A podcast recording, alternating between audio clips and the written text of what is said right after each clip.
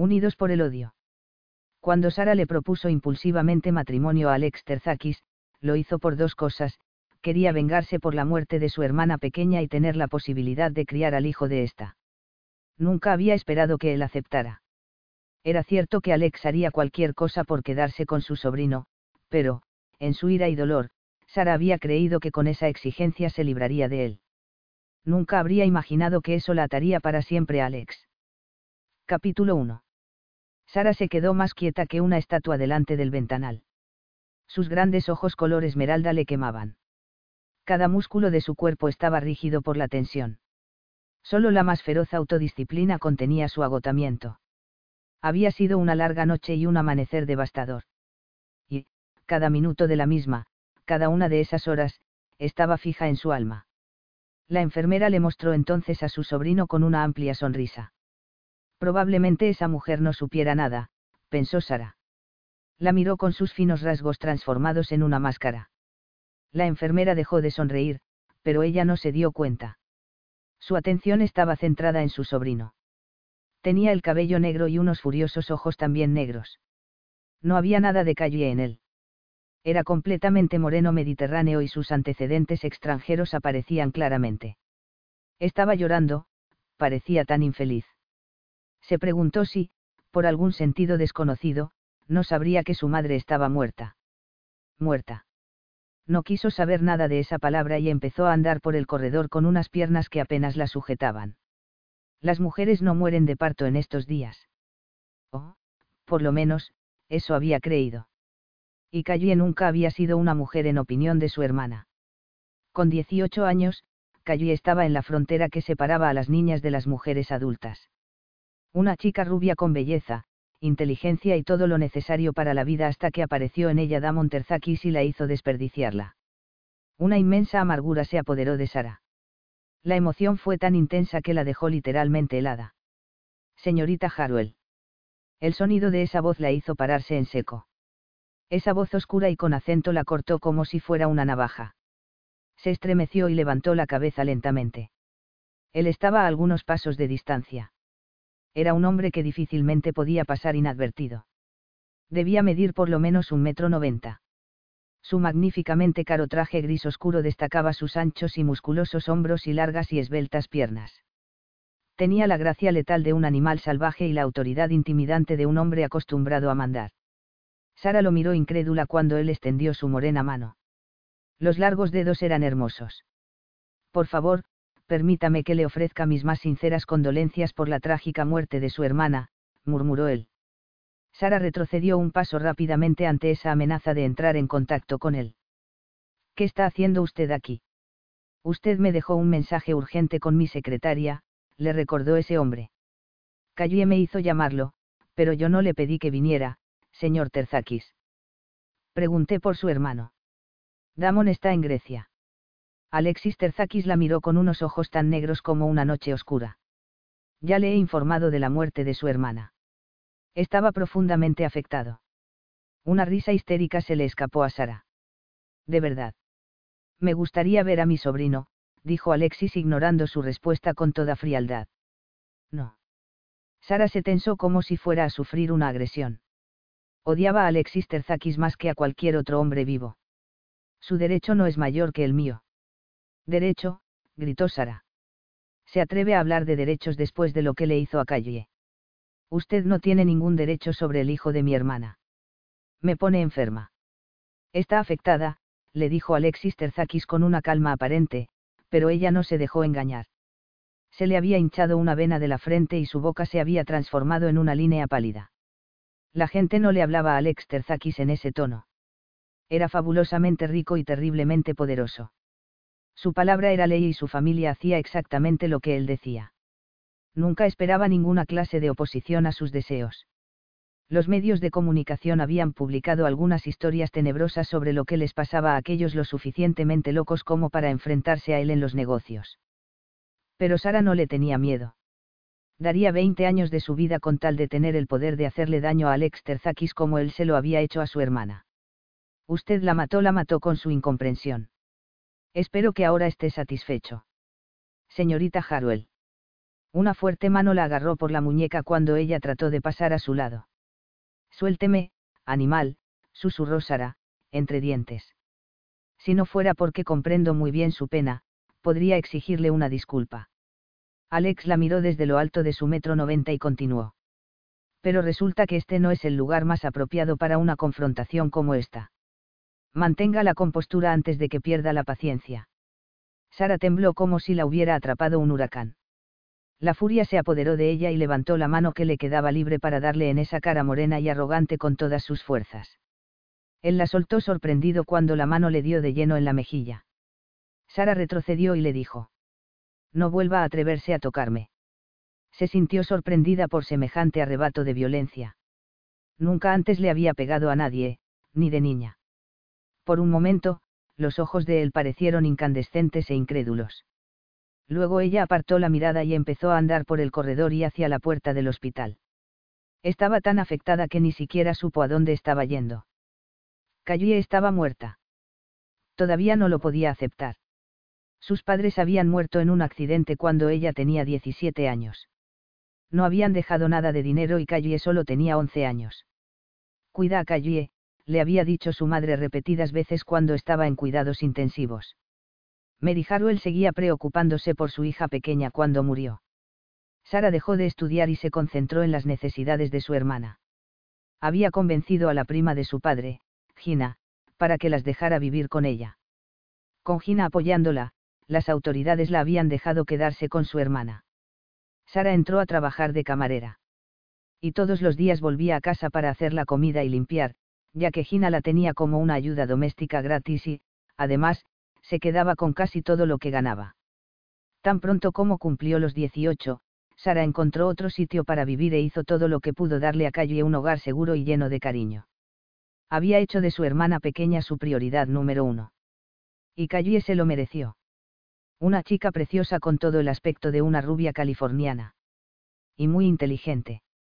No le había resultado fácil hacer que su extrovertida y vital hermana siguiera estudiando para abrirse camino en el mundo pero lo había conseguido. Callie había entrado en la universidad para estudiar idiomas, Sara se sintió tan orgullosa como lo habría estado cualquier mache.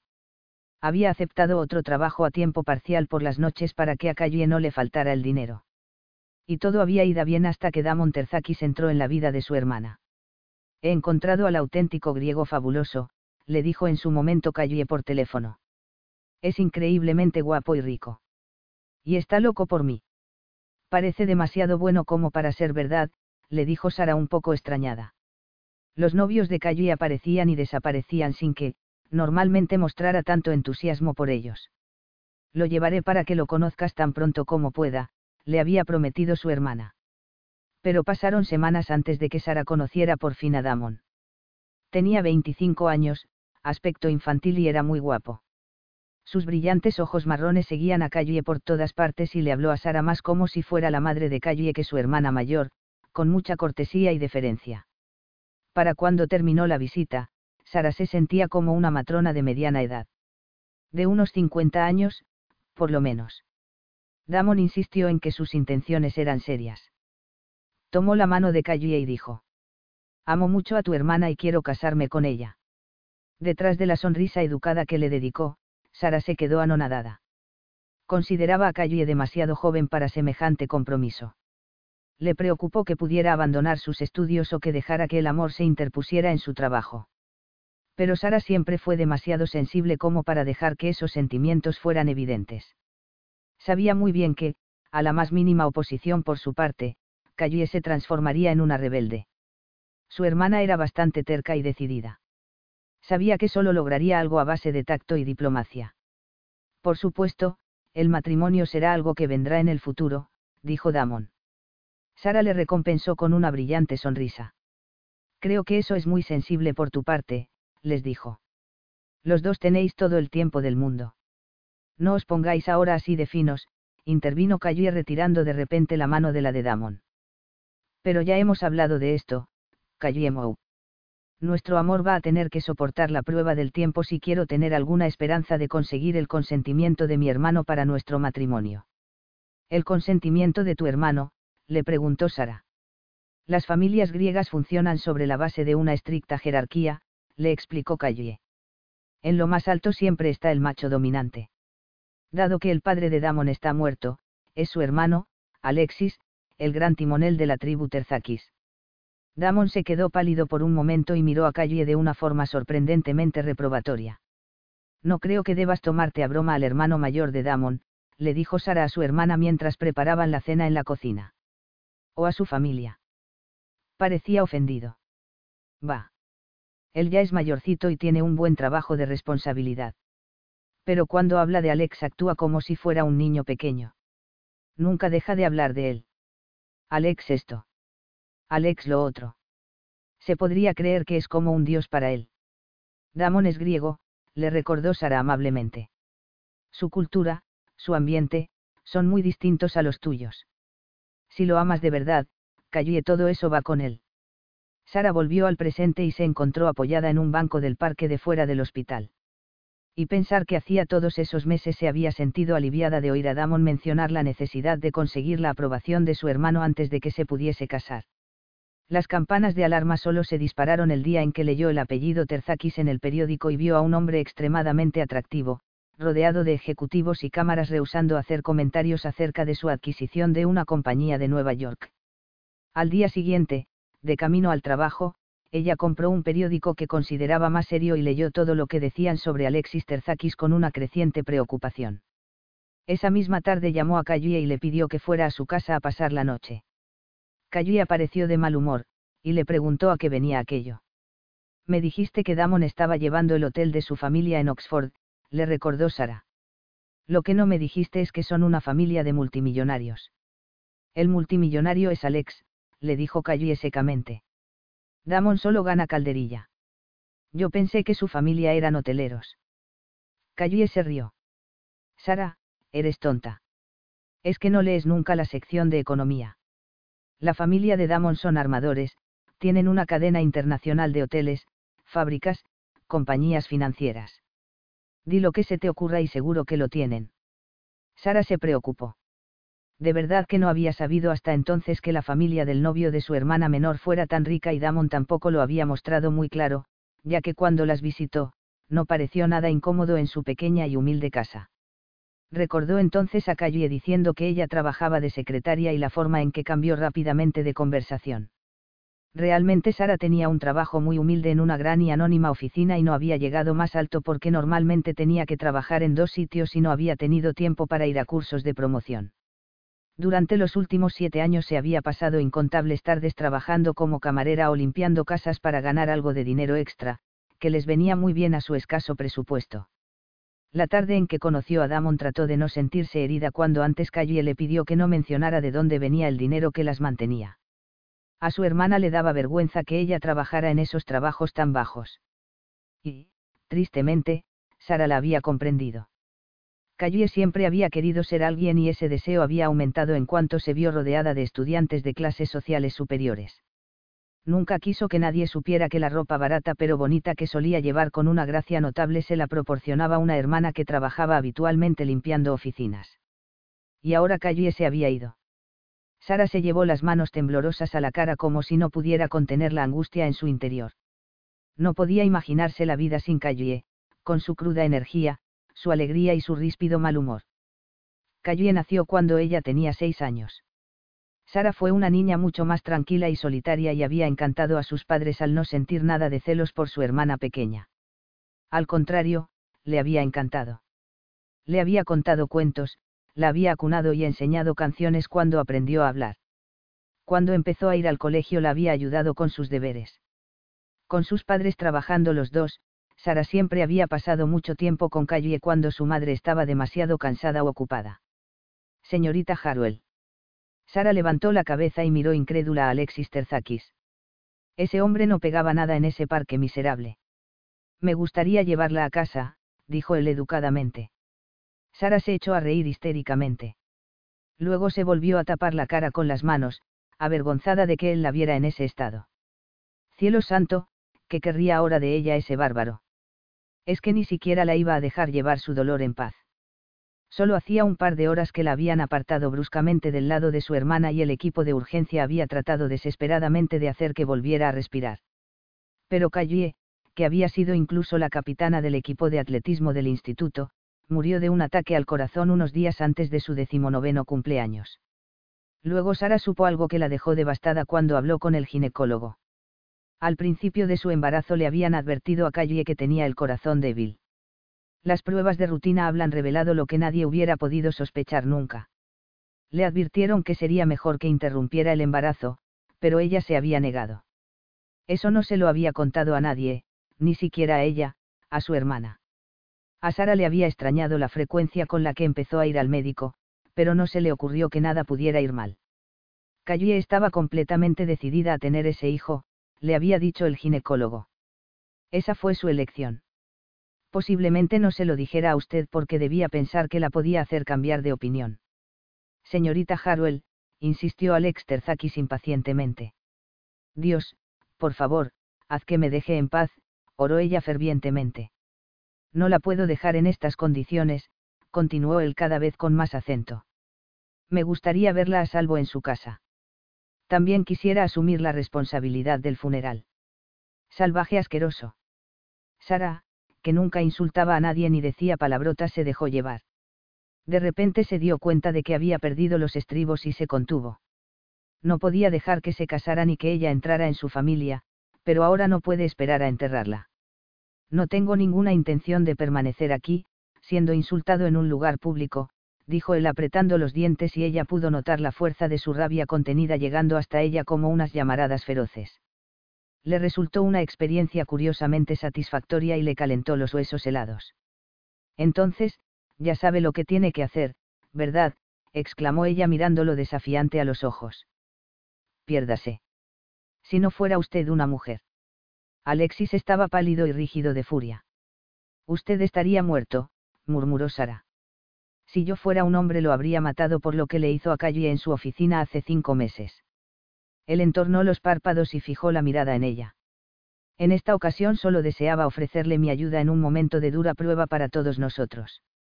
Luego él se marchó a grandes zancadas mientras ella se quedaba allí. Calle se había ido.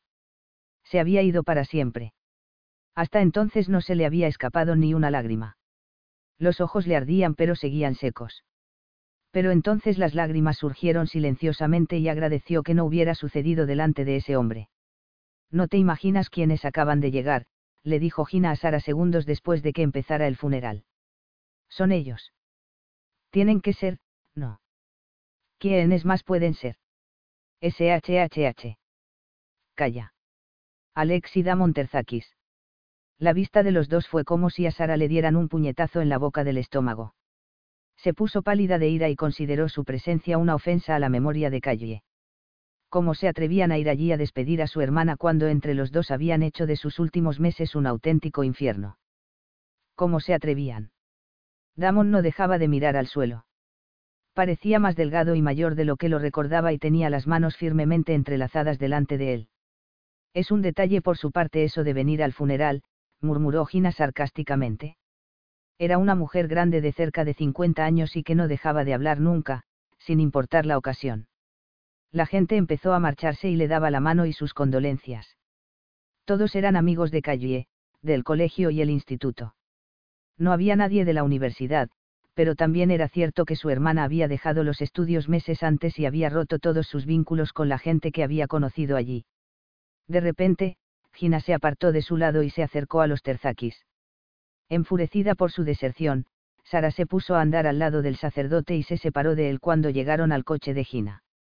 Entonces vio la limusina negra con cristales oscuros y el conductor esperando fuera que había al otro lado del cementerio. Ella no había podido siquiera alquilar un coche fúnebre. Pero esas cosas no eran importantes, se dijo a sí misma dolorosamente. Y tenía que conservar el poco dinero que tenía ahorrado para su sobrino. Lo voy a llamar Nikos, por el padre de Damon, le había dicho Calle meses atrás, después de que supiera que iba a ser niño. Cuando supo el sexo del niño se puso tremendamente contenta. Damon no podrá seguir lejos, había dicho su hermana acariciándose el vientre. No de su hijo. A Sara le impresionó la fortaleza de la inocente fe de su hermana en el hombre que la había abandonado y condenado a ser madre soltera. Después de todo lo que había sucedido, Sara era incapaz de comprender cómo Calle podía seguir teniendo esperanzas. Temía lo que fuera a pasar después del parto, cuando la pobre Calle tuviera que enfrentarse con la realidad.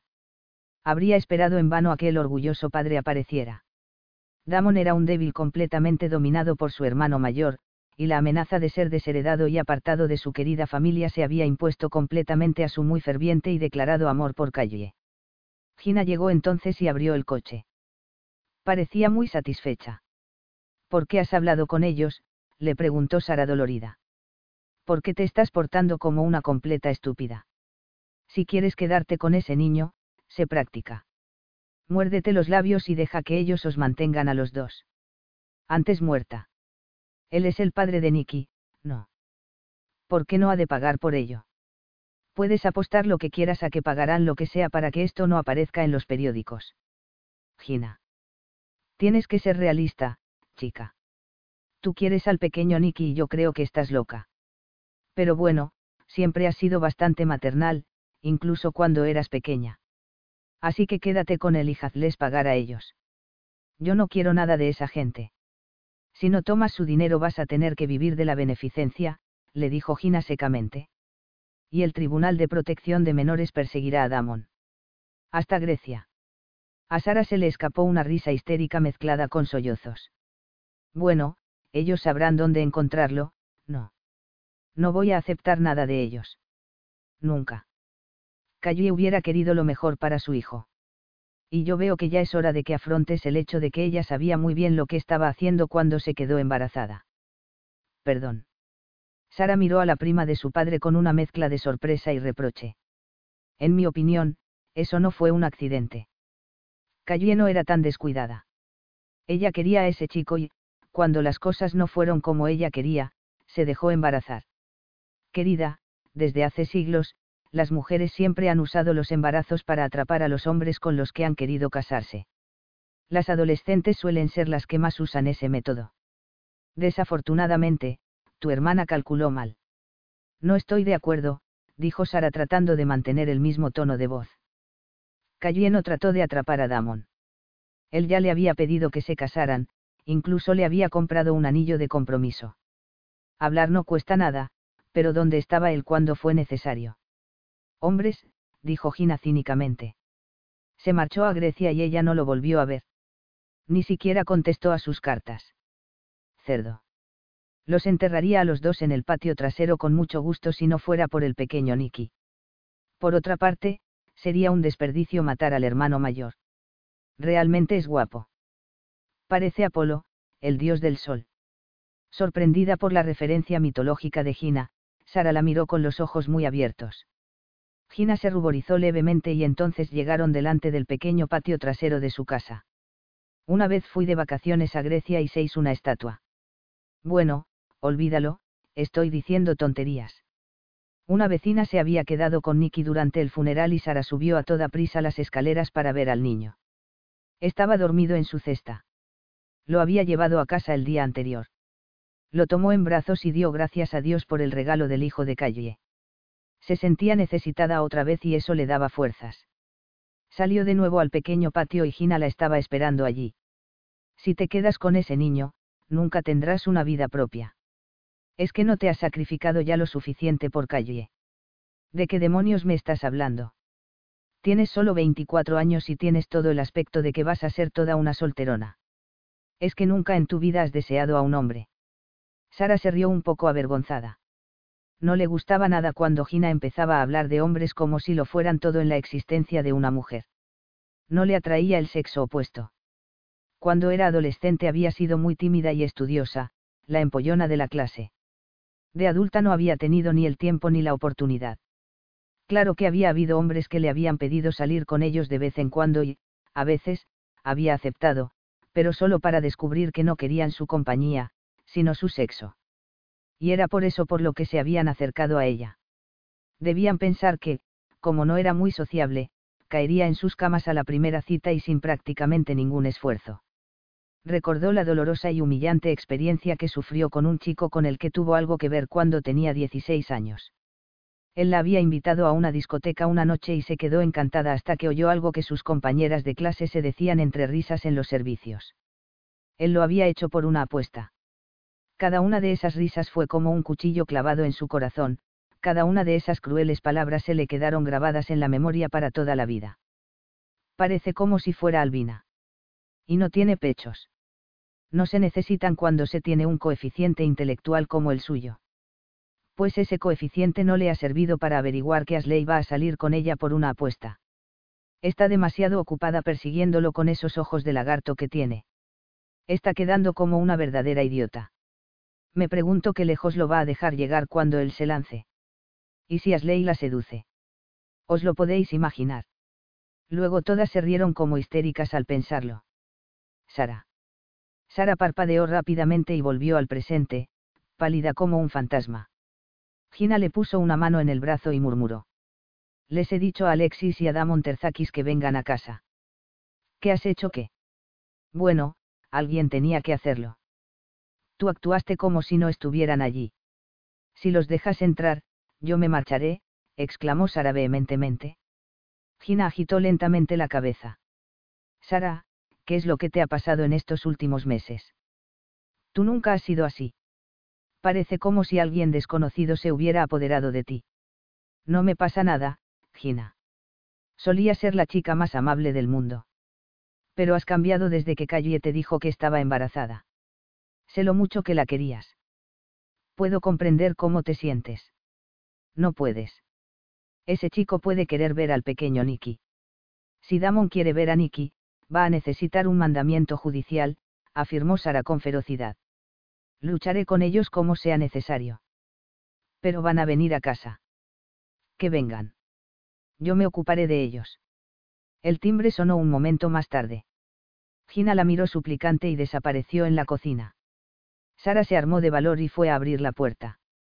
Alex Terzakis estaba solo allí. Por primera vez en su vida Sara deseó llevar tacones en vez de sus habituales zapatillas. Alex era como un edificio de apartamentos y daba una sombra larga y oscura. Ella retrocedió un paso. Yo no lo he invitado a venir aquí. No es bienvenido. De repente una mano poderosa se estrelló contra la puerta, obligándola a soltarla y haciendo que se estrellara contra la pared. La violencia del gesto la impresionó e, instintivamente, se puso fuera de su alcance. Él entró entonces y cerró la puerta. Ahora vamos a hablar, afirmó Alexis. Sara pensó alegrándose que casi le hubiera puesto un ojo negro cuando le golpeó. Era una pena que no fuera más alta, si no lo habría logrado. El corazón le latía fuertemente y se sintió inundada por una sensación muy parecida a la excitación. La tensión era tan espesa que casi se podía saborear. Dado que no era capaz físicamente de echarlo de la casa, decidió ir al grano antes que él. Francamente, señor Terzakis, no tenemos nada de qué hablar. ¿Dónde está el cerdito? cerdito. Tu hermano pequeño, el debilucho. Es usted la mujer más venenosa que he conocido en mi vida. Tenga cuidado y no se vaya a morder la lengua, que igual se envenena, susurró él entre dientes. Sara se rió de verdad por primera vez desde hacía días. Calle le había hablado mucho de ese hombre, ya que a ella se lo contaba Damon. Siempre según su hermano pequeño, Alexis era de hielo, tanto en los negocios como en su vida privada. Entonces, porque le estaba pareciendo como si fuera un volcán a punto de entrar en erupción. Cristos. El día del funeral. Es que no tiene usted sentimientos decentes. Casi tantos como cuando usted llamó buscona a mi hermana pequeña en mi cara hace cinco meses, le contestó ella decididamente. Yo no utilicé unas palabras tan ofensivas.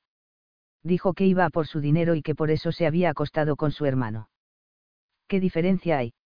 no me creí que estuviera embarazada. Eso lo dijo de una manera que dejaba muy claro lo que le había afectado la verdad. Quiero que salga de aquí. No tiene nada que hacer en esta casa. Alexis la miró sorprendido y ferozmente y se acercó a la ventana. Mi hermano está demasiado avergonzado como para enfrentarse con usted, dijo casi en voz baja. De una manera un poco extraña, Sara estaba empezando a divertirse. El que hubiera admitido que se había equivocado en su juicio ya era mucho, el que su hermano fuera un débil y que ella se lo hubiera dicho humillaba a ese hombre más de lo que estaba segura que podía aceptar. El honor de la familia y todas esas tonterías. Alex se estaba viendo forzado a tratar con una mujer a la que despreciaba y en una situación en la que él no tenía ninguna defensa. Eso le proporcionó a Sara cada vez más confianza. Él estaba allí para comprar su silencio. Tal vez temiera que ella fuera a contar algo a la prensa. Ese magnate griego con su arrogancia bárbara y su orgullo era un hombre muy discreto y detestaba la publicidad. Y aquella no era precisamente una bonita historia, ¿verdad? Una adolescente seducida por un niño rico y malcriado que luego la había abandonado a toda prisa en cuanto consiguió lo que quería de ella, luego la adolescente había sido amenazada por poderosos abogados, se le había ofrecido dinero para librarse de ella y, por fin, se le había dicho que desapareciera y que se olvidara de que alguna vez había conocido a alguien llamado Terzakis. A Sara le dio una arcada. Era una historia horrible, pero solo se transformaba en una tragedia si se sabía que Calle había amado a ese tipo hasta su amargo final. Los ojos le ardieron y trató por todos los medios a su alcance de no ponerse a llorar.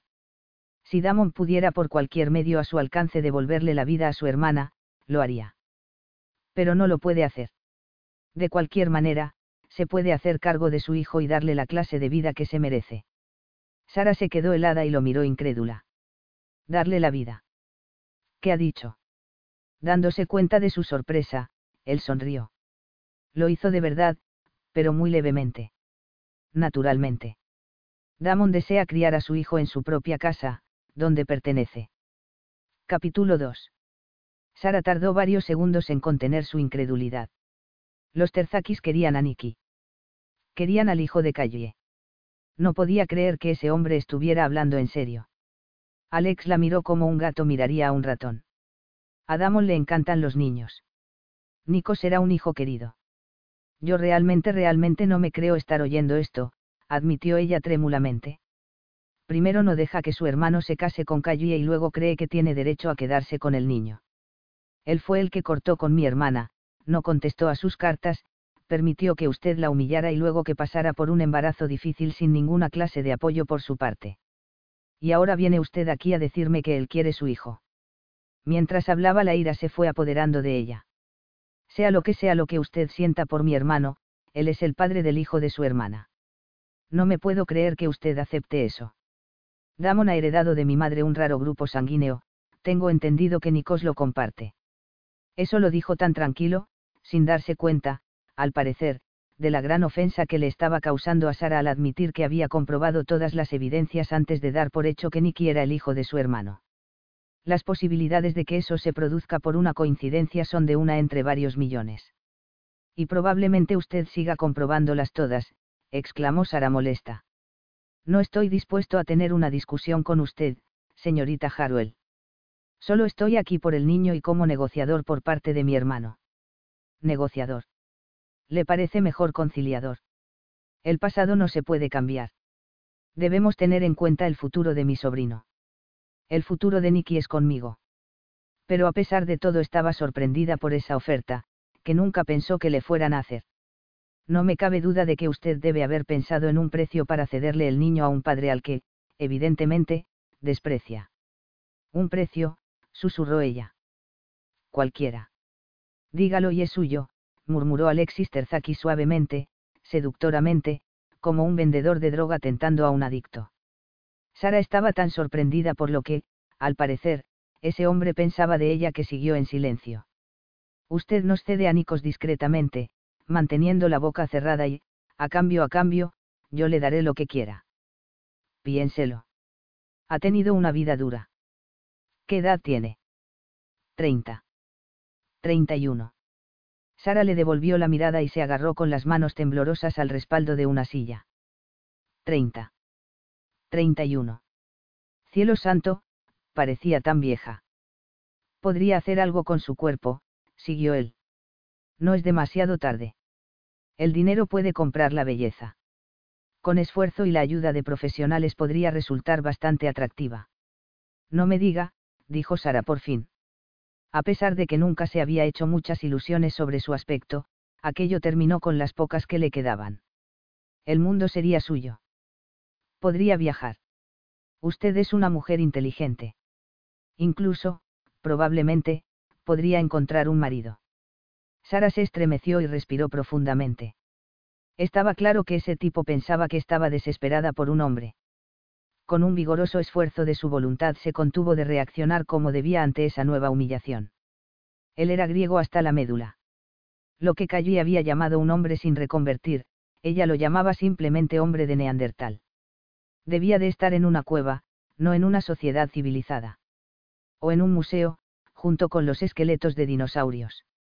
A pesar de todo, no podía negar que él la fascinaba de una forma que podría llamar incluso grotesca. En la superficie ese hombre era sofisticado, pero en lo más profundo era tan simple en lo que pensaba de las mujeres como cualquier peón analfabeto.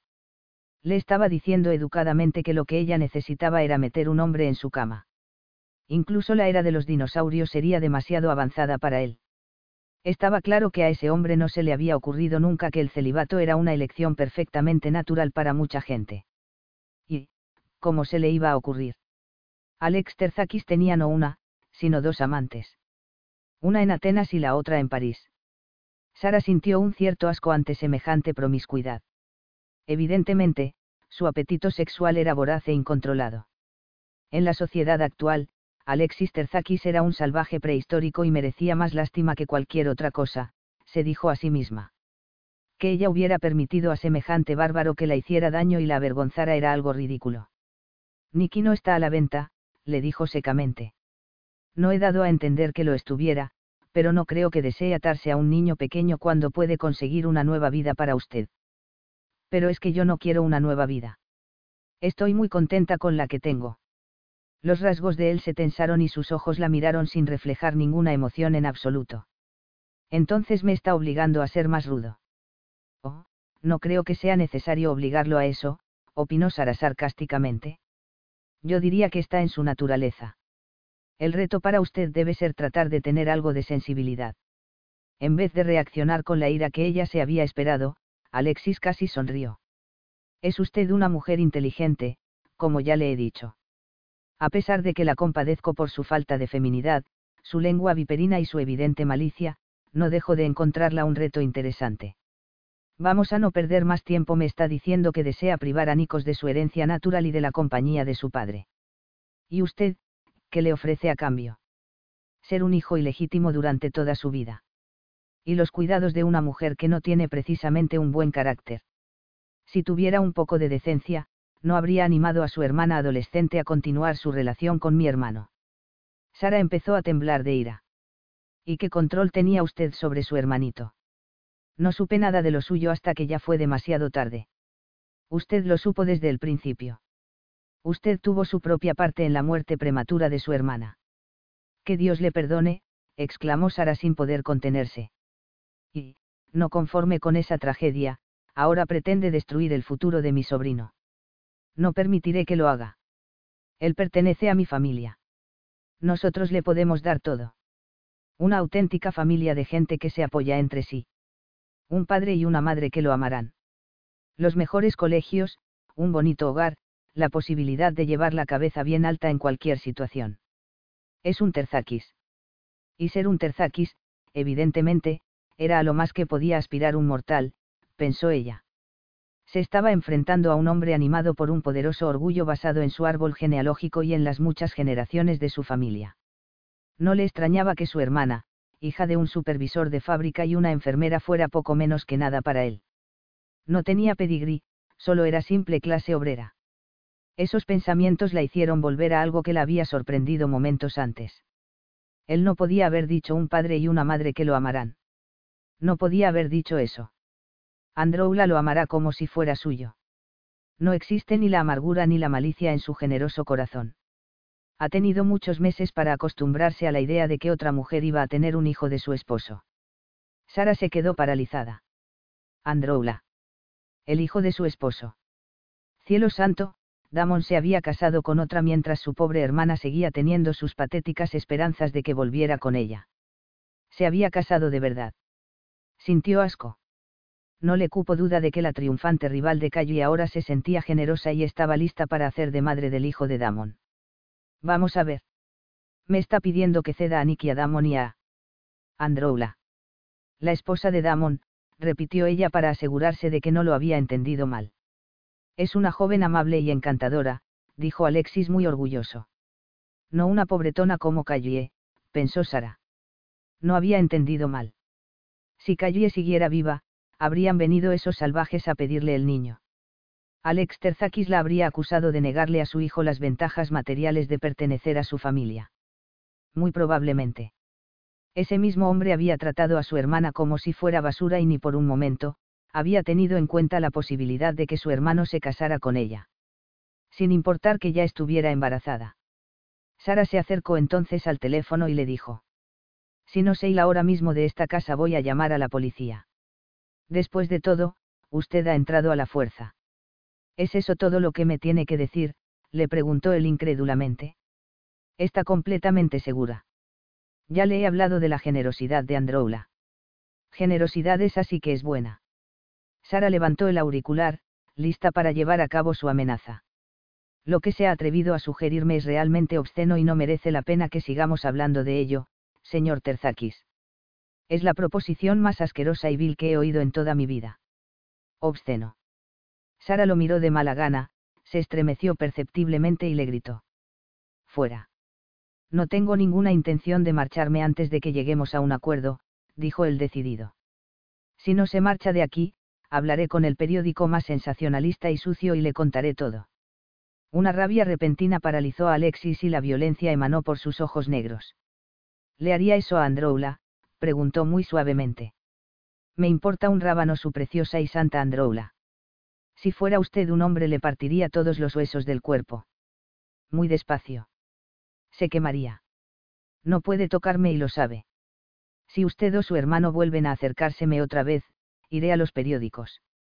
Damon pudo haber tenido ese niño, señor Terzakis, pero su oportunidad ya pasó. Mi hermana dio su vida por traer al mundo a Nikki, si tan precioso fue para ella, tan precioso es para mí. No tiene ningún derecho a quedarse con Nikos.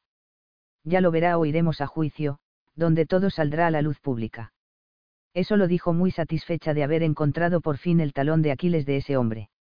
Era demasiado orgulloso como para soportar que se airearan los trapos sucios de la familia. Damon y su esposa nunca tendrán el hijo de Calle. Acepten eso y manténganse apartados de nuestras vidas. Alexis estaba pálido de rabia. Una rabia que trataba desesperadamente de contener. Esta es su venganza, no. No es ni con mucho lo que me gustaría hacerles a usted y a su familia. Damon se ha portado como un tipo débil y despreciable, pero es usted el que destruyó la vida de mi hermana. ¿Por qué? Porque ella no era lo suficientemente buena, no alcanzaba su nivel y, además, era pobre. Soy inocente de esos prejuicios y usar a un niño como arma arrojadiza sí que es una verdadera obscenidad. ¿Sabe cuál podría ser la auténtica venganza? dijo ella riéndose amargamente. Hacerle sufrir por lo que le hizo a Calle. Es culpa suya el que Nicky sea ilegítimo, de nadie más. Su asqueroso orgullo familiar está antes que el honor y la decencia. Como ha dicho, no tengo muy buen carácter, debería haberme reído en su cara. Cristos. Alexis no se pudo contener y le gritó algunas palabras en un griego gutural, levantando las dos manos en el aire. ¿Cómo se atreve a llamarme obscena a mí? continuó.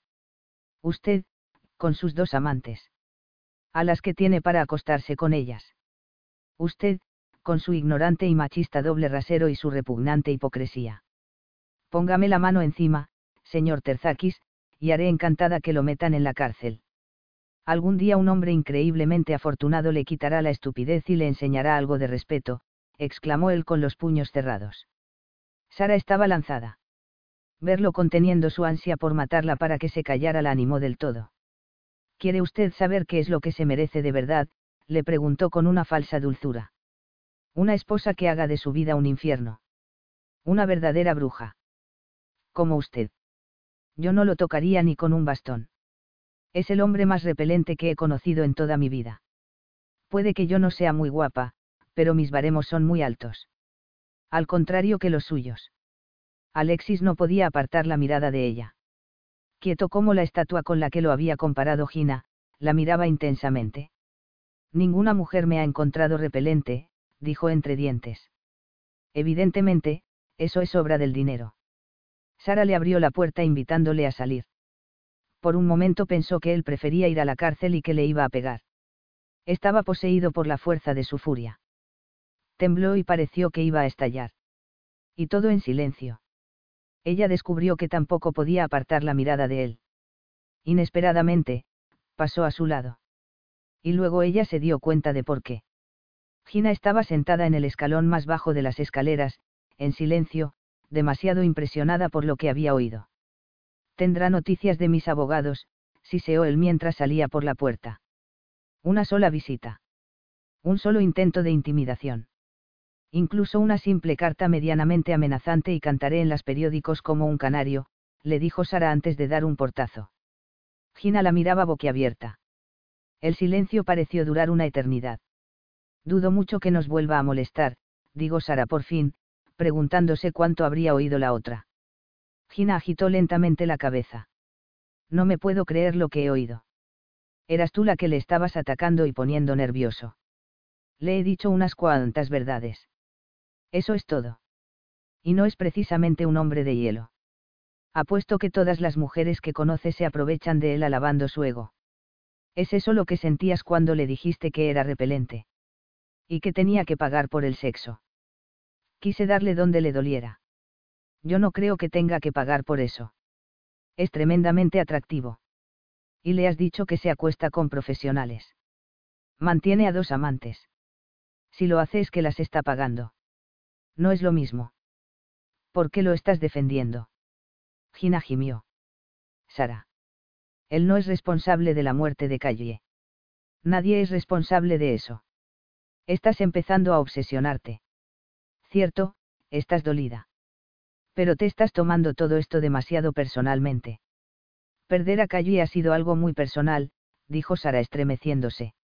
Gina se acercó a ella y la abrazó. Pero tienes que pensar en Nicky, querida. Me estás diciendo que debo dárselo a Damon y su esposa. Si la mujer lo quiere y no es solo una forma para ganarse a Damon. Pero, ¿cómo vas a saber tú si es una cosa o la otra? La verdad es que yo también estoy un poco confundida y no sé ya lo que pensar. Pero si hay una cosa que me parece, y es que el bienestar de Nicky debe ser lo primero y que él se merece lo mejor del mundo. ¿Cómo vas a poder darle tú ni la décima parte de lo que ellos le pueden ofrecer? El dinero no lo es todo pero aún así, no dejaba de reconocer que Gina tenía algo de razón. Se veía forzada a pensar que era lo mejor el niño. Es un niño pequeño y creo que lo vas a encontrar bastante más engorroso que lo que fue Callie, dijo Gina suspirando. Vas a tener que venirte a vivir otra vez, conmigo. No te va a quedar otro remedio. La semana siguiente fue un torbellino para Sara. Nicky era adorable, pero no dormía mucho. Ni tampoco quería comer cada cuatro horas, quería hacerlo constantemente. Gina nunca había tenido mucho que ver con los niños. Trataba de ayudar, pero no servía de mucho. Al mismo tiempo, Sara estaba tratando con todas sus fuerzas de acostumbrarse a la idea de que Calle ya no estaba. Cada vez que sonaba el teléfono pensaba que iba a ser su hermana. Veía a alguien con una larga melena rubia y se creía que era ella. Visitó la tumba de su hermana tres veces para intentar hacerse a la idea, pero cada vez se veía asaltada por la ira. Solo había sido capaz de sacar a la luz esa ira con Alexis Terzakis y descubrió que no se podía abrir con Gina.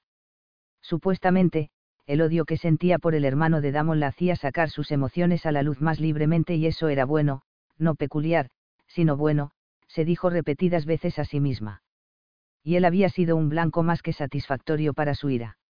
Una semana más tarde Alex apareció de nuevo sin avisar. Gina no estaba y eran las ocho de la tarde. Sara acababa de salir del baño y se iba a meter en la cama, ya que había decidido que lo único que podía hacer era dormir cuando Nicky se mostraba dispuesto a hacerlo él también. Cuando sonó el timbre pensó que debía ser una amiga de Gina, ya que solían pasar por allí para cotillear un rato. Pero era Alexis Terzakis. Sara se quedó sorprendida. Se agarró con una mano el borde de la bata y con la otra intentó frenéticamente apretarse el cinturón era muy consciente de que estaba desnuda debajo de la fina tela y eso la irritó y avergonzó a la vez. ¿Qué es lo que quiere ahora? le preguntó agresivamente. Él pasó por la puerta con todo su desparpajo. Cinco minutos de su tiempo. Si me perdona un momento, me vestiré. Cuando entró él no la había mirado. Pero ahora sí que lo hizo. Y de arriba abajo. ¿Para qué se va a molestar? A mí no me importaría incluso si estuviera desnuda. Sara contuvo la ira y se sentó en el sofá sin ninguna ceremonia. La toalla con la que se había hecho un turbante empezó a deslizarse y con un solo gesto, se la quitó y la dejó a su lado. Una cascada de cabello rubio plateado le cayó hasta casi la cintura. Él se paró en seco y la miró como al helado. Sara se miró por encima del hombro para ver lo que le había llamado la atención. El papel de la pared. El reloj de Cuco. Lo miró, irritada. Por alguna razón, él la seguía mirando y casi tropezó con una de las mesitas que había por todas partes en el salón. ¿Puedo sentarme? le preguntó Alexis mientras la seguía mirando fijamente. Como quiera. ¿Podría ofrecerme algo de beber? Usted no es bienvenido en esta casa, señor Terzakis. Sara lo siguió entonces con la mirada cuando él se levantó y se acercó al aparador de las bebidas alcohólicas, localizó el whisky, eligió un vaso y se sirvió. He de advertirle que encuentro imposible ser incluso un poco cortés estando cerca de usted. Sara se refugió en el silencio, pero los nervios los tenía completamente tensos. Alexis volvió a sentarse con una gracia indolente en el sillón delante de ella y la miró de nuevo con sus ojos negros inescrutables. La semana pasada hice algunos cálculos matemáticos, murmuró Alexis. Es evidente que usted no tiene ninguna intención de darnos a. Niki. Niki, qué mono pero el caso era que él ya lo había llamado así, lo que le produjo una cierta satisfacción a Sara. No tiene ninguna intención de dárnoslo. Estoy en lo cierto. No es muy habitual, creo, pero sí en esta ocasión. Pero, era eso cierto. Sara se había pasado varias noches dando vueltas en la cama preguntándose si estaría haciendo lo correcto rechazando tan tajantemente la propuesta que él le había hecho para el futuro del niño. En términos materiales, ciertamente la familia Terzakis tenía mucho que ofrecer a Nikki. Y la oferta de que tuviera padre y madre. Pero lo que más le había preocupado a Sara eran los padres potenciales. Tal vez tuve poco tacto al sugerirle que mi hermano y su esposa asumirían su responsabilidad por él. Sara frunció el ceño. No le convencía mucho ese hombre con esa forma de hablar. Estaba tratando de ablandarla con palabras suaves. No era poco tacto. Fue usted brutalmente insistente el futuro del niño puede asegurarse de otra forma. Yo podría adoptarlo y tomarlo como mi hijo.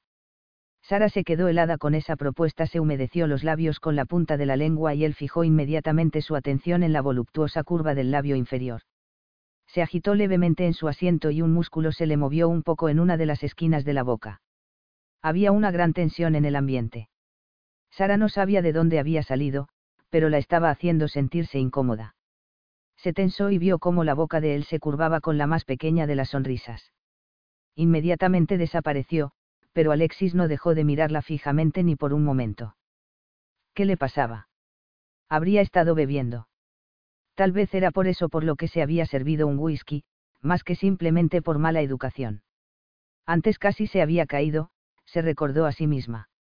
Además, parecía como si no pudiera mantener la concentración. Y no era el único, pensó al cabo de un momento. Aunque no se la podía culpar a ella de perder el hilo de la conversación cuando ese hombre se estaba comportando tan curiosamente. Y, la propuesta que le había hecho de adoptar a Nicky. De eso nada. Usted le pasaría a su hermano el cuidado del niño. Eso es lo que haría, dijo ella pensando en voz alta. Yo soy un hombre de palabra, un hombre de honor. Pero dudo que usted se crea esto. Aún así, es imperativo que, Herbio, Niki se ha aceptado como un terzakis. Imperativo, ¿para quién? Realmente piensa que llegará un día en que ese niño le agradezca que le haya negado el sitio que se merece en la sociedad. Sara se quedó pálida e inclinó la cabeza, asaltada de nuevo por las dudas y la incertidumbre. Pero estaba decidida a que él no se lo notara. Su negativa a negarle a mi sobrino lo que mi familia le puede dar es completamente egoísta, añadió él. Sara se quedó mirando al suelo era egoísta. Esa acusación la afectaba mucho. Es que él no veía que, desde su punto de vista, los hombres de la familia Terzakis eran un ejemplo espantoso con el que medir al resto de la familia. Damon era un tipo débil de carácter, cruel y despreocupado. Alexis era rudo, arrogante e igualmente cruel y despreocupado con aquellos a los que la fortuna no había sonreído tanto como a ellos.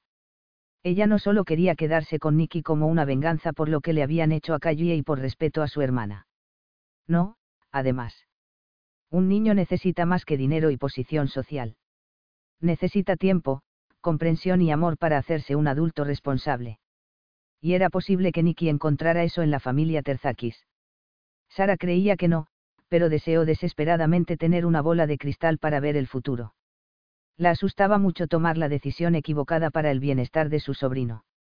Y, si la tomaba, nunca se perdonaría a sí misma. Y, seguramente, Nicky tampoco lo haría. Se aclaró la garganta y levantó la cabeza, segura de una cosa. No confío en lo que pueda hacer usted con Nicky.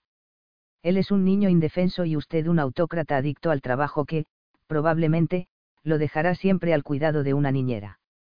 Los largos dedos de una de las manos de él se curvaron. Su insolencia me deja pasmado, dijo él en voz baja. Irónicamente, Sara solo había sido sincera por una vez no había querido ofenderlo deliberadamente. Simplemente le había dicho la verdad. ¿Y qué pasaría si usted se casa? Nicky tendría una madrastra que, seguramente, favorecerá más a sus propios hijos que a él. Pero, ¿con qué derecho se atreve usted a dar una opinión sobre mi carácter? Le dijo él poniéndose en pie con la misma energía que un tigre al acecho. Sara se puso tensa. Una palabra de crítica y ya estaba ese hombre a punto de explotar. Y también está su temperamento. Mi temperamento, dijo él con los dientes apretados. Parece que tiene muy poco control sobre él. Los niños pueden ser muy atosigantes. Pueden poner a prueba la paciencia de cualquiera hasta más allá de sus límites. Usted no sabe nada de mi temperamento. Yo soy un hombre muy disciplinado. Sara levantó una ceja.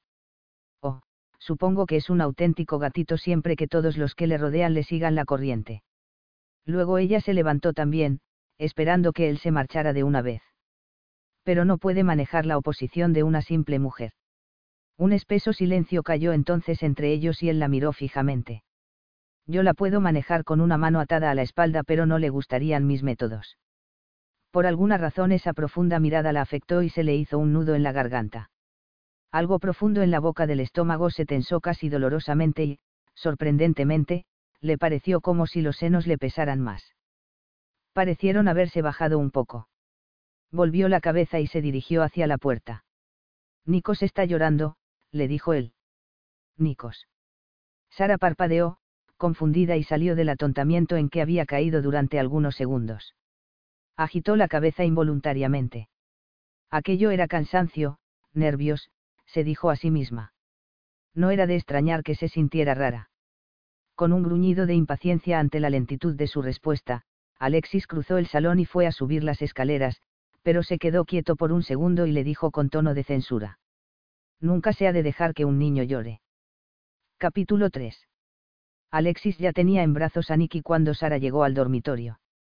El niño estaba llorando a pleno pulmón y tenía el adorable rostro todo colorado. El corazón se le encogió a Sara nada más verlo. Deje que lo tenga yo, dijo extendiendo los brazos. Alex la miró casi divertido. Yo sé lo que hacer con un niño. Siempre lo deja llorar. La furia volvió a apoderarse de ella. Nunca lo dejo llorar. En mi casa estaría atendido continuamente las 24 horas del día. Sara rechinó los dientes. Si lo deja en la cuna iré a calentarle el biberón. Me quedaré aquí con Nikos mientras usted vuelve. Sara bajó a la cocina maldiciendo a ese hombre insufrible. Estaba furiosa porque Alex Terzakis tuviera por fin en brazos a su sobrino. No quería reconocer los lazos de sangre que había entre ellos. Ninguno de los dos hermanos tenía derecho a ello, se dijo a sí misma. Y, de repente, se vio recordando de nuevo el pasado. Hacía siete meses Damon se había marchado a Grecia por negocios. Él supo entonces que Callie estaba embarazada y, por lo que dijo ella, estaba encantado con la noticia. Callie le había sugerido que, tal vez, ya fuera hora de que Damon la presentara a su hermano. Con ese anillo de compromiso en el dedo y el hijo de Damon de camino, no tenía muy buenas razones para esperar un matrimonio rápido. Damon le había prometido hablar con su hermano cuando estuviera en su casa. Cuando volvió estaba pálido y con cara de asustado. Le dijo a Callie que Alex era inamovible y que no quería siquiera conocerla. Solo entonces Callie le contó a Sara que estaba embarazada Fue con Damon a contárselo y Sara tuvo que pasar por una tarde verdaderamente tensa. Había sido increíblemente inocente y no se había dado cuenta hasta entonces de que Callie y Damon hacía tiempo que dormían juntos. Ni siquiera sabía que su hermana pequeña se había ido a vivir con él, ya que le había dicho que había encontrado un piso más barato junto con unas compañeras de estudios de Oxford. En estos momentos no estoy en posición de casarme con Callie, dijo Damon, cabizbajo. Alex le ha amenazado con dejarlo sin un penique. ¿Te imaginas un melodrama como este en estos días? intervino Callie. Damon no fue capaz de mirar a los ojos a Sara. Por fin, cuando ya no pudo soportar el silencio por más tiempo, dijo casi suplicante. No puedo desafiar a mi hermano. Por lo menos, no ahora. Y entonces el corazón se le cayó a los pies a Sara. Eso no era más que una excusa, y no demasiado buena, teniendo en cuenta las circunstancias. Callie se puso histérica y Sara sospechó que, de alguna manera, había esperado que su hermana mayor tuviera una especie de varita mágica para arreglar la situación. Pero la realidad era que Damon era un hombre mayor de edad. Si él no tenía el coraje para enfrentarse a su tiránico hermano y forjarse su propio camino en la vida, por lo menos hasta que su familia aceptara a su novia, nadie le podía dar ese coraje. Una semana más tarde, Damon se marchó a Grecia casi sin avisar. ¿Sabías que se marchaba? le preguntó Sara a su hermana. No te preocupes, volverá. ¿Realmente quiere este niño? le contestó Callie sin compartir las preocupaciones de su hermana. Pero Sara no pudo dejar de pensar si ese joven griego ya no estaría tan seguro de sus sentimientos por Callie, pero no quiso preocuparla con sus temores. Pero un día un abogado se presentó en la casa que Callie compartía con Damon en Oxford con una orden de desahucio. Ella fue corriendo a casa de Sara, irritada por lo que había sucedido, pero convencida de que Damon no había tenido nada que ver con ello dijo que era un estúpido malentendido con el casero. Se había negado a volver a la universidad, a pesar de los ruegos de Sara. Desesperada, Sara pensó que, tal vez, su deber era enfrentarse con Alexis Terzakis y tratar de razonar con él. Callie ya se lo había pedido anteriormente y decidió que iría a verlo la próxima vez que ese hombre estuviera en Londres. Recordaba muy bien ese día en su oficina. Era algo inolvidable. Ese día sí que la había intimidado, y desde el primer momento en que lo vio. Ella había ido de buena fe, enfadada por lo de Callie, pero segura de que, en cuanto ese hombre conociera a su hermana, se daría cuenta de que sus prejuicios hacia ella irrazonables. Pero Alex Terzakis no llegó a conocer a Callie realmente. Las hizo entrar a las dos en su lujoso despacho y envió a Callie con sus abogados para centrar su atención solamente en Sara. Creo que usted y yo deberíamos hablar de esto a solas, señorita Harwell, le dijo entonces no cayó en el famoso proverbio de divide y vencerás. Y eso fue lo que hizo él. Sara fue tan idiota como para hasta sentirse aliviada de que Calle no estuviera. Estaba segura de que la llamaría cuando pasara la parte más difícil de la negociación. Alex se sentó en su imponente sillón y murmuró suavemente. Tiene usted toda mi atención, señorita Harwell. Estoy aquí para preguntarle por qué pone tantas objeciones a mi hermana. Y por qué, incluso, se ha negado a conocerla. El que me tenga que hacer esa pregunta indica muchas cosas. No tengo ningún deseo de conocer a su hermana. Simplemente la quiero fuera de la vida de Damon. Pero no ha contestado a mi pregunta. ¿Y por qué iba a hacerlo? Su hermana compartió la cama con mi hermano, eso es todo. Damon le pidió que se casara con él. Charlas de almohada, ¿qué más? No estamos en el siglo XIX, señorita Harwell. Damon es griego y tiene la sangre caliente. También es muy joven. También lo es Callie, exclamó ella enfadada. Y también está embarazada. Eso no me lo creo. No creo que ninguna de ustedes sea tan estúpida. Callie está esperando un hijo de su hermano. No sé a dónde cree usted que nos puede llevar esto, la interrumpió él muy secamente. Esperaba que usted tuviera la inteligencia suficiente como para saber cuándo está vencida. La gallina de los huevos de oro ha volado, señorita Harwell. Está de vuelta en Grecia y se va a quedar allí. El asunto que tuvo con su hermana ha terminado. ¿Por qué usted lo amenazó? Yo no he amenazado a mi hermano en toda mi vida. Damon sabe muy bien lo que se espera de él. Y una chica guapa y calculadora, con la mirada firmemente fija en su cartera, nunca tendrá la menor esperanza de apartar a Damon de lo que él sabe que es su deber. Alterada por sus insultos, Sara empezó a hablar a toda prisa en defensa de su hermana. Entonces Alexis. Terzaki se echó a reír. Su hermana, aunque usted no se lo crea, no era virgen. Así que pienso que era bastante pródiga con sus favores mucho antes de que Damon la conociera. Y no es que fuera tampoco muy fiel cuando estuvo con él. ¿Cómo se atreve? exclamó Sara poniéndose en pie de un salto. Le estoy diciendo que esto es un engaño, señorita Harwell.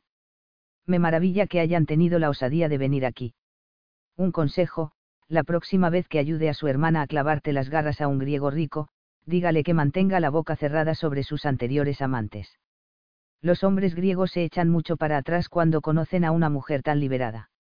Siempre les gusta ser los primeros con una mujer o, por lo menos, que se les haga creer que la son. Y, si es que quiere ese anillo de matrimonio, dígale que trate de mantener las piernas muy juntas hasta que llegue a la iglesia. Irse a vivir con Damon fue su segundo error. Y ahora, se puede marchar. Ya he dicho todo lo que tenía que decir. Callie estaba sentada en la recepción con los ojos llenos de lágrimas, tenía apretado en la mano un talón por una enorme suma de dinero. Sara se lo quitó, lo rompió en pedazos y lo tiró a la papelera. Luego pasaron horas antes de que su hermana se lo pudiera contar todo. Pero al principio sí que logró decirle. Me han hecho sentirme sucia, Sara. Como si fuera una chantajista. Después de eso, Callie siguió escribiéndole a Damon, enfadada por no recibir contestación, pero aún con esperanzas, lo que no dejaba de ser sorprendente. Seguro que están interceptándole mis cartas, dijo. Pero espera a que nazca mi hijo. Entonces será diferente. Nada apartará de mí a Damon. Sara volvió al presente y se dirigió al dormitorio. Allí se encontró con una escena completamente inesperada. Alex estaba tumbado en su cama con su sobrino encima. Le estaba hablando en griego y Nicky ya no estaba llorando. Realmente parecía como si se estuviera riendo. A Sara se le encogió el estómago. Alex parecía tan humano. Pero la forma como habla tratado a Callie había sido inhumana. Y ahora quería a su hijo y esperaba que se lo dieran como si fuera un terreno. ¿Por qué? Nicky era también Nikos, con todo lo que ello implicaba. Era un terzakis. Pero, aún así, le sorprendía el interés de esa familia por el niño. ¿O era el interés de Alex? Era por el miedo a la opinión pública lo que había hecho que Alex quisiera su custodia.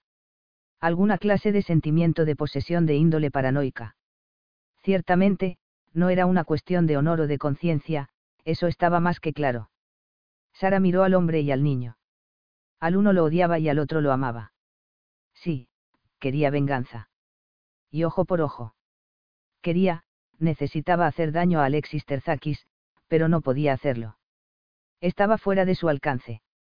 Nunca lo habría antepuesto al bienestar de Nicky. Sin decir nada tomó al niño de los brazos de Alex, con mucho cuidado para no tocarlo. Se sentó en una silla y empezó a darle el biberón. Alex se levantó de un salto. Debe usted aceptar que Nikos no pertenece aquí. Sara apretó los dientes. Acto segundo, escena quinta. Ahora él iba a volver a tratar de convencerla de que toda su familia estaba ansiosa por tener ese niño. Será mejor para usted y él si me lo da ahora. ¿Qué le iría a ofrecer? Lo había intentado ya con el dinero, con la intimidación, mostrándole a Damon y Androula como los padres perfectos. Y, finalmente, se había ofrecido a sí mismo. Pero si Nicky terminaba en Grecia, ella no podría saber ya qué pasaba con él y cómo lo trataban. No tengo mucha paciencia, dijo él. Dígame algo que no sepa ya. Alexis la miró ferozmente y se quedaron en silencio unos largos minutos. No me importa lo que me cueste, dijo Alexis por fin. Le quitaré ese niño. Sara había terminado ya de darle el biberón a Nicky y lo dejó en su cuna, tratando desesperadamente de controlar el temblor de sus manos. ¿Cómo se atrevía a ir a amenazarla a su casa? Es que él y su hermano no habían causado ya suficiente daño. Los Terzakis habían matado a su hermana. Damon debería haberle dicho a Callie que ya no la amaba y, en vez de eso, se había escapado, dejando a su pobre hermana en su limbo particular. ¿Qué le habrían hecho esos meses de tensión a su pobre corazón? Y, si Damon hubiera mantenido su promesa de casarse con ella, podría ser que Callie siguiera viva. Escúcheme, la interrumpió Alexis mientras la agarraba de un brazo. Sara se soltó violentamente y empezó a bajar las escaleras. No me ponga sus asquerosas manos encima. No soporto que me toque, susurró. Mentirosa. Ella se volvió de golpe con un furioso torbellino de emociones. Alexis se apoyó entonces en una de las paredes del salón emanando sexualidad por todos sus poros. Ella nunca antes había visto eso en un hombre. De él surgía una sexualidad cruda que hizo que se le rompieran todos los esquemas. Creo que le gustaría si yo la tocara, afirmó él. Completamente confundida, Sara retrocedió. Tenía la piel caliente y el cuerpo le pesaba extrañamente. Pensó que esa sensación era miedo. Él la asustaba. Es usted un animal, susurró estremeciéndose. Alex la obsequió con una sonrisa triunfal. Sara pensó que llamarle animal había sido un insulto para ellos. Pero él debía estar en una jaula. Estaba claro que ese tipo pensaba que era irresistible. Desafortunadamente, cuando le dije que podría darle todo lo que quisiera, dijo él sin dejar de sonreír insolentemente, no me estaba incluyendo a mí en la oferta. Cuando me meto en la cama con una mujer tiene que gustarme. Eso es lo mínimo que le pido. Si Sara hubiera tenido un cuchillo en la mano lo habría apuñalado allí mismo. Realmente, se maravillaba de que ese tipo hubiera llegado a los 33 años sin que ninguna de las mujeres que habían pasado por su vida le hubiera hecho nada. Había tenido la osadía de decir que ella lo encontraba atractivo. Entonces se separó de la pared y ella se estremeció. La hacía sentirse tan tan violenta. Ese hombre era una incitación andante al crimen pasional. Le había dicho que le ofreciera un precio por Nicky y que él se lo daría. Aún así, no parecía como si fuera a pasearse voluntariamente por el borde de un precipicio. Pero entonces ella se dio cuenta muy claramente de cuál sería el mejor de los castigos para ese hombre. Lo que más le podía hacer daño. Se le escapó la risa por un momento. Estaba claro que él no iba a aceptar, pero era una venganza perfecta. Era una idea loca, pero, cielos, qué fantasía más bonita. ¿Y, por qué iba a tener que ser una fantasía? se preguntó, podía decírselo en serio y así se libraría de él de una vez por todas. Una mirada oscura y fría se cruzó con la suya. Me alegro de que encuentre algo divertido en esta situación. Le confieso que yo no. Sara le dedicó una mirada envenenada. Me dijo que le pidiera un precio por Nicky, no. Me preguntaba cuánto tiempo tardaría en abandonar el papel de tía amante, le dijo Alex mirándola con disgusto. ¿Por qué me ha hecho perder el tiempo con eso? Sara nunca antes había conocido a nadie cuyas reacciones fueran tan difíciles de predecir. Hablaba como si fuera a dar cualquier cosa, a hacerla, para conseguir a Nicky. Sara respiró profundamente. No le va a gustar mi precio. Luego esperó un momento, deseando que él explotara. Le encantaba ver cómo trataba de mantener el autocontrol. No me importa lo que me vaya a costar con tal de que usted desaparezca de la vida de ese niño para siempre, le dijo fríamente. Pero, ya ve, no sería así. ¿Cuánto quiere a Nicky, señor Terzakis? Verá usted, lo único que yo quiero es lo que no permitió que tuviera mi hermana. Él entornó los párpados, pero era evidente que no lo había comprendido todavía. Vaya al grano. Es un poco delicado. Sara estaba electrificada por la sensación de poder que él le había dado. Usted no es una delicada violeta, dijo él, impaciente quiero que se case conmigo. Quiero ser la señora de Alex Terzakis. Solamente de apellido, por supuesto, añadió de una forma irónicamente amable. Puede que lo encuentre difícil de creer, pero lo encuentro altamente resistible. El inmenso sacrificio de tumbarse en la cama y pensar que lo va a hacer por la mayor gloria de Grecia no le será requerido.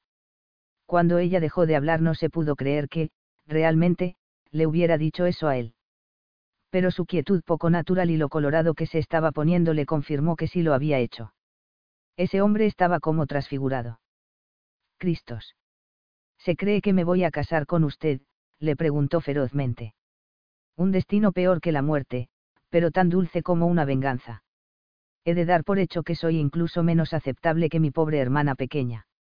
Bueno, usted me dijo que le pidiera lo que quisiera. No puede decirlo en serio. Está bromeando. No me puede pedir semejante cosa en serio. Puedo. Alexis Terzakis en ese estado de alucinación era una visión gloriosa. ¿Qué clase de mujeres para pedirme esto a mí? Así que, al parecer, usted no es un hombre tan de palabra como dice. Eso está fuera de discusión. Pero, si es posible, la desprecio más aún por pedirme semejante cosa. A Sara incluso le divirtió esa respuesta. Es que él se imaginaba que le importaba lo más mínimo lo que pensara de ella. Salió entonces del salón, dando por hecho evidentemente que ya era hora de que él se marchara de esa casa. Adiós, le dijo Sara secamente.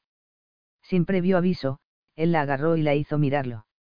¿Me ha pedido el matrimonio por el niño? le preguntó de repente. Realmente había logrado alterarlo. Sin su habitual aura sardónica, parecía tremendamente serio. ¿Qué cree usted?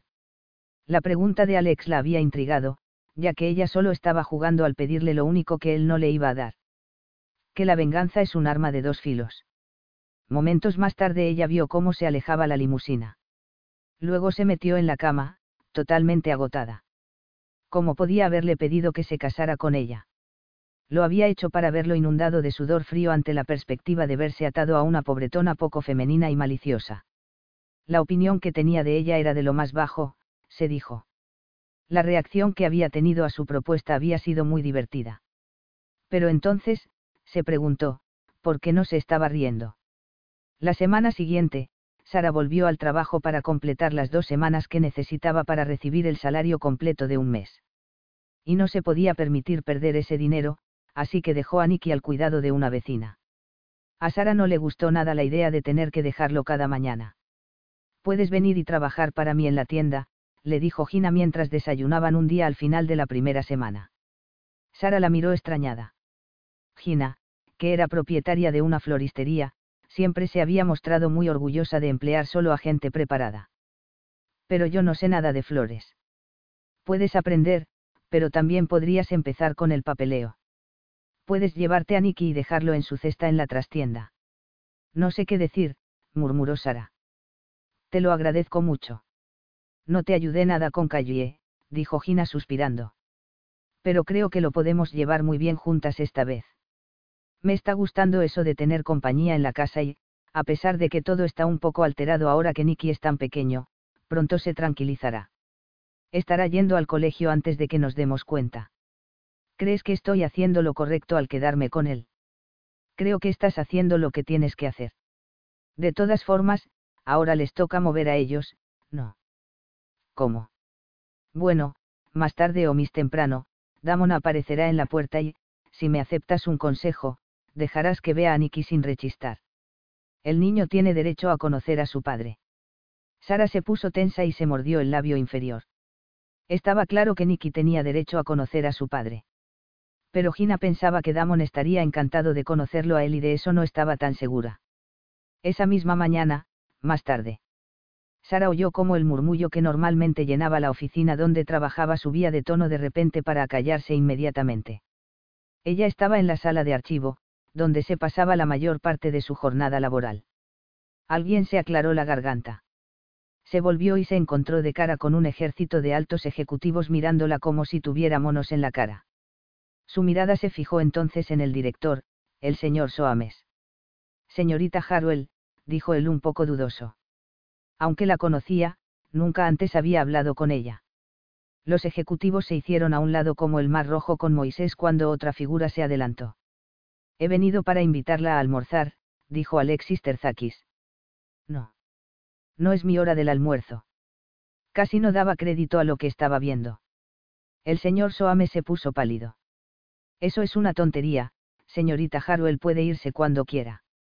Tómese el día libre si quiere, dijo el hombre con una sonrisa angustiada. Sara miró a Alex. Era el único de todo ese grupo que no parecía estar descalzo sobre unos clavos de punta. Era el que dominaba la situación. Llevaba un traje azul marino perfectamente cortado y tenía una especie de esplendor exótico innegable. Por un momento sus miradas se cruzaron y ella no pudo ni respirar ni moverse. La señorita Harwell ya no trabajará más aquí, murmuró él. Le tengo preparado otros deberes. Es una empleada realmente excelente, se apresuró a afirmar el director. ¿Qué demonios estaba pasando allí? Sara fue a preguntarlo, pero antes de que pudiera decir nada, Alex le puso una mano en la espalda y la obligó a salir de la habitación. Tiene cosas que recoger. Sí, pero. Alexis volvió la cabeza hacia los asombrados ejecutivos y dijo. Que le limpien la mesa a la señorita Harwell y le envíen sus posesiones a casa. Alguien dijo. Sí, señor. Cuando entraron en el ascensor ella estaba en un estado de furia como nunca en su vida. ¿A qué demonios está jugando? Me la estoy llevando de aquí. Alexis la miró y continuó. Tiene un gusto extraño con la ropa. ¿Qué me ha sacado? Soy el dueño de esta compañía. Y, con respecto a su peinado. ¿Qué es el dueño de esta compañía? He venido solo para invitarla a almorzar, pero me paró el portero. Alguien me reconoció y entonces se produjo un pánico total porque nunca antes había estado aquí. De repente, Alexis extendió una mano y le quitó la pinza con la que se sujetaba el cabello antes de que ella pudiera siquiera suponer su intención. Es que se ha vuelto loco. Me niego a ser visto en público con una mujer que parece una funcionaria de prisiones de uniforme. Cerdo sexista. En un momento me está diciendo que me está llevando, luego que me invita a almorzar. No comería con usted ni aunque estuviera muerta de hambre. No me tiente. Y usted está perdiendo el tiempo con esto. De todas formas, ya me iba. Y no se moleste en despedirme, ya he buscado otro trabajo. Me resulta difícil pensar en usted diciendo algo con flores que cualquiera en su sano juicio no querría ni oír. ¿Cómo ha sabido que voy a trabajar con Gina? Porque ella me lo dijo. Cuando, le preguntó Sara cuando por fin llegaron a la calle y una de las puertas giratorias casi le da en la cara. Se detuvo en seco y lo miró. Sus modales son atroces. Él se paró también y la miró sonriendo y divertido, de una forma que transformó por completo sus habituales y secos rasgos. A ella se le secó la boca y, por primera vez, pensó que Gina podía tener razón. Él era extraordinariamente atractivo. Me ha llamado sexista y solo un sexista le abriría la puerta a una mujer.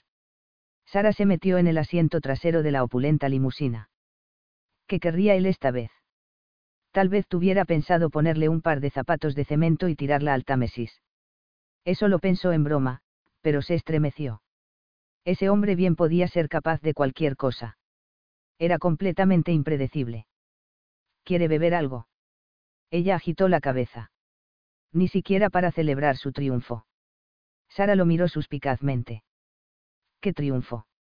Pagaré el precio, le dijo él mirándola fijamente con sus ojos negros. ¿Qué precio? Entonces se cayó y notó un nudo en la garganta. Lo miró sorprendida y él dijo. Me casaré con usted. Capítulo 4. Lo que menos se había esperado Sara era eso. Ni en sus sueños más locos se había imaginado que Alexis Terzakis fuera a aceptar lo que le había propuesto e iba a estar de acuerdo en casarse con ella. Sorprendida por su capitulación y muy consciente de la forma como la estaba mirando, se concentró en mantener el rostro inexpresivo. Pero el corazón le estaba latiendo salvajemente en los oídos. No tenía ni idea de la razón por la que él aceptaba. ¿Por qué Nicky era tan importante para la familia Terzakis? seguramente sería el primer nieto de alguien y era niño.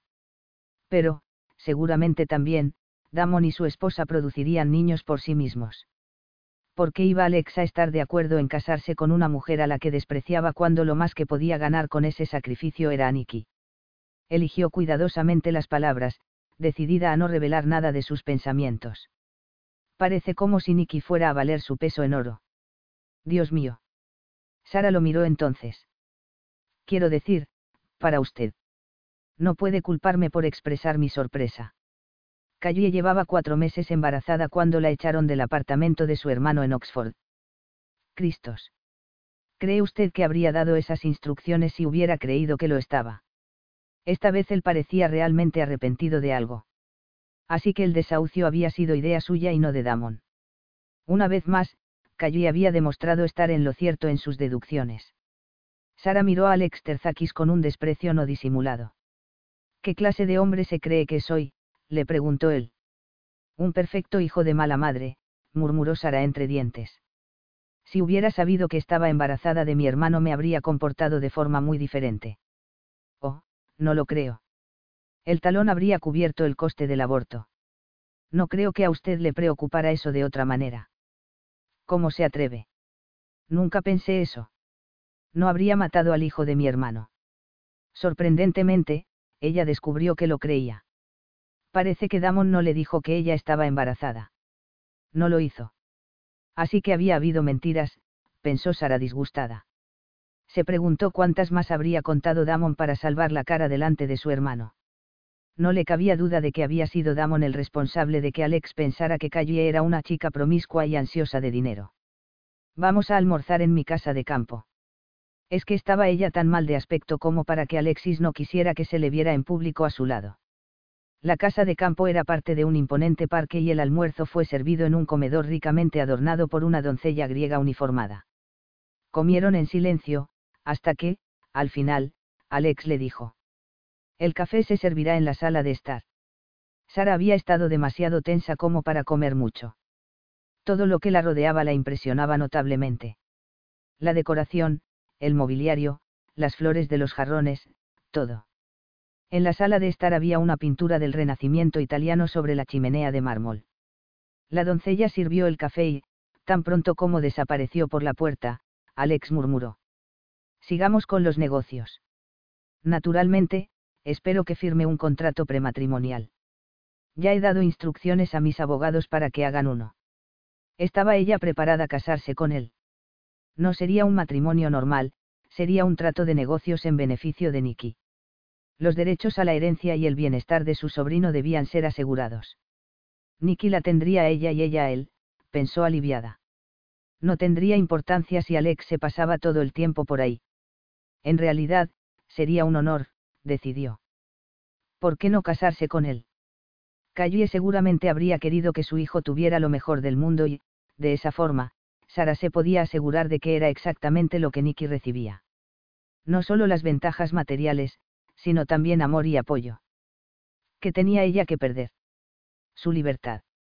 De todas formas, ¿qué libertad iba a tener con un niño pequeño que criar? No era que tuviera el menor deseo de tener un hombre en su vida. Alex podría seguir recorriendo mundo y ella se organizaría la existencia en torno a Nicky. La única diferencia estaría en que, por primera vez en la vida, no tendría problemas de dinero. No me casaré con usted sin el contrato. No hay problema. Sara tuvo muy claro que lo que le preocupaba a él era su riqueza y la forma de conservarla. Le enviaré a alguien con cualquier cosa que tenga que rellenar y será informada de los arreglos para la boda a su debido tiempo. ¿Tiene alguna pregunta? ¿Por qué está de acuerdo con esto? Por el niño. Quiero que tenga lo que más necesita. Seguridad, amor y un hogar tranquilo. ¿Por qué sería que eso no la convencía? porque era como si un sexto sentido le estuviera advirtiendo que no le estaba diciendo la verdad. No parece que tenga mucho que decirme, dijo Alex rompiendo el silencio de sus pensamientos. He conseguido lo que quería, le contestó Sara con una sonrisa maliciosa. Parece muy segura de eso, afirmó Alex con una extraña mirada. Lo estoy. Un sentimiento de triunfo la estaba inundando por completo. Había justicia en el mundo, después de todo. Alexis Terzakis no era intocable. Lo tenía donde quería bien agarrado. Bien, ¿qué piensas? Me sienta bien. Sara dejó en el suelo las bolsas y giró sobre sí misma para que Gina la pudiera ver bien. Tu cabello. Te lo has cortado y peinado. Y ese vestido, esos zapatos. Pareces millonaria. Podría no haberte conocido si nos hubiéramos cruzado por la calle. Perfecto. ¿De verdad piensas que debes empezar a gastarte el dinero de Alex antes de casarte con él? Me encanta gastarme el dinero de Alex. Él se cree que soy una avariciosa y una cazafortunas. Ese contrato lo dejaba bastante claro. Veinte páginas de insultos. Creo que debo satisfacer la imagen que tiene de mí, no. ¿Se te ha ocurrido que vas a tener que vivir con él? No tengo la menor intención de hacerlo. Incluso espero verlo solo de vez en cuando y, por lo que sentimos el uno por el otro, estoy más que segura de que nuestras reuniones serán más bien pocas y espaciadas. Entonces, ¿a qué viene esta sorprendente transformación? Sara se rió. Gina, esto no es por él, es por Nicky. Por Nicky. Tengo que hacer como si fuera su madre, no. Tengo que dar el tipo. De otra forma, al cabo de unos años, lo avergonzaré. De todas maneras, solo he hecho lo que Alex me sugirió, me puse en manos de profesionales para tener un aspecto razonablemente presentable. Gina tomó aire. Sara parecía más que razonablemente presentable, estaba preciosa. Pero sabía muy bien que si ella se lo decía, a Sara no le iba a gustar. Se había pasado demasiados años pensando en sí misma como en una chica plana y poco atractiva como para ser convencida de repente de que eso había sido elección suya en realidad. Sara pensó que no se parecía ni remotamente a una funcionaria de prisiones mientras se miraba al espejo de su habitación. El dinero podía comprar la apariencia de belleza. El dinero de él. Después de leer ese contrato insultante se había puesto furiosa. En primer lugar, al principio se lo habían presentado en griego, así que tuvo que exigir una traducción, antes de aceptar firmar en varias partes del ejemplar en griego. Como recompensa se le habían dado varias tarjetas de crédito y se le informó que se habían abierto algunas cuentas bancarias a su nombre. No es demasiado tarde todavía para que cambies de opinión, dijo Gina suspirando desde la puerta. Sara gimió. Gina no había dejado de criticarla en toda la semana. No me voy a arrepentir. Estoy haciendo esto por Nicky. Pero yo creo que Alexis Terzakis no es un hombre que se deje vencer tan fácilmente. Creo que estás loca y que él lo está más por haber aceptado este trato. Así que, dime, murmuró Alex. ¿Cómo lo hiciste? ¿Hacer, qué? Sara miró al hombre que estaba sentado a su lado en la limusina. Estaba sentada todo lo lejos posible de él, pero todavía le parecía poco. Él la estaba haciendo sentirse muy incómoda, esa era la primera vez que Alex le hablaba desde la ceremonia en el juzgado. Si se hubiera tratado de otro hombre, Sara habría dicho que su nueva apariencia lo había dejado impresionado, pero estaba con Alexis Terzakis, un reputado experto en cuestiones de belleza femenina y sospechó que él estaba tratando de hacer que ella tuera consciente de lo que pensaba acerca de lo que a sus ojos debía parecer unos patéticos esfuerzos para acoplarse a su nuevo estatus de madre de Nicky. ¿Cómo hice qué? Sara se sentía vacía sin tener a Nicky en brazos. El niño iba en el coche que lo seguía, a cargo de una niñera que no era precisamente Mary Poppins en opinión de Sara se preguntó si sería el momento adecuado para decirle a Alex que quería dedicarse personalmente de criar al niño. ¿Cómo has conseguido esta metamorfosis sorprendente de un día para otro? Sara se ruborizó, convencida de que él se lo estaba diciendo en plan sarcástico. Contraté a un asesor de imagen. Perdón.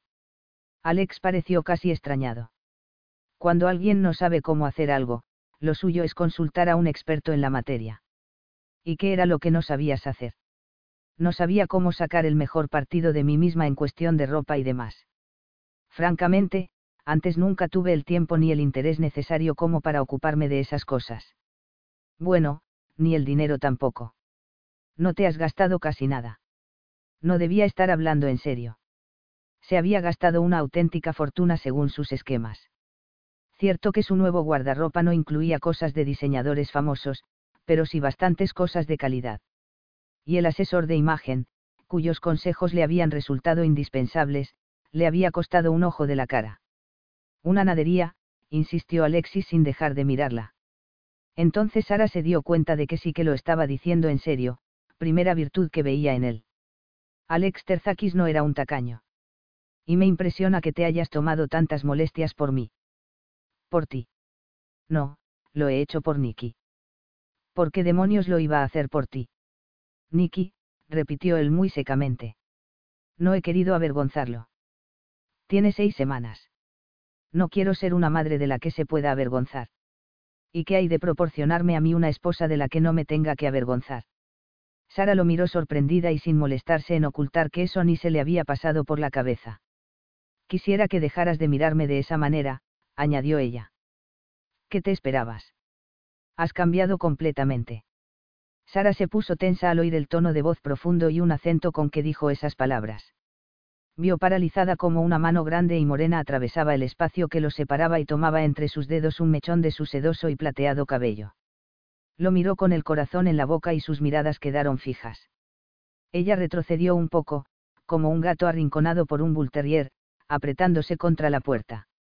Deja eso, gruñó Alex sin dejar de mirarla ferozmente. ¿Qué dejé qué? Sara no podía respirar y su cuerpo temblaba como respuesta a la terrible tensión que había surgido de la nada. No sabía lo que él estaba haciendo. Era él un hombre violento. Estaba pensando golpearla o algo parecido. Con un frenético intento por distraer su atención, le dijo. No quiero que Nicky tenga una niñera. Por un momento él la miró extrañado. Una niñera, dijo Alexis casi susurrando y como si ella le hubiera hablado en una lengua desconocida. Yo me ocuparé de él. Estarás demasiado atareada ocupándote de mí. ¿Tienes sirvientes para que lo hagan? No, tengo una esposa que lo hará. Alex se había acercado y ahora ella estaba realmente acorralada. La tomó por la barbilla, haciendo que no dejara de mirarlo. Entonces Sara, furiosa, le puso las dos manos en el pecho para mantenerlo a distancia. De repente él se rió de una forma tan espontánea que la sorprendió. Quítame las manos de encima ahora mismo. exclamó, extrañada por el inexplicable comportamiento de él. Oblígame, la invitó Alex sonriendo con un efecto devastador. Sus miradas se cruzaron entonces y a ella se le quedó la boca seca. Bajo las manos podía sentir el latido del corazón de Alex y el calor de su poderoso cuerpo. El corazón le latía a Sara frenéticamente y algo muy parecido al pánico comenzó a apoderarse de ella. Entonces le llegó el olor de su loción para después de afeitar. Era algo masculino y notablemente erótico. Erótico. Cielo santo, ¿de dónde había salido ese pensamiento? Alexis se rió y eso la desorientó más aún. Luego se apartó de ella lentamente con unos movimientos gráciles y confiados. Era un hombre muy consciente de su físico. Sus ojos negros la observaron con una frialdad ilegible y algo más. Algo a lo que ella no podía ponerle nombre, pero que bien podría ser satisfacción. Gracias, dijo Sara con una voz helada y se escondió las no muy firmes manos bajo la chaqueta. Ese anillo que llevas en el dedo es una alianza, le informó suavemente Alex. Sara arrugó la nariz y miró el anillo. Y. Ahora eres mi esposa. Los ojos color esmeralda de ella brillaron. Su esposa. Se esperaba de ella que aquello la aterrorizara o que se sintiera orgullosa. La boda no había significado nada para ella, había sido una ceremonia vacía, tan sin significado como el anillo de platino que llevaba en el dedo. No tenían nada en común, excepto Nicky. Entonces, porque ese tipo insistía en que era su esposa. El término era irrelevante. Estabas tan absorta con tu triunfo que no has visto nada más. Ella apartó la mirada y no dijo nada, por lo que él continuó. No me gusta que me ignoren. Tal vez deberías intentar una conversación normal, si es que tienes que hablar. ¿De qué hablamos? Del tiempo. En Inglaterra, la lluvia es un buen tema de conversación. ¿Qué edad tienes? ¿Por qué no lo miras en el libro de familia? No seas niña. Dentro de un mes cumpliré 25. Todavía me quedan unos años para cumplir los 30, le dijo Sara sin poder resistirse. ¿Te dolió, EH? Nada de lo que tú digas o hagas me puede doler. En lo que a ti concierne, soy inviolable. Estás muy confiada. Y tengo razones para estarla. De repente, Sara se preguntó qué le podía hacer él, podía no darle dinero. Eso no la preocuparía. Podía ignorarla. Eso le agradaría. Podía ser rudo. Y ella también. Podía pasar cada noche con una mujer distinta. No la molestaría. Y, si se ponía en plan violento, podía divorciarse de él o de lo que quedara de Alex cuando hubiera terminado con él. El más mínimo indicio de abuso físico por su parte, pensó, y terminaría siendo un macho muy poco digno de ese nombre. Abordaron el avión que los llevaría a la casa que Alexis tenía en Francia. Cuando Nicky entró llorando en brazos de la niñera, Sara se levantó enseguida y corrió hacia ellos.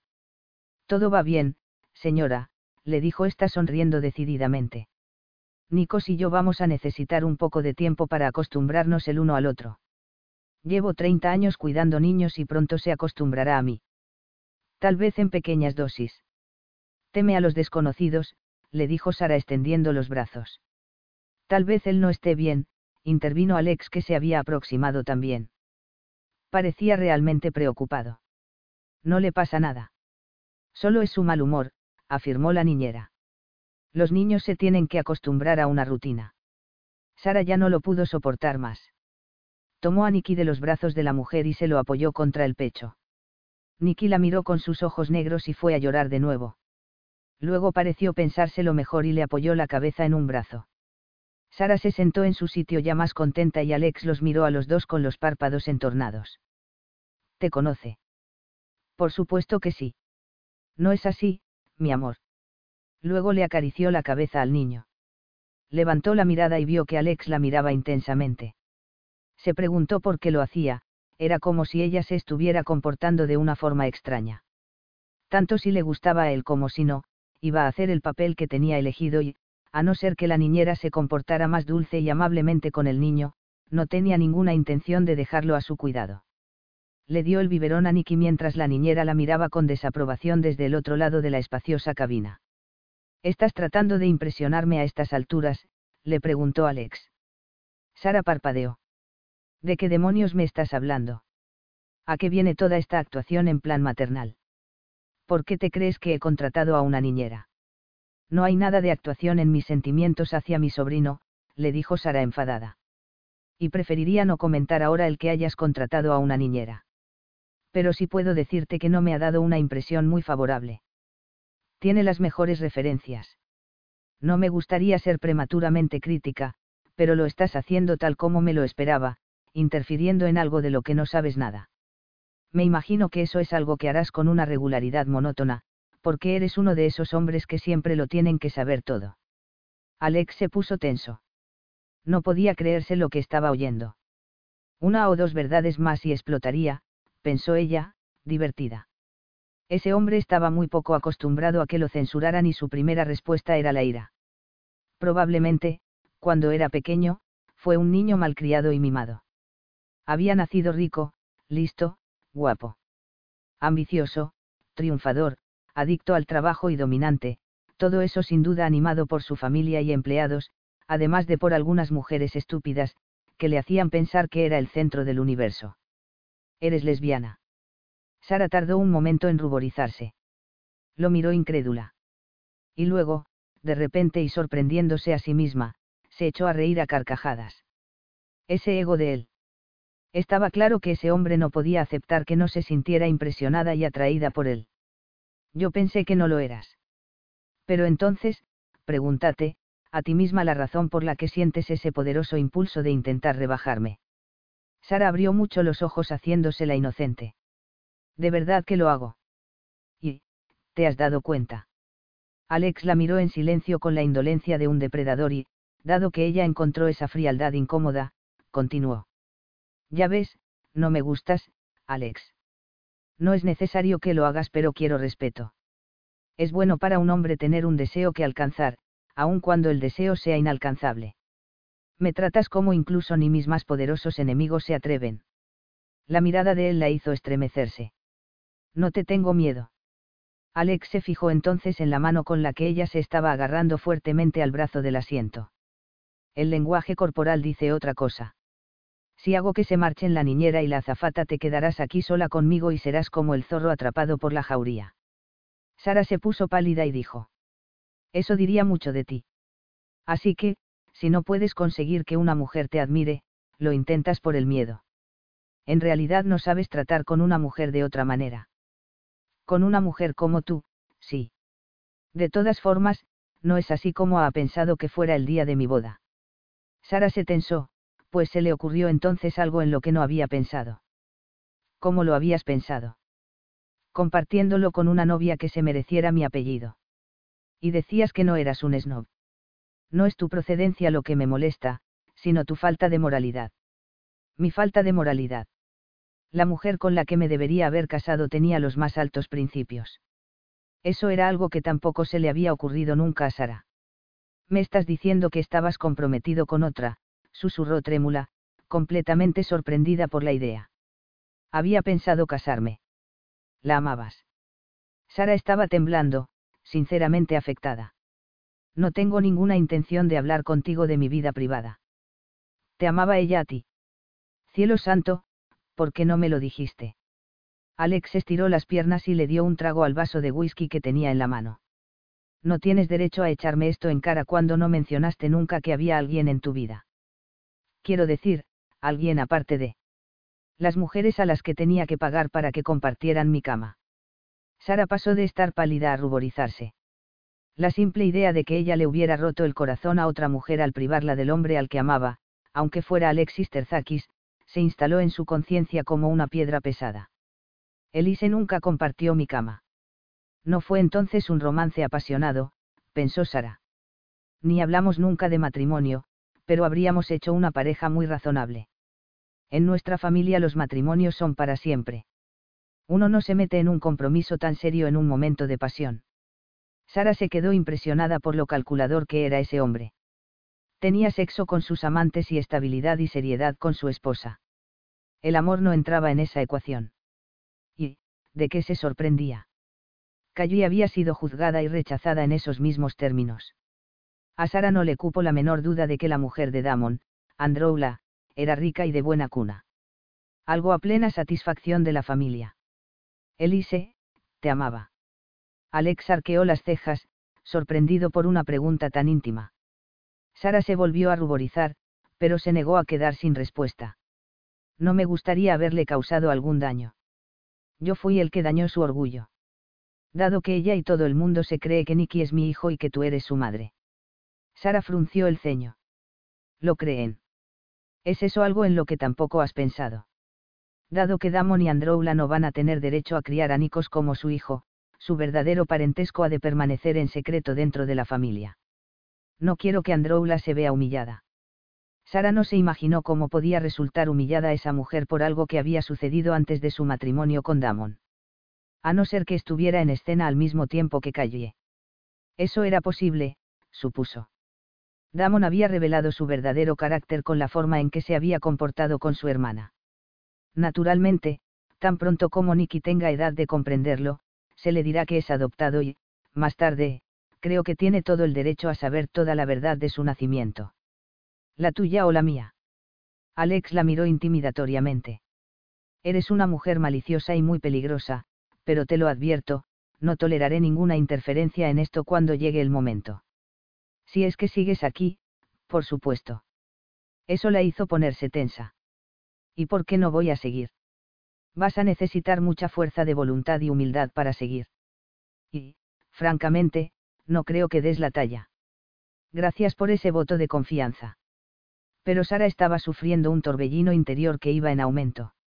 Él la estaba amenazando, pero eso solo no la importaba demasiado. Lo que la estaba asustando más era que se trataba de la primera vez que veía a Alex como un hombre con sentimientos y posibles fragilidades. Él estaba muy amargado. Hacía tres semanas eso no le habría importado lo más mínimo. Entonces no había tenido muy en cuenta que había sido Damon el que realmente había engañado a Calle, la había dejado embarazada y la había abandonado, negándose a apoyarla económicamente y mintiendo a su hermano acerca de ella. Con una información incorrecta, Alex había entrado en acción. Damon podía haber seguido adelante y podía haberse casado con Calle desafiando a su hermano si hubiera querido hacerlo. Pero, la verdad era que Damon no había querido casarse con su hermana y se había escapado, dejando que Alex le sacara de una situación vergonzosa. Así que Damon era el verdadero pecador, pero Alex era el que se había sacrificado. Cielo santo, como no se le había ocurrido antes. ¿Por qué había centrado su odio solo en Alexis Terzakis? Él había sido un oponente mucho más válido que el débil de su hermano pequeño. Damon solo se habla atrevido a aparecer brevemente durante el funeral de Calle y ella había obligado a Alex a pagar por el comportamiento de su hermano. Sara se sintió de repente como alguien que saliera a la luz del sol después de estar mucho tiempo a oscuras. No es demasiado tarde para que cambies de opinión, le había dicho Gina una y otra vez antes de la boda. Pero Sara había estado ciega y sorda a esos consejos. Tenía en el punto de mira a uno de los terzakis y había disparado en nombre de la venganza. Y por Nicky, se recordó a sí misma. Desafortunadamente solo ahora se daba cuenta de que acababa de destruir la vida de Alexis mientras que Damon había salido tan contento y eso no era justicia. Miró con los párpados entornados al marido que acababa de proporcionarse a la fuerza y su mirada chocó con la feroz de él. Unos ojos tan calientes como las llamas que la hicieron apartar los suyos rápidamente y sentir como ganas de vomitar. Cielos, chica, pensó, este no es el momento de hacerlo. Capítulo 5. Un castillo en el Loira. ¿Qué menos se podía pedir de un terzakis? Se preguntó Sara mientras la limusina recorría el camino bordeado de árboles del enorme y cuidado jardín. ¿Desde cuándo vives aquí? le preguntó a Alexis justo cuando el maravilloso castillo apareció ante su vista. Cielos. Es enorme. Este era el hogar de la familia de mi madre. Era francesa. Cuando murió, le preguntó Sara, sintiéndose súbitamente ansiosa de información. Cuando yo era niño, le contestó Alex con un tono de voz que le indicó que se estaba metiendo en terreno prohibido. Sara contuvo su juvenil excitación. Pero es que nunca antes había salido del país y le resultaba difícil adaptarse, sobre todo cuando tenía delante ese fabuloso castillo que parecía sacado de un cuento de hadas. De repente, Alexis se inclinó hacia adelante y miró incrédulo a la figura femenina que salió de la entrada principal del castillo y se dirigió al coche cuando éste se detuvo. Masculló una imprecación en griego y luego soltó un gruñido en voz alta. A Sara le pareció hasta indefenso, eso sí, por un momento. Si te atreves a dejar entrever que Nicky no es nuestro hijo te mataré, susurró Alexis. Y, por la forma en que la miró, Sara se lo creyó. ¿Pero quién es? No pudo continuar. El chofer les abrió la puerta y la pequeña mujer rubia que los esperaba la abrazó entusiásticamente. Soy tu suegra, le dijo. Sara, esta es Vivien, mi madrastra. Siempre tan preciso, cuando todo el mundo te puede decir que he amado a este chico desde hace más de 20 años. Eres inglesa, fue lo único que Sara logró decir. Alex, ya sé que me he excedido un poco apareciendo así justo antes de tu noche de bodas, pero es que no podía esperar a conocer a Sara, quien sé que te va a hacer muy feliz. ¿Y cómo iba a poder decir esto antes de conocerla? Me ha devuelto el abrazo. Una completa desconocida la ha abrazado y ella me lo ha devuelto porque no quería herir mis sentimientos. Vi bien. No me vas a abrazar tú. Alex se inclinó y le dio un beso en la mejilla. Ya veo que te sigue tomando por público, Sara. Normalmente él es un poco más entusiasta. Bueno, ¿dónde está? ¿Quién? le preguntó Alex. Alexis, ¿qué te pasa? Tu hijo. Me estoy muriendo de ganas de verlo. El otro coche se detuvo entonces y de él surgió la niñera con Nicky. Vivien se acercó a él y Alexis le dijo a Sara. Vamos a la casa. Te enseñaré tu habitación. Luego la tomó del brazo y tiró de ella. Era evidente que quería apartarla cuanto antes de su encantadora madrastra. Pero Vivien se lo impidió. La niñera dice que está dormido y no se le debe despertar, dijo sonriendo. Es un poco dominante esa mujer, ¿no? ¿La has elegido tú, Alex. Sí, le confirmó Sara. Tu hijo es precioso, Sara. Eres una buena chica. Es sorprendente lo rápidamente que has vuelto a adelgazar. Viéndote nadie diría que acabas de ser madre. Le das el pecho. Sara se ruborizó bastante. No. Me llevaré a Nikos a su cuarto, señora, dijo la niñera mientras pasaba a su lado. Es como un tanque, no, añadió Vivien refiriéndose a la niñera. Me la imagino colocando barricadas para mantenernos apartadas del niño. Sara se rió y Vivien se dirigió a su hijastro. Alex, no me voy a quedar. Te lo prometo. Ni siquiera a cenar. Pero de verdad, Alex, no me ha gustado nada esta boda tan en secreto y el que no me hayas presentado a esta querida chica hasta hoy. Nada de amigos, nada de familia, nada de fiesta. Ni siquiera una luna de miel horrible. Yo lo habría organizado con estilo, quiero que sepas que se lo rogué, Sara.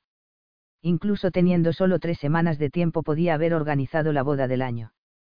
Para entonces ya habían pasado la gran entrada principal del castillo y estaban en el enorme recibidor.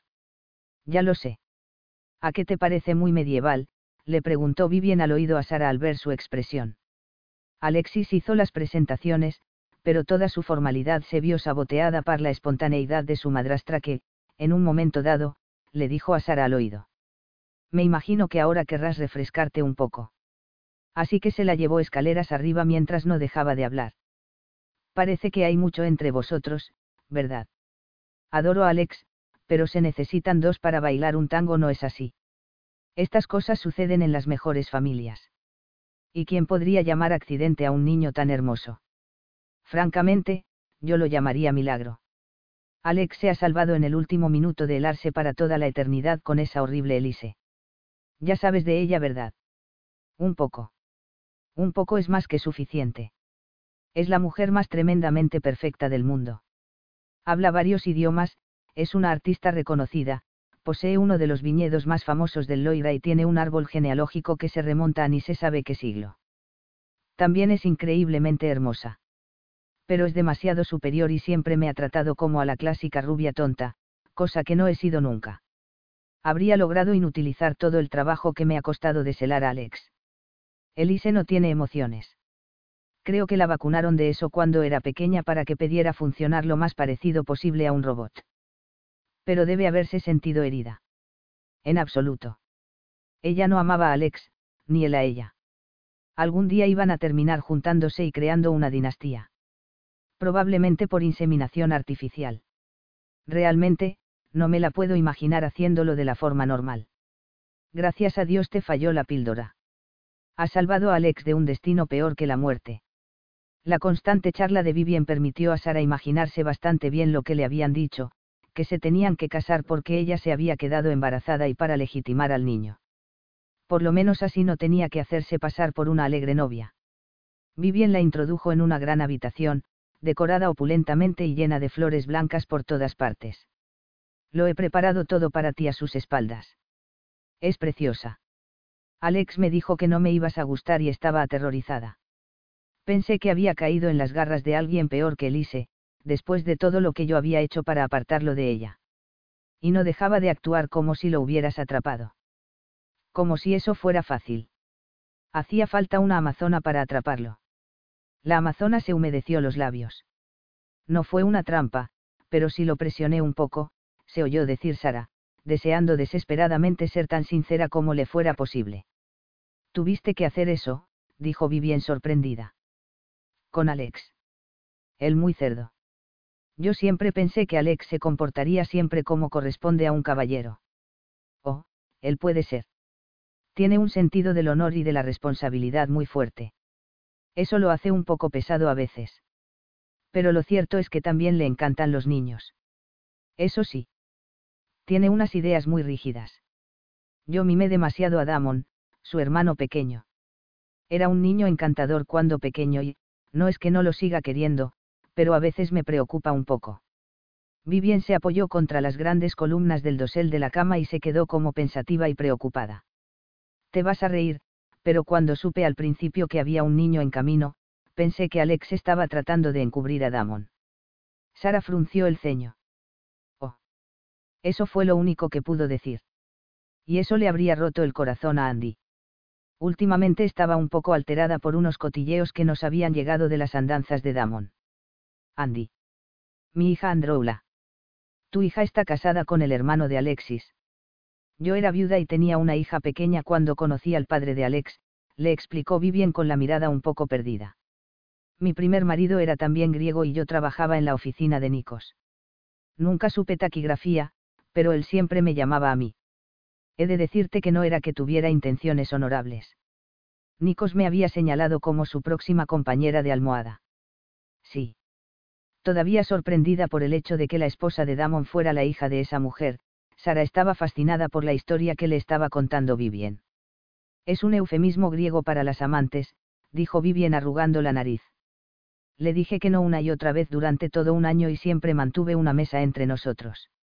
Al final él terminó de rodillas, rogándome que me casara con él, pero a la vez odiándome también, ya sabes lo que quiero decir. Así que nos casamos y tardé otros dos años en quitarle de encima los vestigios de su anterior forma de vida. Vestigios. Su amante. Él no podía comprender por qué no nos podía tener a las dos, dijo Vivien mirando a Sara sonriendo y con los ojos chispeantes. Doy por hecho que Alex tiene un par de vestigios en Atenas y París, ¿verdad? Herbio sí. Los hombres griegos tienen un doble rasero. ¿Quieres saber cómo me quité de encima el vestigio? Me encantaría, afirmó Sara de todo corazón. Lo puse celoso. Es un luego peligroso, pero a mí me sirvió. De repente él se dio cuenta de cómo me sentía yo y no lo volvió a hacer. Estaba demasiado ocupado observando todos mis movimientos. Yo lo amaba de verdad, pero chica, tuve que tenerlo bien sujeto. ¿Qué plan tienes tú? Plan. Necesitas una estrategia si quieres vencer a la oposición. Recuerda que yo siempre estaré localizable por teléfono y que suelo venir mucho a Francia. Volveré enseguida para ver a gusto a mi nieto. Vivien ya estaba en la puerta, se detuvo un segundo y la sonrió. Alexis tiene conciencia, juega con eso. Y, por supuesto, con eso otro también, le dijo señalándole la cama. Estoy muy segura de que ya sabes que lo que sucede ahí es más importante que cualquier otra cosa en este momento. No dejes que se te escape de las manos.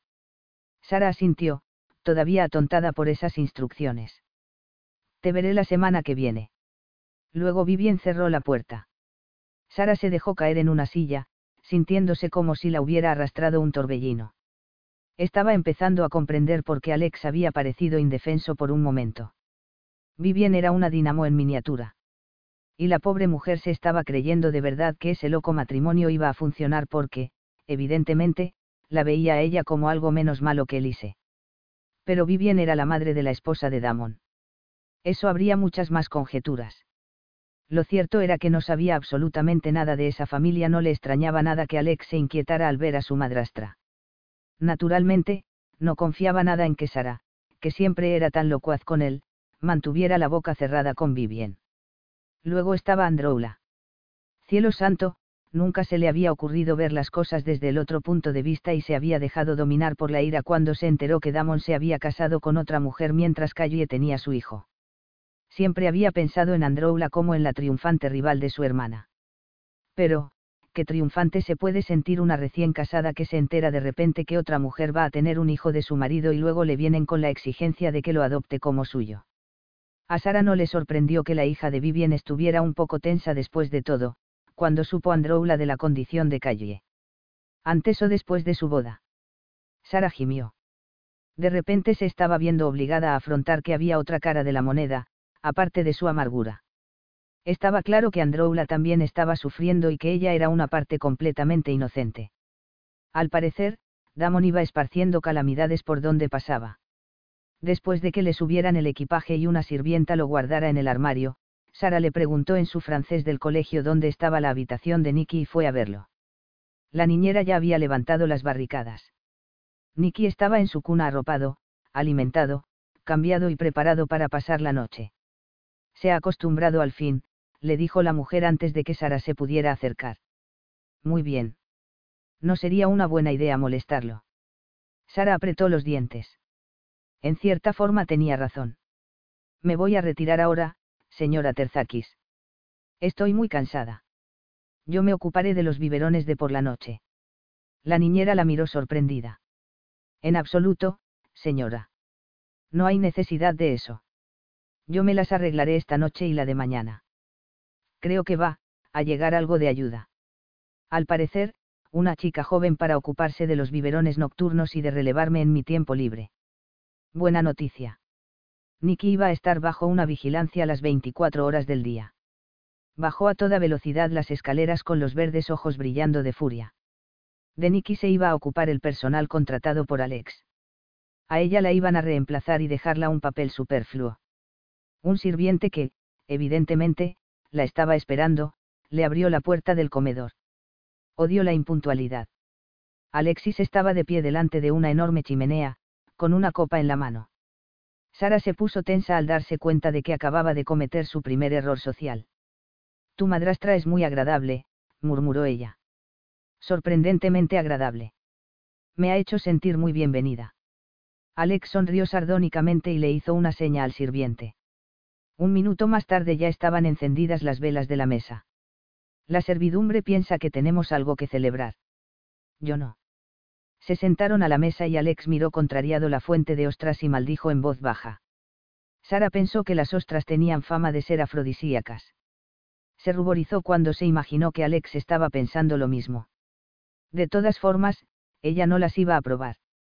Hacía tiempo sufrió una fuerte alergia al tomarlas y, desde entonces, se las había prohibido. ¿Cómo te sientes al ser mi esposa? Sorprendida, Sara lo miró. Él la estaba mirando como si la fuera a agarrar por el cuello con esa mirada. De repente se sintió aliviada porque estuvieran sentados a los extremos de una mesa tan grande. ¿Cómo? insistió él. Alex. Yo no me siento tu esposa, así que no dejes que eso te preocupe, le contestó ella con una risa forzada lo único que quiero es ser la mejor madre que pueda para Nikki. No tengo ninguna intención de interferir en tu vida de ninguna manera. Bonitas palabras. Pareces estar de retirada desde que te pusiste la alianza en el dedo. No sé de dónde sacas esa impresión. Hace tiempo me dijiste que lo que yo me merecía era una esposa que hiciera de mi vida un infierno. Una verdadera bruja. Pero ahora pareces estar cambiando de juego. Estás haciendo de devota madre lo mejor que puedes con tus limitadas habilidades escénicas. No estaba actuando. Yo quiero a Nicky. Él ha sido tu pasaporte para otro mundo. Lo utilizaste. Lo has utilizado para conseguir tú lo que le negué a tu hermana. Eso no es cierto. Sí, de acuerdo, quería venganza. Pero nunca me imaginé que fueras a estar de acuerdo en casarte. Y, cuando lo hiciste, pensé que esta sea la mejor solución posible para las necesidades de Nicky. Me obligaste a aceptarte, dijo irritado. No me puedo creer que una mujer pueda ser tan desvergonzada. Debes haber llevado una vida muy protegida. La riqueza y la posición social fueron tu precio. Me vendiste a Nicky. Sara se puso en pie de un salto. ¿Cómo te atreves a acusarme de eso? Tampoco era que me esperara otra cosa de la arpía que tuvo la osadía de enfrentarse conmigo en mi despacho hace cinco meses. ¿A quién le estás llamando arpía? exclamó Sara con los ojos echando chispas. Ni a ti ni a tu difunta hermana os importó nada, Androula.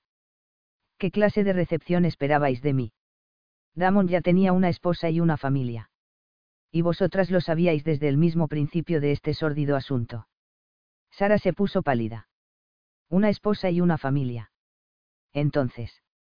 Me estás diciendo que hace cinco meses Damon llevaba ya casado el tiempo suficiente como para tener un hijo. No te creo. Esa pretensión de ignorancia no te será de ningún provecho. Tu hermana conoció a Androula y a mis sobrinas antes de meterse en la cama de mi hermano. La niñera. No. Vaya una niñera. Sara estaba temblando tanto que se tuvo que volver a sentar. Estás mintiendo. Has elaborado todo esto para ensuciar la memoria de mi hermana. No pudo haber conocido nunca a tu cuñada. Ni siquiera podía saber que existiera. Calle no supo nunca que Damon estaba casado. Ni yo. Por supuesto que lo sabíais. Pero Damon le pidió a Calle que se casara con él. Incluso le regaló un anillo de compromiso. Alex soltó una palabrota y Sara se volvió a poner en pie impetuosamente. No te atrevas a usar ese lenguaje en mi presencia. Luego volvió a sentarse y agitó la cabeza. No sé a lo que estás jugando con todas estas mentiras.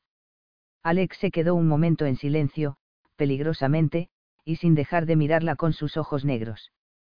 Sara dio un puñetazo a la mesa, apenas era capaz de pensar. Mi hermana nunca se habría liado con el marido de otra mujer. Callie conoció primero a Androula. Ella no podía haber conocido a la esposa de Damon. Nunca en su vida estuvo en Grecia. Tengo pruebas. ¿Qué pruebas? Alex se levantó de la mesa y se dirigió a la puerta, donde la esperó. ¿Vas a venir? ¿O es que no crees que puedas mantener esta farsa al ver la evidencia? Sara apretó los dientes y se levantó. No temo ninguna evidencia que te pueda sacar de la manga entraron en una habitación con una gran mesa de lectura delante de un ventanal y se acercaron a una estantería llena de libros. Entonces él apretó algo y la estantería se apartó, revelando otra puerta. Mantengo la evidencia en lugar seguro. Luego se metió en ese recinto y Sara lo esperó al lado de la mesa. No tenía miedo. No, no temía que él le enseñara nada que pudiera quebrantar su fe en su hermana muerta. Esperó apoyada en el borde de la mesa y con un nudo en el estómago. Alex salió por fin y dejó sobre la mesa un montón de fotos. Las hicieron en Oxford. Androula y los niños fueron allí a pasar unas semanas con Damon. Sara miró la foto que había encima y fue como si alguien le diera un puñetazo en la boca del estómago. Callie estaba al lado de una joven de cabello oscuro y cada una de ellas llevaba de la mano a una niña morena, la mayor de unos cuatro o cinco años. Todos sonreían como tontos. Sara se sintió como si fuera a vomitar. Alexis tomó las fotos y se las fue enseñando una a una. Y aparecía en todas ellas. Finalmente, Sara apartó la mirada. Andy perdió a una de las niñas en una tienda y tu hermana la encontró. Así fue como se conocieron. Androula cometió el error de invitarla a su casa a cenar y luego y cuidó a las niñas una o dos noches.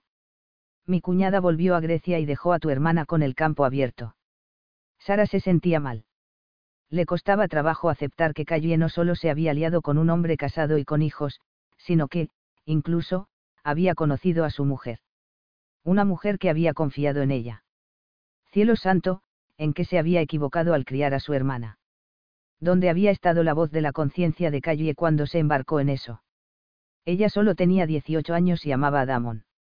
Sara dijo eso pero no estaba hablando con Alex, estaba razonando consigo misma, buscando una defensa para la hermana a la que había amado y a la que había creído comprender. Dios sabe que él la animó a seguir.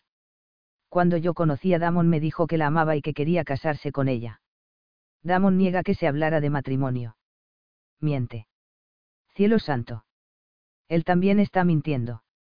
¿Desde hace cuánto tiempo que está casado? Desde que tenía 19 años. Andy tenía 18. Yo no quise que lo hicieran y les aconsejé que esperaran. Damon era demasiado joven. Pero Vivien los apoyó y mi padre no vio ninguna razón para no darles su consentimiento. Sara se cruzó de brazos. Seguía muy pálida e impresionada. También están estas cartas, sin abrir, como verás. Alex le pasó un manojo de cartas, las de Calle. Damon no las recibió nunca, dijo ella. Yo no me creí que ella estuviera embarazada. Él sí. Tú no tenías ningún derecho a interceptarlas. Calle no era ninguna vampiresa que lo sedujo para que abandonara su hogar. Era una adolescente y él no era mucho mayor. Tanto si Damon estaba casado como si no, Calle también era responsabilidad suya. Alex levantó una mano para hacerla callar y sonrió sardónicamente. Yo no soy mi hermano. Pero tú interferiste. Había niños inocentes por medio, al igual que la paz y estabilidad de toda mi familia. Alex defendía su comportamiento sin mostrar el más mínimo signo de disculpa o arrepentimiento. Siempre ha sido mi opinión que es la mujer la que tiene que decir que no. Hipócrita, le gritó Sara. Tu hermana sabía que Damon estaba casado. Tomó su elección y mi hermano la suya. Volvió con su esposa. Sara se frotó las sienes. Le estaba empezando a doler la cabeza. Cuando volvió a levantar la mirada. Alex ya estaba en la puerta. Nos espera la cena, dijo él. Ya no tengo hambre. Creo que me voy a la cama. Sola. En nuestra noche de bodas. Sara lo miró y se puso tensa. Algo se agitó en su interior. Pensó que no se sentía bien y esa era la razón de las extrañas sensaciones que experimentaba últimamente. Yo subiré más tarde, murmuró Alex muy suavemente y giró sobre sus talones. No puedo esperar a que te tumbes y empieces a pensar en la gloria de Grecia perdón. Pero él ya se había marchado. Capítulo 6. Sara yacía tumbada en la enorme cama con los ojos fijos en la puerta. Estaba segura de que él había estado bromeando. Por supuesto. Seguramente para evitar que durmiera bien esa noche. Un hombre ha de sentirse atraído sexualmente por una mujer para hacer el amor con ella.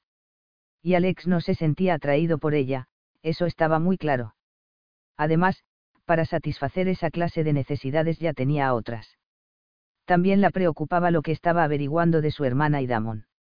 Nunca antes había estado tan confundida. Hasta esa misma noche siempre había pensado en Calle como en la víctima seducida y abandonada brutalmente. Pero ahora estaba empezando a verlo de otra manera.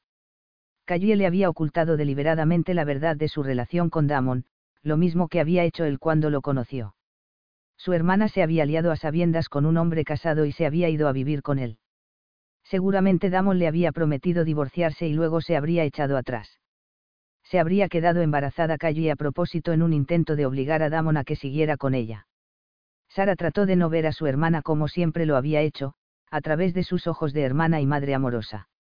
Siempre había sido muy cabezota, arrogante desde pequeña, cuando descubrió que su belleza era una fuente de poder con el sexo masculino.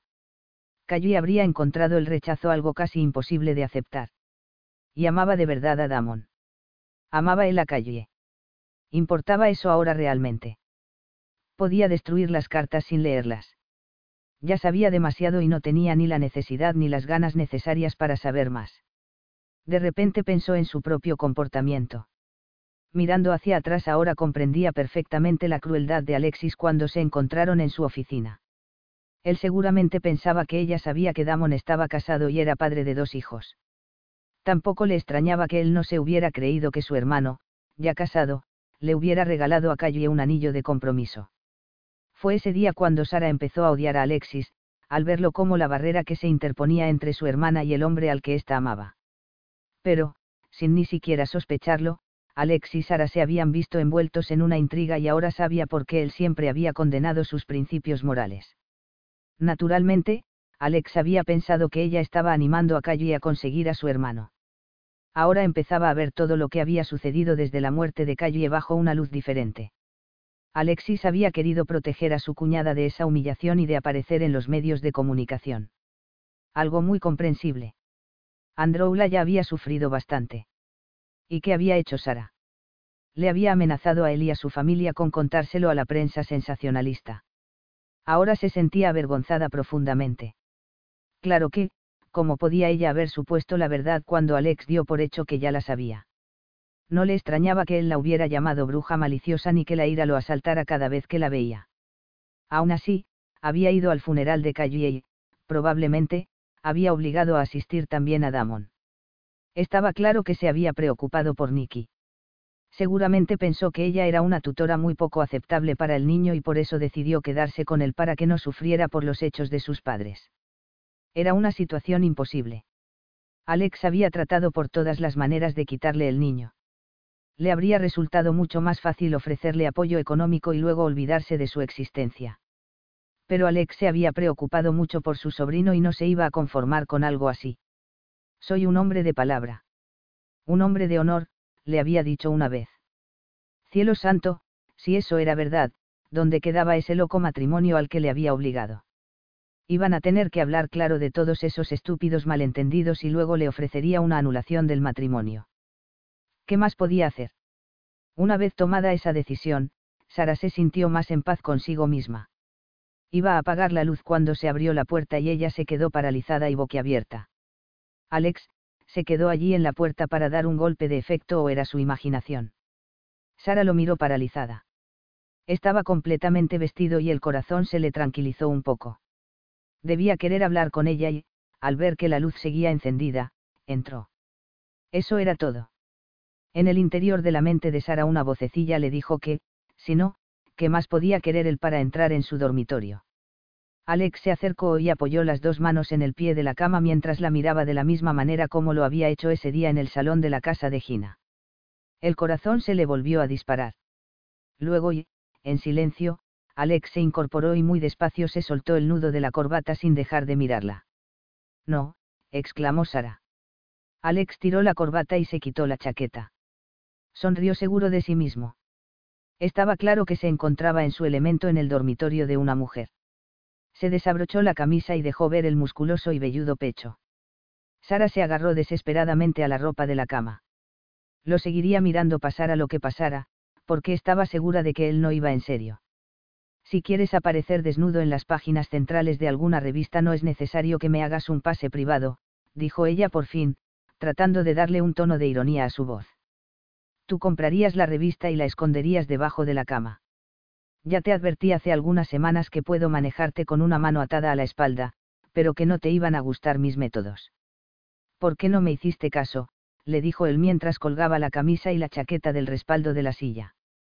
Tu machismo me deja fría, Alex, contestó ella logrando que los nervios no se le notaran en la voz.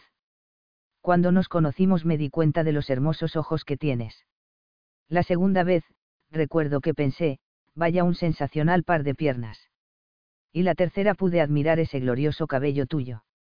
Te me has revelado poco a poco y cada vez me has excitado más, hasta que la química que hay entre nosotros se ha hecho explosiva. Sara se quedó estupefacta por esa confesión le dolía que él se riera de ella haciendo ver que lo atraía, pero pudo decirle. Alex, eso es una fantasía masculina que se te ha ido de la mano. Estás tratando de justificar tu muy poco justificable presencia en mi dormitorio. Y te digo por qué. Si quieres. Muy pálida, Sara le espetó. He herido tu ego. Eso no lo lograría ni una bomba. Pues yo lo he logrado. Y ahora quieres elevar tu puntuación. Ya llegué al tope cuando era adolescente y me dediqué a revolcarme con cualquier cosa que tuviera faldas, excepto los escoceses, y que anduviera entre los 16 y los 30 años. Supongo que tenías mucho éxito. Mucho. Pero he madurado y ahora tú eres mi esposa. Sara volvió a mirarlo y vio que no llevaba encina ni un hilo de ropa, así que apartó la mirada a toda prisa, sabiendo que la imagen de Alex desnudo había quedado impresa en su memoria para toda la vida. Hasta entonces no se le había ocurrido que el físico masculino pudiera ser tan espléndido o tan alterador. He pensado ofrecerte la anulación del matrimonio, le dijo ella de un tirón, como si estuviera tratando de llegar a un acuerdo con su verdugo. Es un poco repentino, ¿no? bromeó Alex. De eso nada. Te estoy ofreciendo devolverte tu libertad. Y también a Nikki. En eso no había pensado. No. Entonces, no hay nada que hablar. Pero estaba claro que si ella hubiera estado dispuesta a dejarle a Nikki, él habría accedido a la anulación. Cielo santo, eso era lo que él quería realmente, lo que había planeado desde el principio y ella, como una idiota, se había metido de lleno. Nunca se le había ocurrido que él fuera a exigirle sus derechos maritales. Pero de alguna manera, Alexis sí que había descubierto lo que la podía desconcertar más y estaba dispuesto a jugar esa carta, a humillarla con la esperanza de que se marcharía más tarde o más temprano, dejándole a Nicky. Yo no sabía que Damon estaba casado. Tu actuación ha sido bastante convincente. Pero eso no cambia el hecho de que estamos casados. No tenemos que seguir estándolo. Alex se metió en el cuarto de baño sin contestarle. Ni la había escuchado. Sara se apretó contra la almohada y contuvo un temblor de verdadero miedo. La simple perspectiva de Alex utilizando la intimidad sexual como arma la atemorizaba, pensar en él mirándola desnuda, viendo todas sus deficiencias, tocándola con sus manos frías y humillantes mientras, sin duda, fantaseaba acerca de alguna de sus amantes para permanecer excitado la aterrorizaba y torturaba. Entonces oyó la ducha. Ella sabía que no tenía unos ojos hermosos, ni piernas sensacionales y, también sabía lo que él no había descubierto aún, pero lo haría pronto. Lo que se ve no es lo que se tiene. Había logrado algo con un sujetador con relleno y, lo había hecho para que no se le notara lo plana que era, no para llamar la atención sobre esa parte de su cuerpo en particular. Entonces notó cómo la cama se hundía bajo el peso de él y se hizo una pelota, tratando de transformarse en algo inaccesible. Un dedo la recorrió la espalda y ella se estremeció cuando te dije que ni una bomba heriría mi ego creo que me estaba sobreestimando. Por favor, por favor, no me toques. No puedo cederte a Nikki, pero haré cualquier otra cosa. Permaneceré lejos de ti, no me verás nunca. Puedes tener a todas las mujeres que quieras. Te quiero a ti, le dijo Alex cálidamente mientras se pegaba a ella. Has hecho trampa. Estuviste de acuerdo solo en un matrimonio de nombre, exclamó Sara furiosa consigo misma por haber dejado a un lado su orgullo para suplicarle que la dejara en paz y que ese ruego no hubiera despertado en él ni la más mínima compasión. Alex la hizo darse la vuelta y sus miradas se encontraron. Cuando estuve de acuerdo en eso. Sara lo miró temblorosa, solo entonces se dio cuenta de la realidad de esa omisión. Yo nunca habría estado de acuerdo con eso en particular, continuó él muy tranquilamente. Y es más, si no hubiera sido por tu atractivo físico, nunca habría estado de acuerdo con este matrimonio. Si no te hubiera encontrado atractiva no habría sido capaz de imaginarte en mi cama, habría sido una locura estar de acuerdo. Algún día quiero tener hijos propios. ¿De verdad te crees que te hubiera permitido privarme también de ese derecho? Sara tampoco había pensado en eso. Mientras respiraba agitadamente lo miró y se sintió atrapada por la sensación de la inevitabilidad del momento. Él la había acusado de tener una visión estrecha y era cierto, se sentía culpable de ello. Si este matrimonio dura será en mis términos, no en los tuyos, afirmó Alex incorporándose en la cama. Al darse cuenta de sus intenciones, Sara hizo un esfuerzo desesperado para librarse de él, pero Alex estaba preparado y la sujetó con una de sus grandes manos. Lo miró como un animal atrapado y el corazón latiéndole a toda velocidad. Entonces él le acarició la mejilla casi cariñosamente. Relájate. Estaba de broma. No voy a hacerte nada que tú no quieras. Entonces, apártate de mí. Estaba a punto de decirte que no te iba a hacer daño, pero eso no sería cierto. Nunca antes he hecho el amor con una virgen, pero seré lo más cariñoso y suave que pueda. Sara se ruborizó y pensó negar su inocencia. Se preguntó furiosa cómo podía ser tan evidente su falta de experiencia. Tú. Alex le puso un dedo en la boca a hacerla callar. Ahora él estaba tan cerca que notar su respiración en el pecho y todo su cuerpo masculino se apoyaba contra el de ella. Encendiste mi pasión esa noche en casa de Gina y ni siquiera lo sabes. Todo el tiempo que estuvimos allí me lo pasé imaginándome cómo sería si te quitaba de encima esa bata y te poseía como ningún otro hombre lo había hecho. Sara lo miró, horrorizada. Pervertido. Estaba muy excitado, admitió él. Como también lo estaba en el coche, después de la boda. ¿No te diste cuenta? ¿No ves cuando un hombre te quiere arrancar la ropa? No sientes la excitación en el ambiente, las vibraciones.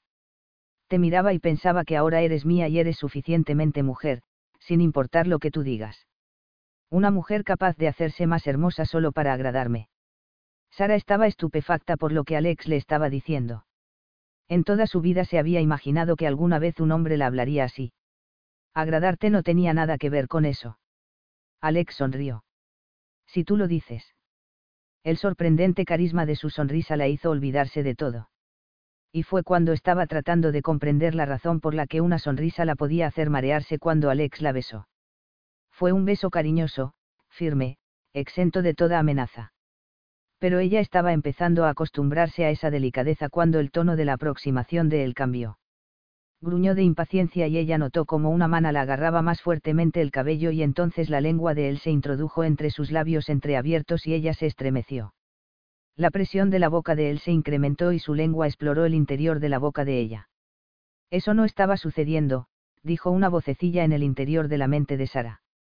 Alex no la podía estar haciendo disfrutar así, desear eso necesitarlo. Pero sí que podía. Podía besarla hasta dejarla sin respiración, hacerla desear cosas que nunca hubiera soñado que pudiera desear. ¿Te gusta esto? Ya lo sabía, susurró Alex. Ella se estremeció y cerró los ojos, sintiendo su cuerpo tensarse como si él hubiera programado su respuesta. Ella levantó las manos como si tuvieran voluntad propia y le agarró el espeso cabello negro. De repente ella se movió sin querer y se colocó debajo de él, deseando más contacto. Estaba en otro mundo, un mundo de sensualidad, muy consciente de su cuerpo como nunca antes lo había estado, consciente de su capacidad para el placer y seducida por la desesperada necesidad de que ese placer continuara. Notaba hinchados los senos y, cuando Alex le puso una mano en la espalda para acercarla más, sus endurecidos pezones entraron en contacto con el pecho velludo de él. Ah, exclamó ella sin respiración. Las manos de él le recorrieron el tórax y ella se quedó helada, pasando del placer al horror. No, exclamó apartándose de sus labios. Pero Alex no le hizo caso, es más, bajó la boca hasta que con los labios uno de sus pezones. La excitación volvió a recorrerla como un calambrazo. Todo su cuerpo se estremeció, las piernas le temblaron y apretó los dientes ante ese placer agónico. No pensaba ni sentía nada. El ansia de su cuerpo era terriblemente exigente. Dejó que él le siguiera lamiendo el pezón y luego que se lo mordisqueara mientras sus dedos, tan sabios, jugueteaban con el otro y la volvían más loca aún. El calor que sentía en el vientre hizo que moviera las caderas y pitó, gimió, quedó fuera de control por la intensidad de su excitación. Entonces él la miró intensamente y le dijo. Tienes unos senos preciosos. E increíblemente sensibles. No sabes lo que me están haciendo. Ella lo miró también, pero con dificultad para enfocarlo. Estaba tan fascinada por la respuesta de él como por la suya propia. Lo estaba diciendo de verdad. No podía apartar de ella la mirada. En un momento, todos esos años de vergüenza fueron olvidados, desaparecieron para siempre jamás. Las pocas barreras que quedaban cayeron y ella floreció con una mezcla de placer y gratitud, dándose cuenta por primera vez de su propia feminidad. Sus miradas se encontraron y Alex bajó la cabeza como si ella tirara de él murmuró algo en griego y ella abrió los brazos, ansiosa por tenerlo junto a sí. Alex volvió a besarla, esta vez con toda su fuerza y necesidad y ella se dejó llevar sin miedo. Su último pensamiento coherente fue que, si tuviera que morirse sin saber cómo él la podía hacer sentir, preferiría no haber vivido nunca. Él le pasó un dedo por el muslo y ella se estremeció violentamente. Cada terminación nerviosa de su cuerpo estaba salvajemente alterada y entonces él la encontró, suavemente, amablemente, empezó a explorarla con sus sabios dedos hasta que ella estuvo a punto de gritar y llorar. La hizo colocarse debajo de él y Sara se murió de ganas de saborear la culminación que solo él le podía proporcionar. Alex la miró, dudando a pesar del ansia que se leía en sus ojos. La hizo apartar las piernas, se las levantó y le dijo. Voy a hacerte daño. No me importa, susurró ella. Entonces él la volvió a besar brevemente. Se levantó y la observó mientras entraba en ella poco a poco. Ella abrió mucho los ojos. Le dolía mucho. Y, de repente, ese dolor se transformó en un éxtasis de sensaciones atormentadoramente intensas y casi se desmayó. Entonces él empezó a moverse, apretándole el trasero con las manos y proporcionándole el mayor placer que ella hubiera recibido nunca. Se metió en ella una y otra vez, con largos y seguros empujones que la hicieron perder todo el control y con todo su cuerpo centrado en la excitación explosiva que él estaba creando en su interior. Entonces, de repente, la frenética tensión llegó a la cima y Sara se vio elevada violentamente hasta el borde de la satisfacción. Se apretó salvajemente a él mientras gritaba sin saber siquiera lo que decía. Alex. Alex. Tenía lágrimas en los ojos y una sensación casi infantil de maravilla cuando él se estremeció y llegó a la misma meta. No podía recordar haber estado tan cerca de otro ser humano en toda su vida. Un tremendo cariño la llenó. Estaba sintiendo una pasión que nunca antes había soñado. Había pensado siempre de sí misma que era inmune a las necesidades físicas, insensible y sin sexo, pero Alex le había mostrado perfectamente su capacidad para sentir y sabía que esa experiencia la hacía cambiado irrevocablemente para siempre. Alex se apartó a un lado y ella se sintió de repente muy tímida y confundida, perdida en una situación nueva para ella. Se dio cuenta de que no se sentía más casada ahora que antes y que esa intimidad sexual sin comunicación no era más fácil de soportar solo porque su amante era su marido sobre el papel. Alex creo que tenemos que hablar, murmuró ella recordando lo muy cariñoso y paciente que había sido él con su inexperiencia. Él la miró con una expresión inescrutable. ¿Por qué? Ella se había esperado casi cualquier cosa, menos esa única y descorazonadora palabra. Has cambiado las reglas, tal como yo las veía.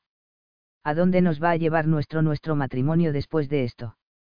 Pero nosotros no tenemos un matrimonio, dijo Alex sonriendo sarcásticamente. No en el sentido que tú sugieres.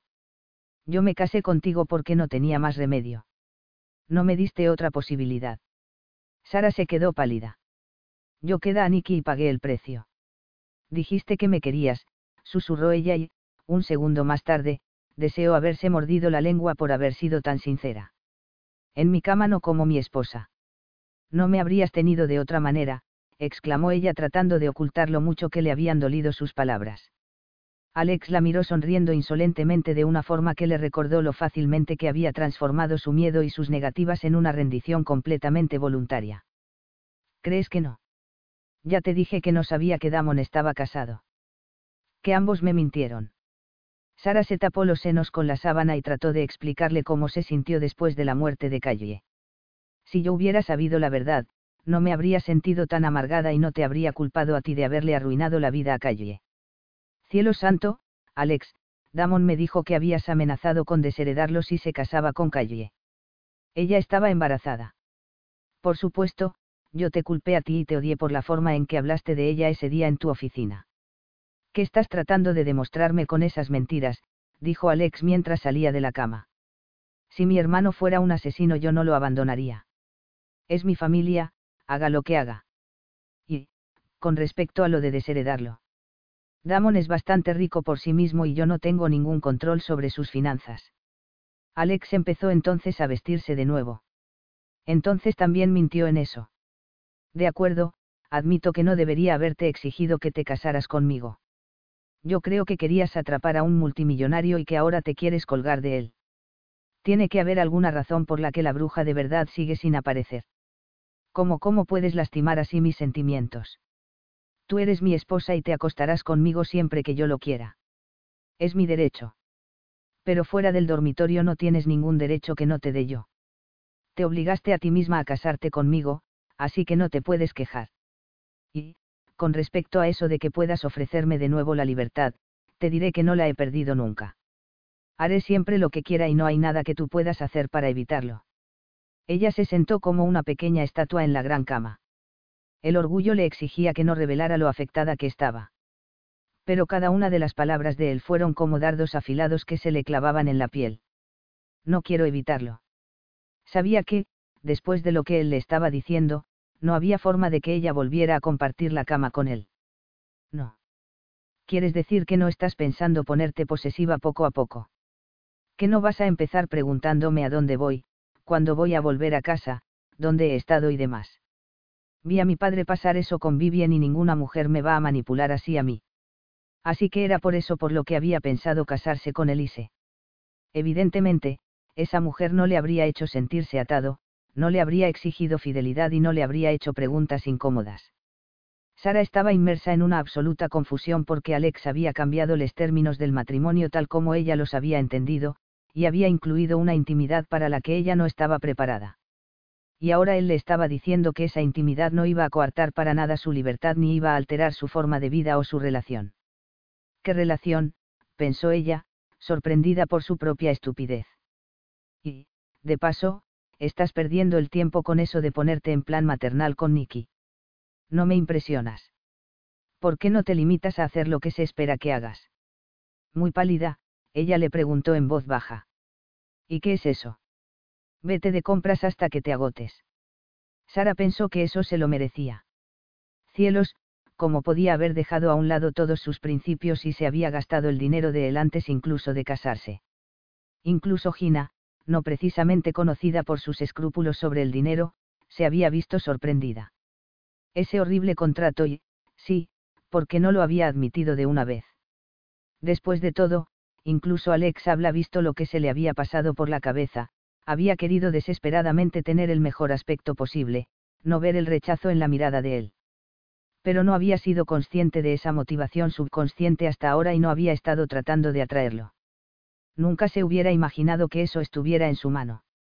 No debería haber utilizado tu dinero antes de estar casados, murmuró ella con la sinceridad que era parte innata en su carácter. Esa nadería. Esperaba que te gastaras casi la mitad de ese dinero en solo un vestido. ¿Y para qué te crees que se te dieron esas tarjetas de crédito? Yo estaba rogando para que te fueras de compras e hicieras algo para mejorar tu imagen. De alguna manera eso fue más humillante todavía. Nunca antes en su vida Sara se había sentido más vulnerable. No podía mirarlo. Estaba empezando a verlo todo borroso por las lágrimas. De repente deseó ser una verdadera bruja. Tal vez así podría estar mejor a la altura de Alex.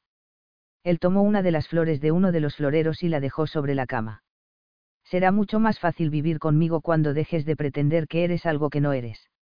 Sara empezó a llorar en el mismo momento en que la puerta se cerró enterró el rostro en la almohada, no fuera él a oír sus sollozos desde fuera. Estaba muy enfadada consigo misma. Y sorprendida por su debilidad. Tenía casi 25 años y se había comportado como una adolescente hambrienta de sexo cuando él la tocó. Lo único que él había tenido que hacer era decirle que la deseaba y ella se había derretido y había permitido que le hiciera el amor. Estaba claro que, en su interior, seguía existiendo una chica de 16 años con muy poca confianza en sí misma. Una chica de 16 años que, una vez, salió muy dolida de una situación y que sabía que, esa noche, lo había resultado más aún. Siempre se había dicho a sí misma que era feliz viviendo sola, que no necesitaba ningún hombre que le diera más significado a su vida. Y se lo había creído. Se había sentido segura así. No quería volver a correr el riesgo de resultar herida de nuevo y se había convencido a sí misma de que estaba sola voluntariamente, no porque no atraía a ningún hombre lo suficiente como para que alguno le pidiera salir. Pero eso estaba más cerca de la realidad. Alex era muy atractivo, pero ella se lo había negado con la facilidad que le daba una larga práctica. No se le había ocurrido que él la pudiera encontrar atractiva a ella e, instintivamente, se había negado a admitir o reconocer que él la estaba afectando. Pero Alex había leído en ella como en un libro abierto y había sabido lo que quería antes incluso que ella se había metido en su cama solo porque él veía que era su derecho. Por alguna razón que solo él conocía, Alex la encontraba básicamente atractiva. Pero esa era su única atracción y no debía ser mucho, visto su posterior comportamiento. Alex seguía pensando que ella había querido atraparlo y que había utilizado a un niño inocente para proporcionarse un marido rico. No se creía que ella amara a Nicky. Ni que su hermano fuera un mentiroso no parecía creerse nada de lo que ella le dijera y sí que estaba actuando para impresionarle y hacerle creer que ese matrimonio podía tener un futuro de verdad. Luego estaba la escena de cama que acababa de tener lugar. A pesar de la poca experiencia que tenía sí que sabía una cosa. Y se había olvidado de ella por completo. Los hombres siempre quieren sexo. Estaban programados de esa forma. Y solo porque Alex era guapo, rico y malcriado en lo que se refería a satisfacer sus necesidades sexuales no significaba que fuera diferente de todos los demás hombres que habían tratado de ligar con ella. No, lo único que había diferente en él era que había triunfado donde los demás se habían estrellado. Y lo había hecho sin mucho esfuerzo. Se ruborizó. Y, cuando hubo terminado, pensó, se había levantado de la cama y la había hecho sentirse fácil, estúpida y tontamente inocente porque se había llegado a creer que, de alguna manera, él había cambiado de opinión sobre ella. Nada le había dolido tanto antes. Su orgullo, se dijo, él lo había restregado por el polvo. Bueno, nunca más lo volvería a hacer, se juró a sí misma. Ella se había casado para ser la madre de Nicky y nada de lo que Alex pudiera hacer iba a impedir que lo hiciera así. Alex era un cerdo cruel y sin corazón que se iba a acordar de lo que le había hecho esa noche. Capítulo 7. ¿Quién es el niño más guapo del mundo? ¿Quién tiene los ojos castaños más bonitos y el cabello negro más sedoso? susurraba Sara mientras estaba tumbada en la alfombra y sujetaba delante a Nicky. Y no vas a crecer para besar a las niñas y hacerlas llorar luego, ¿verdad? Quiero que seas sensible, cariñoso y romántico. Se necesita ser un hombre de verdad para ser esas cosas. Y no se te ocurra hacerle caso a los que te digan otra cosa. ¿Es esta una sesión privada de adoctrinamiento o se puede apuntar cualquiera? Sara se quedó helada y entonces vio los zapatos italianos de Alex, cielos, podía ser a esa hora. Durante las dos últimas semanas se había asegurado de no estar por allí durante las visitas de Alex a la habitación de Nicky. Se ruborizó y se puso en pie. Vestía unos vaqueros y una camiseta aún húmeda por haber bañado a Nicky y se le pegaba a los senos sin sujetador. Si lo transformas en un chico sensible, cariñoso y romántico, le dijo Alex en plan sarcástico. Va a ser una presa fácil para todas las cazafortunas de Europa. No veo por qué. Esas cualidades no excluyen la inteligencia y la cautela. En mi libro, sí. Mírame a mí. Sara respiró profundamente y lo hizo así y notó la ya conocida sensación de tener las rodillas blandas. Se encontró con su mirada y el mundo empezó a darle vueltas y la mente se le quedó en blanco.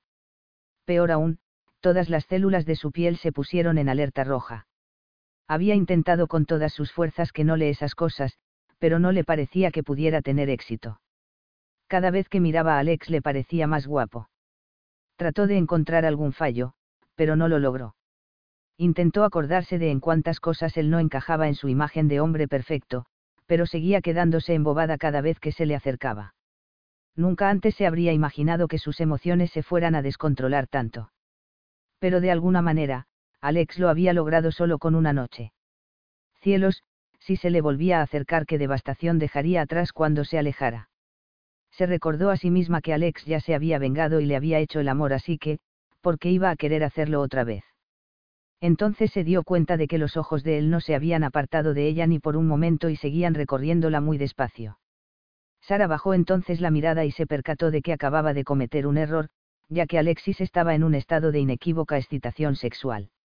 Se ruborizó ferozmente y apartó los ojos que había mantenido fijos, fascinados en el bulto de los pantalones perfectamente cortados de él. Tomó a Nicky en brazos y lo dejó en su cuna. He decidido terminar pronto con el trabajo hoy. Oh. Podemos cenar juntos. ¿Y cuál sería el entretenimiento de después de la cena? Pensó ella con una extraña mezcla de sensaciones. Yo ya he comido. Dado que Alex no había cenado en casa durante esas dos semanas, Sara había adquirido la costumbre de hacerlo en su habitación, ya que encontraba excesivo para ella sola el esplendor del comedor, servida siempre por, al menos, dos miembros de la servidumbre que le demostraban sutilmente que, por alguna razón solo conocida por ellos, simpatizaban con la abandonada recién casada. En realidad, las relaciones con los miembros del servicio, algo que había temido al principio, eran bastante buenas. Ella, que nunca había tenido un sirviente en toda su vida, era tratada como una reina. Sus comidas favoritas, sus flores favoritas. Cualquier cosa por la que expresara levemente un deseo se la ofrecían con las mejores sonrisas. No dejaba de preguntarse la razón por la que todos ellos eran tan increíblemente amables con ella. Podrías hacerme compañía, dijo Alex rompiendo el tenso silencio. Sara deseó poder darse la vuelta y salir corriendo de allí. Entonces él añadió. ¿Y si lo pido por favor? No me encuentro bien, alegó ella. Y era cierto, toda esa tensión le estaba produciendo un dolor de cabeza. De repente él la tomó en brazos y la levantó en el aire. ¿Qué estás haciendo? Deberías tumbarte. No. Cuando me duele la cabeza lo que hago es caminar. Salgo de casa a que me dé el aire fresco, le dijo ella frenética. Poco antes de salir de la habitación del niño, Alex la miró. Fue una mirada letal. Ella se quedó rígida y luego, al segundo siguiente se derritió. Por favor, déjame en el suelo, murmuró ella tratando de luchar contra el efecto que estaban ejerciendo esos ojos. Deberías haber contratado a otra niñera como te dije. Estás trabajando demasiado. La niñera había durado tres días después de la boda.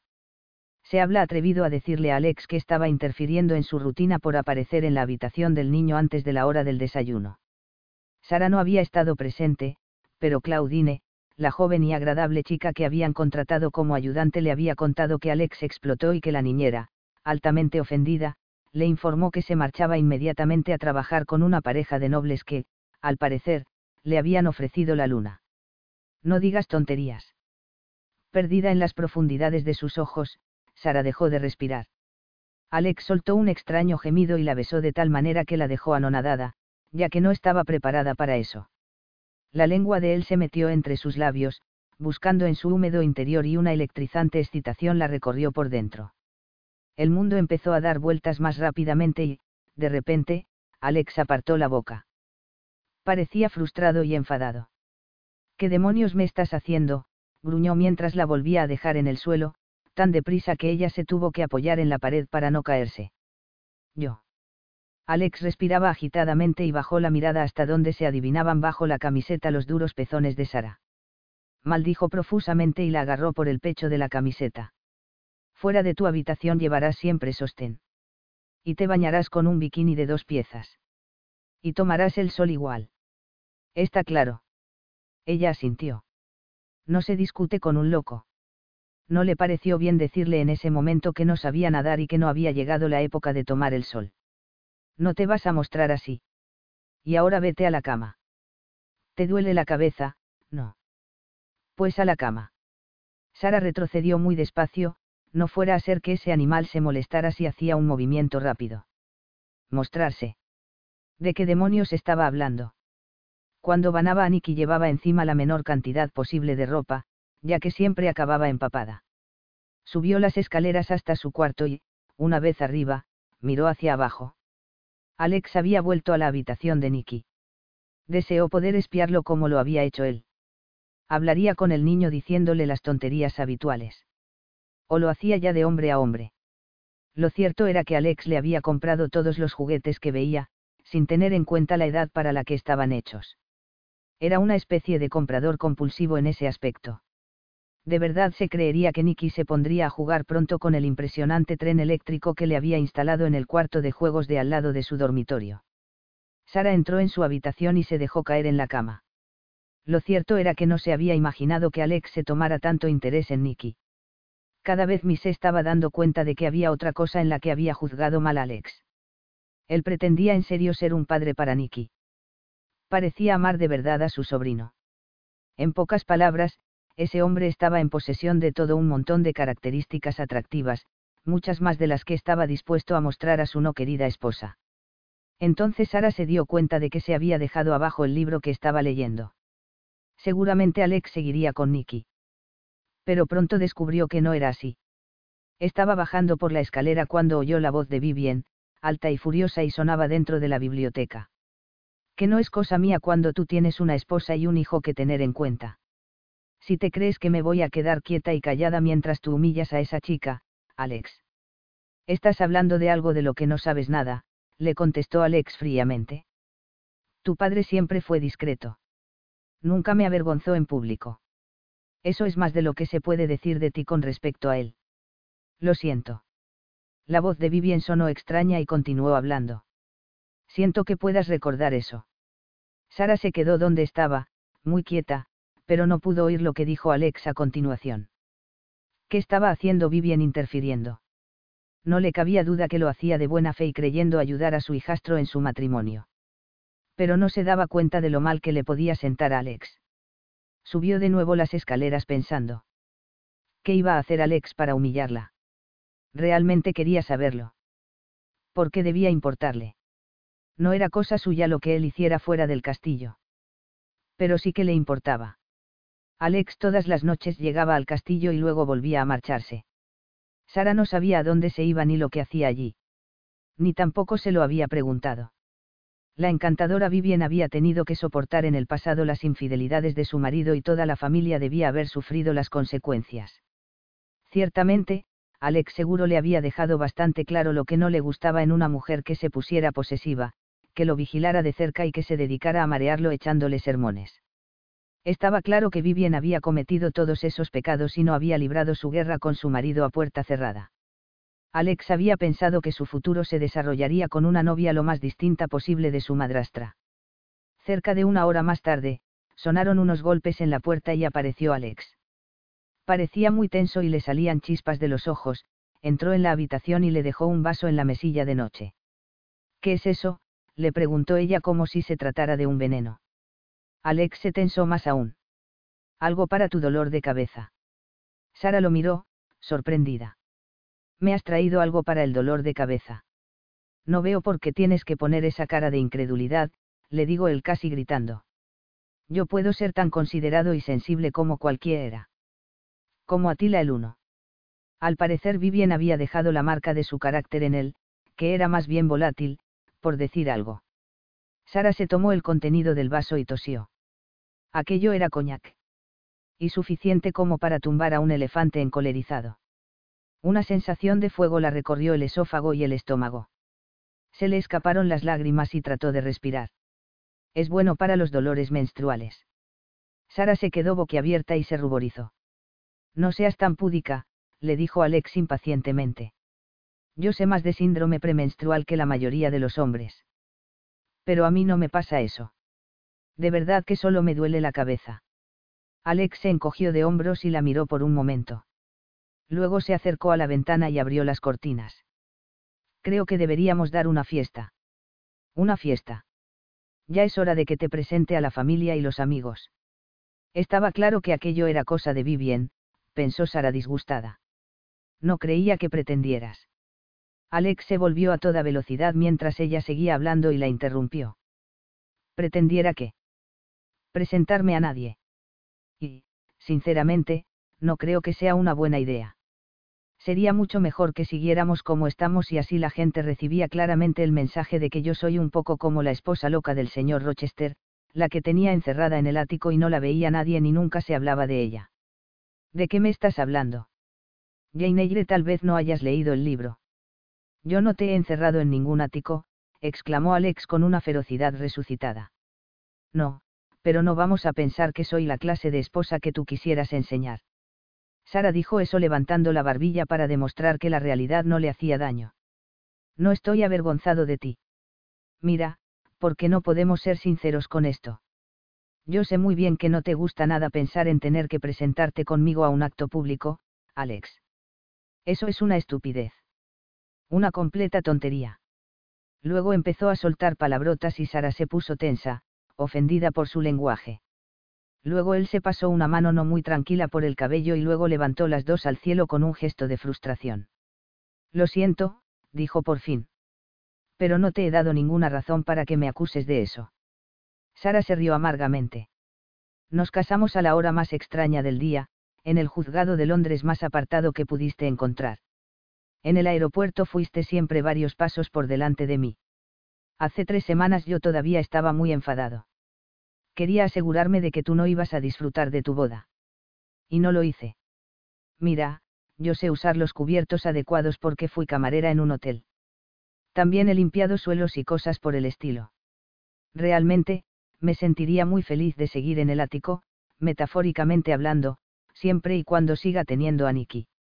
No quiero que vayas por allí con los dientes apretados y tratando de no morder cada vez que te avergüence. Realmente lo odiaría. Tú no me avergüenzas. Una mujer tan hermosa como tú nunca podría hacerlo. Alex, no me vengas con eso. Los dos sabemos que venimos de mundos distintos y, que si no fuera por ese niño de ahí arriba, no nos habríamos conocido nunca. Pero nos conocimos y nos casamos. Sara arrugó la nariz. Puedes conseguir el divorcio en el momento y las condiciones que quieras. ¿Y a ti te gustaría, verdad? le preguntó Alex con una súbita hostilidad. Una separación. Yo podría vivir cerca de aquí y tú podrías ver a Nicky siempre que quisieras. No. No veo por qué no. También podríamos estar separados viviendo en esta misma casa. Pretendo rectificar esa situación. Tal vez cuando tengas un hijo propio tengas menos ganas de salir volando. Un hijo propio. De repente Sara se sintió mucho menos adormilada de lo que había estado antes y lo miró incrédula. ¿Por qué no? Se me ocurren cientos de razones. A mí no. Tú estás obsesionada con Nicky hasta un punto que es hasta insano.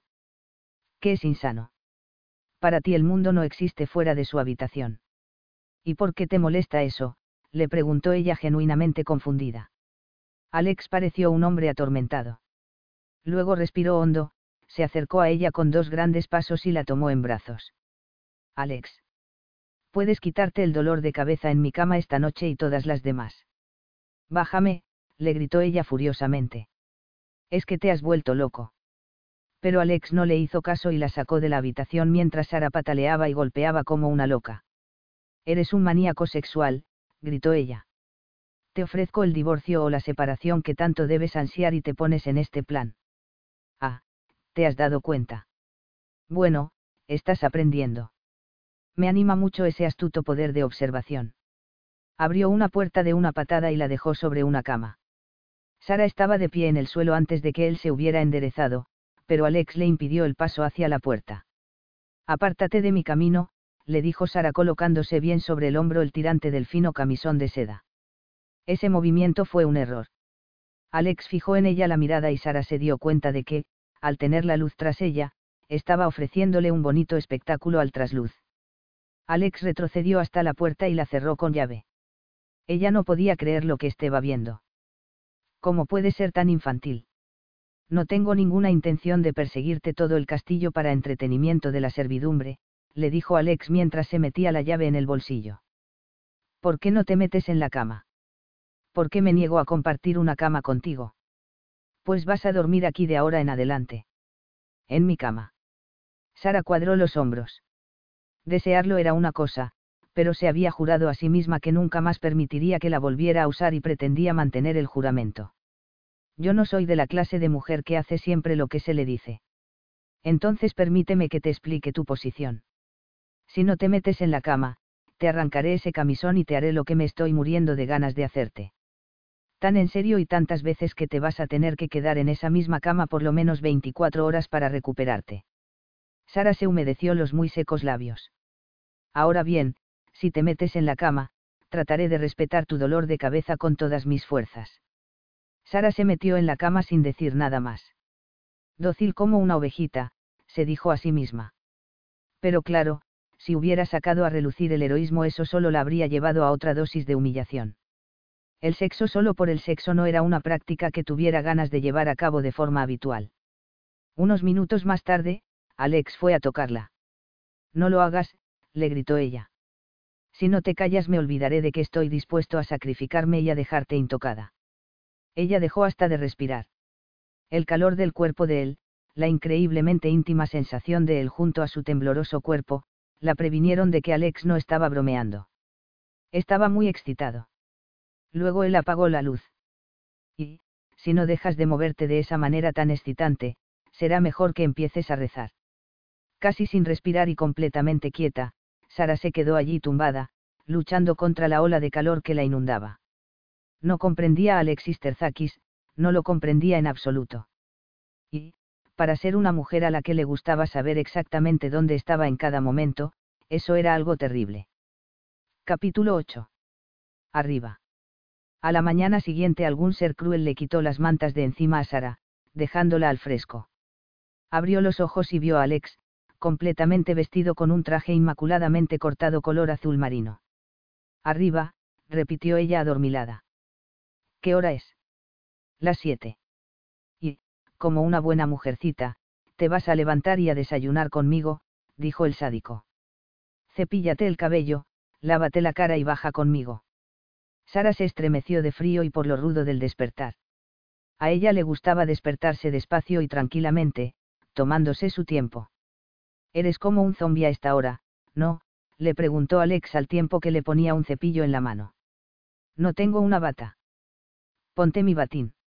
Alex la hizo sentarse y le puso el batín. Estoy ridícula. ¿Y a quién le importa? Sara se metió en el cuarto de baño y gimió. Apenas había dormido la noche anterior y ahora la tortura empezaba casi con el amanecer. ¿Qué le pasaba a Alex? Es que los Terzakis tenían una vena de locura en la familia. Es que ella no le había dado lo que él decía que quería. Es que no lo había dejado en paz y se había apartado de su camino. Seguro que la mayoría de los esposos infieles matarían por una libertad como esa. Entonces, porque Alex le estaba pidiendo de repente que hiciera las cosas que hacen las esposas, tales como compartir la cama y el desayuno. Cuando estuvieron sentados a la mesa, Alex le dijo de repente.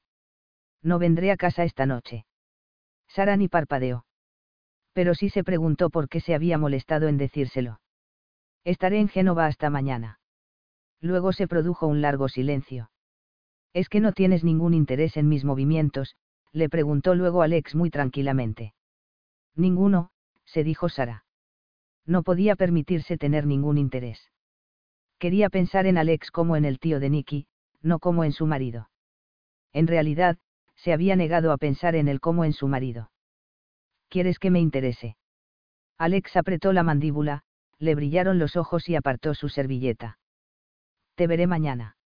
Sara se aclaró la garganta para hacerle una pregunta que llevaba varios días pensando. Alex.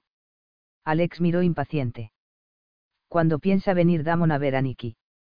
Alex pareció sorprendido. Está invitado a hacerlo cuando quiera desde nuestra boda.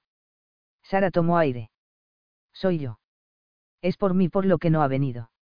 De verdad que no tengo ni idea. Naturalmente, no será una reunión fácil para ninguno de vosotros dos aunque un poco más de sinceridad por tu parte simplificaría las cosas. Por mi parte. Te admito que no supieras que Damon estaba casado. Pero no aceptaré lo que dices de que le pidió a tu hermana que se casara con él. Lo hizo. Ni tampoco aceptaré que dejara a tu hermana sin medios económicos para salir adelante con el embarazo. También lo hizo. No me lo creo. Para él lo más sencillo para acallar su conciencia habría sido darle dinero. Damon sabía que el talón que te di no fue cobrado nunca. Cuando decidas afrontar la verdad de todo esto tal vez entonces anime a Damon a que nos visite.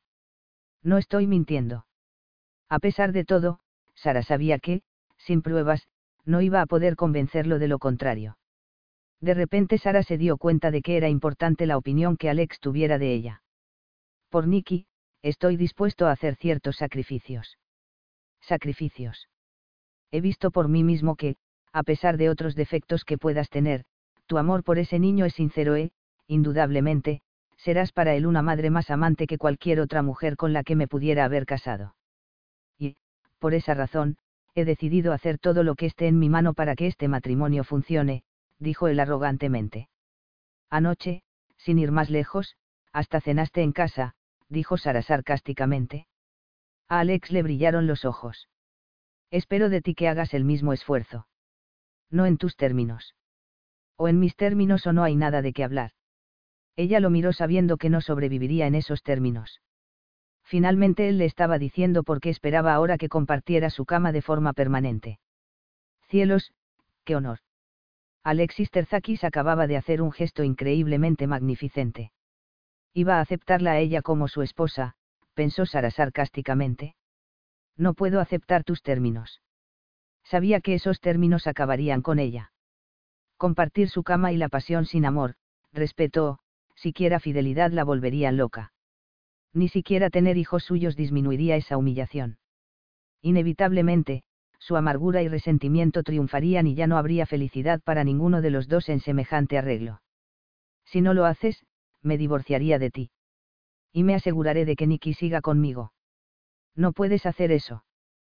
Como me dijiste una vez, el dinero lo puede todo.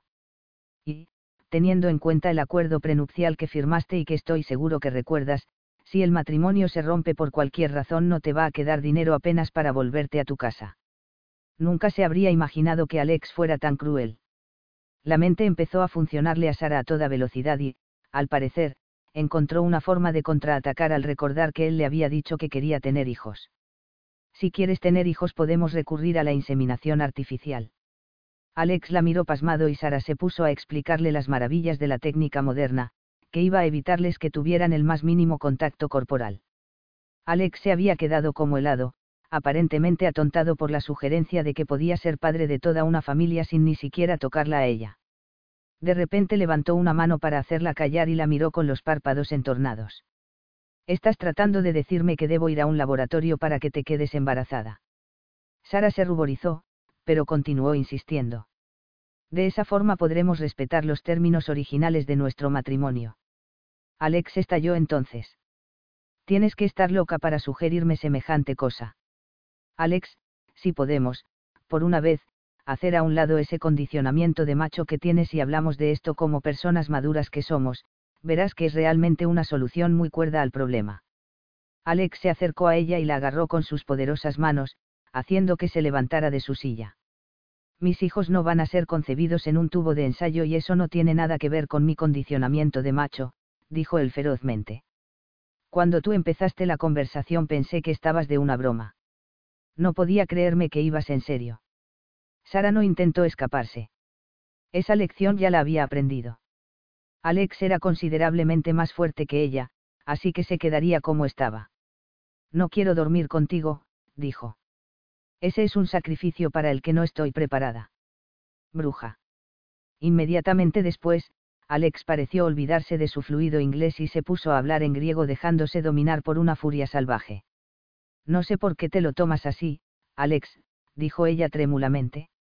No es como si tuviéramos sentimientos el uno por el otro, como los demás matrimonios. Pero es que yo sí tengo algunos poderosos sentimientos hacia ti. Alex la levantó entonces y la llevó hacia la puerta. El piloto del helicóptero estaba esperándolo fuera y dijo algo de que iban a llegar tarde. Tomaré otro vuelo más tarde, dijo Alex. Suéltame, dijo Sara mientras subían las escaleras. ¿Qué demonios te crees que estás haciendo? Una vez fuera de la vista de la gente que pudiera estar abajo, ella trató de librarse de él. Para, exclamó. Pero él no le hizo caso y un fusible se fundió dentro de Sara.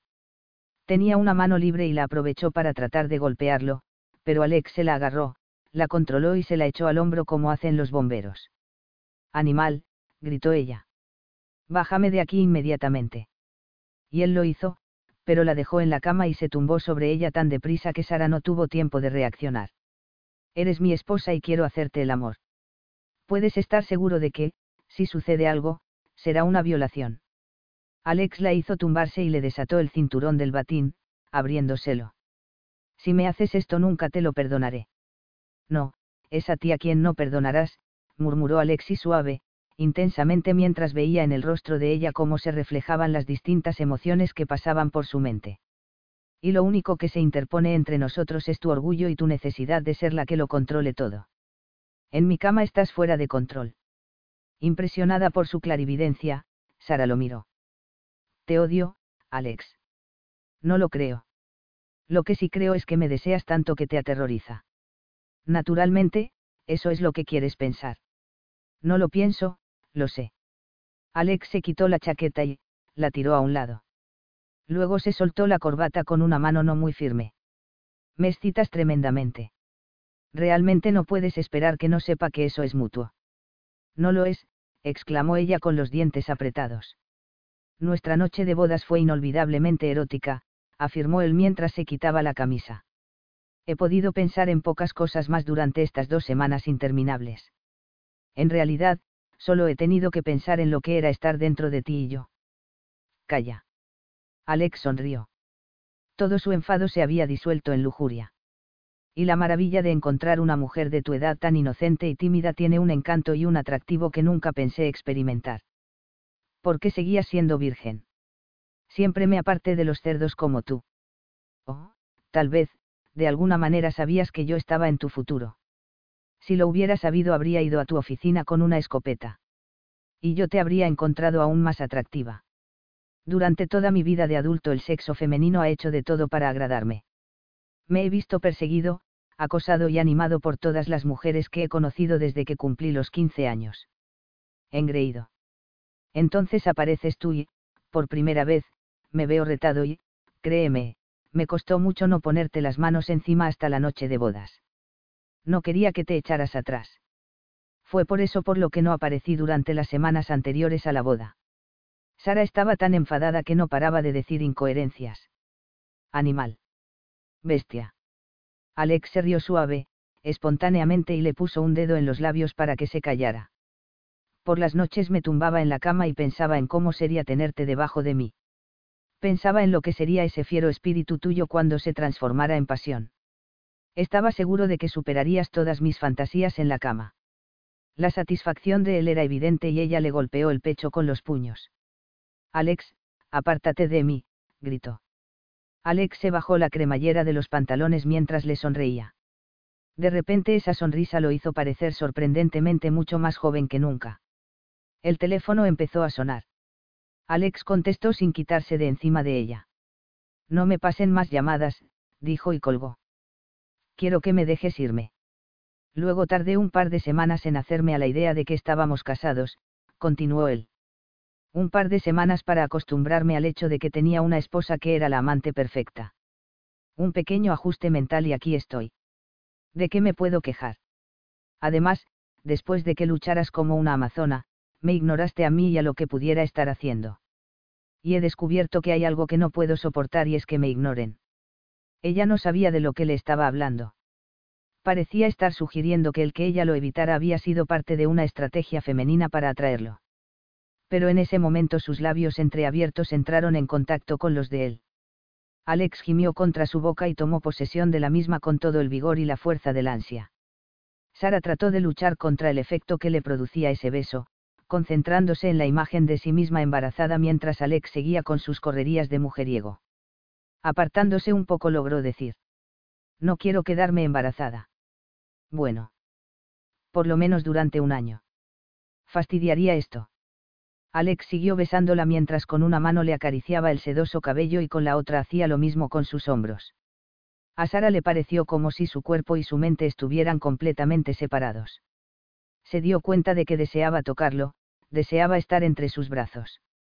Lo deseaba tanto que casi le dolía físicamente pensar que podía no estar allí. Alex se volvió un momento y a toda prisa se quitóle que le quedaba de ropa, haciendo lo mismo con ella a continuación. Ven aquí, le dijo luego abriendo los brazos. El choque que le había producido a ella esa breve separación la había dejado helada, así que se acercó a él a toda prisa. Alex se la colocó encima y la abrazó mientras la miraba a los ojos. Por fin, dijo al ver en ellos su rendición. No me vuelvas a negar esto nunca más. Sara notó el poder que él tenía sobre ella y su mente reconoció esa realidad. Aquello solo era sexo y podía luchar contra ellos y quería hacerlo de verdad. Por supuesto que podía, dijo una vocecilla en su interior. Pero no pudo moverse de donde estaba. Él la mantenía allí por la fuerza de una voluntad superior. Nunca, repitió Alex. Lo que le estaba pidiendo era una rendición sin condiciones. Ella lo sabía y lo odiaba, pero aún así no luchó contra él. Y descubrirás lo generoso que puedo ser como amante. Sara dejó de pensar. Una mano estaba recorriendo el valle entre sus senos y luego un pulgar le rozó uno de los endurecidos pezones y ella tragó saliva y se estremeció. Cerró los ojos y él la hizo subir para, de repente, apoyar los labios en ese mismo pezón. Sara gimió, sintiendo una mezcla de culpa y excitación, abrió los ojos y la imagen de la cabeza de él contra su seno se le quedó grabada para siempre en la mente. Alex la hizo tumbarse en la cama y ella se puso a respirar como si acabara de correr un par de kilómetros a toda velocidad se sentía tan flácida como una muñeca de trapo.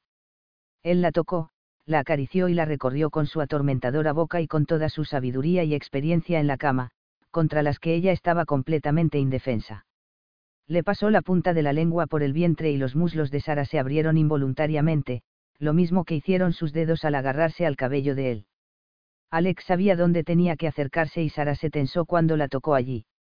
Pero antes de que ella se pudiera apartar instintivamente, Alex la agarró por las caderas, aprisionándola. No. Eso no, gimió ella. Pero Alex no le prestó atención y, momentos más tarde, Sara estaba perdida, poseída por un deseo inenarrable. La exploración íntima que Alex estaba llevando a cabo la había reducido a una masa de carne temblorosa. Sara gimió de placer. Ardió víctima de una ansia consumidora que la hizo agarrarse con todas sus fuerzas a las sábanas que tenía debajo. Y, justo cuando estaba a punto de llegar al clímax, Alex se colocó encima de ella y se hundió en el nido caliente y húmedo que se había preparado. Instantáneamente ella llegó a ese punto que segundos antes había deseado tanto y su cuerpo se estremeció espasmo tras espasmo con un glorioso placer. Alex la estaba observando cuando volvió al mundo que había dejado atrás. Sara vio la brillante sonrisa de él con los párpados entornados. Él volvió a empujar lenta, decididamente y ella volvió a cerrar los ojos, sorprendida al ver que la excitación volvía a despertarse en su interior. Alex le hizo el amor como si no hubiera un mañana y ella se vio sorprendida porque tampoco quiso que lo hubiera. El placer creció y creció y, por segunda vez, Sara alcanzó las mismas alturas de antes. Incluso más aún. Sara volvió a la realidad en la cama deshecha y se preguntó qué día era, quién era ella. Cinco horas en la cama con Alex la habían desconcertado más que un poco. Lo recordaba vagamente vistiéndose antes de que ella se quedara dormida. Entonces se le había ocurrido que Alex era tan increíblemente maravilloso que ella tenía mucha más suerte que todas las demás mujeres.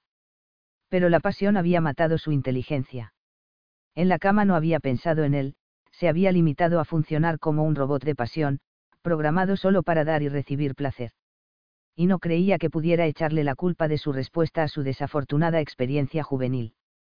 No era algo tan simple. Se estaba enamorando de Alex era como un ladrillo que cayera desde lo alto de un rascacielos. Cada vez la cosa iba más deprisa y se dirigía indudablemente hacia la destrucción en cuanto tocara el suelo. Ahora ya sabía por qué le dolía cuando Alex la acusaba de ser una mentirosa. Sabía por qué no tenía la fuerza necesaria para apartarse de él. De manera deseaba a Alex de cualquier forma en que lo pudiera tener. ¿Cómo y cuándo pudo haber sucedido? ¿Cómo era posible que ella se hubiera empezado a enamorar de un hombre como Alex?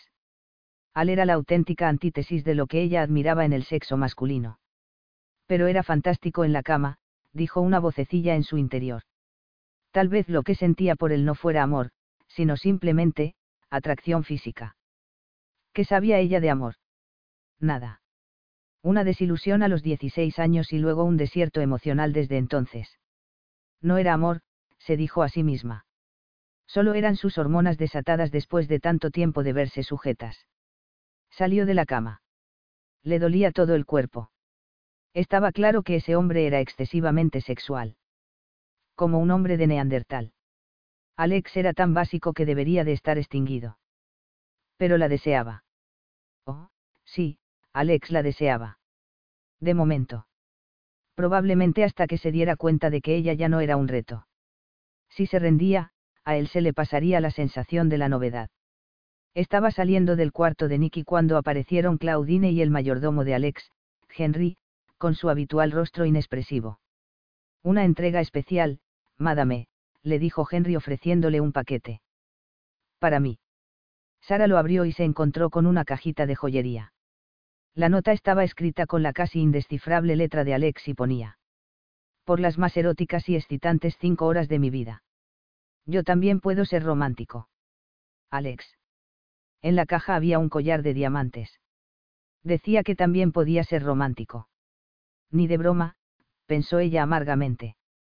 Que tenía de romántico ser recompensada por haberle proporcionado un buen rato en la cama. Ese hombre no tenía ni idea de cómo ser romántico porque nunca antes se había visto obligado a hacer semejante esfuerzo.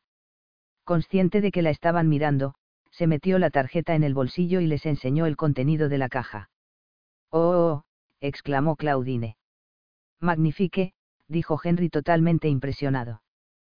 ¿Quieres probártelo? Le preguntó ella a la muchacha.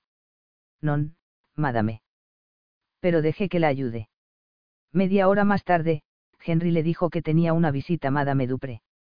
La mujer que se le acercó en el salón era muy bella. Alta y delgada, su suave cabello negro lo llevaba peinado como el de una bailarina.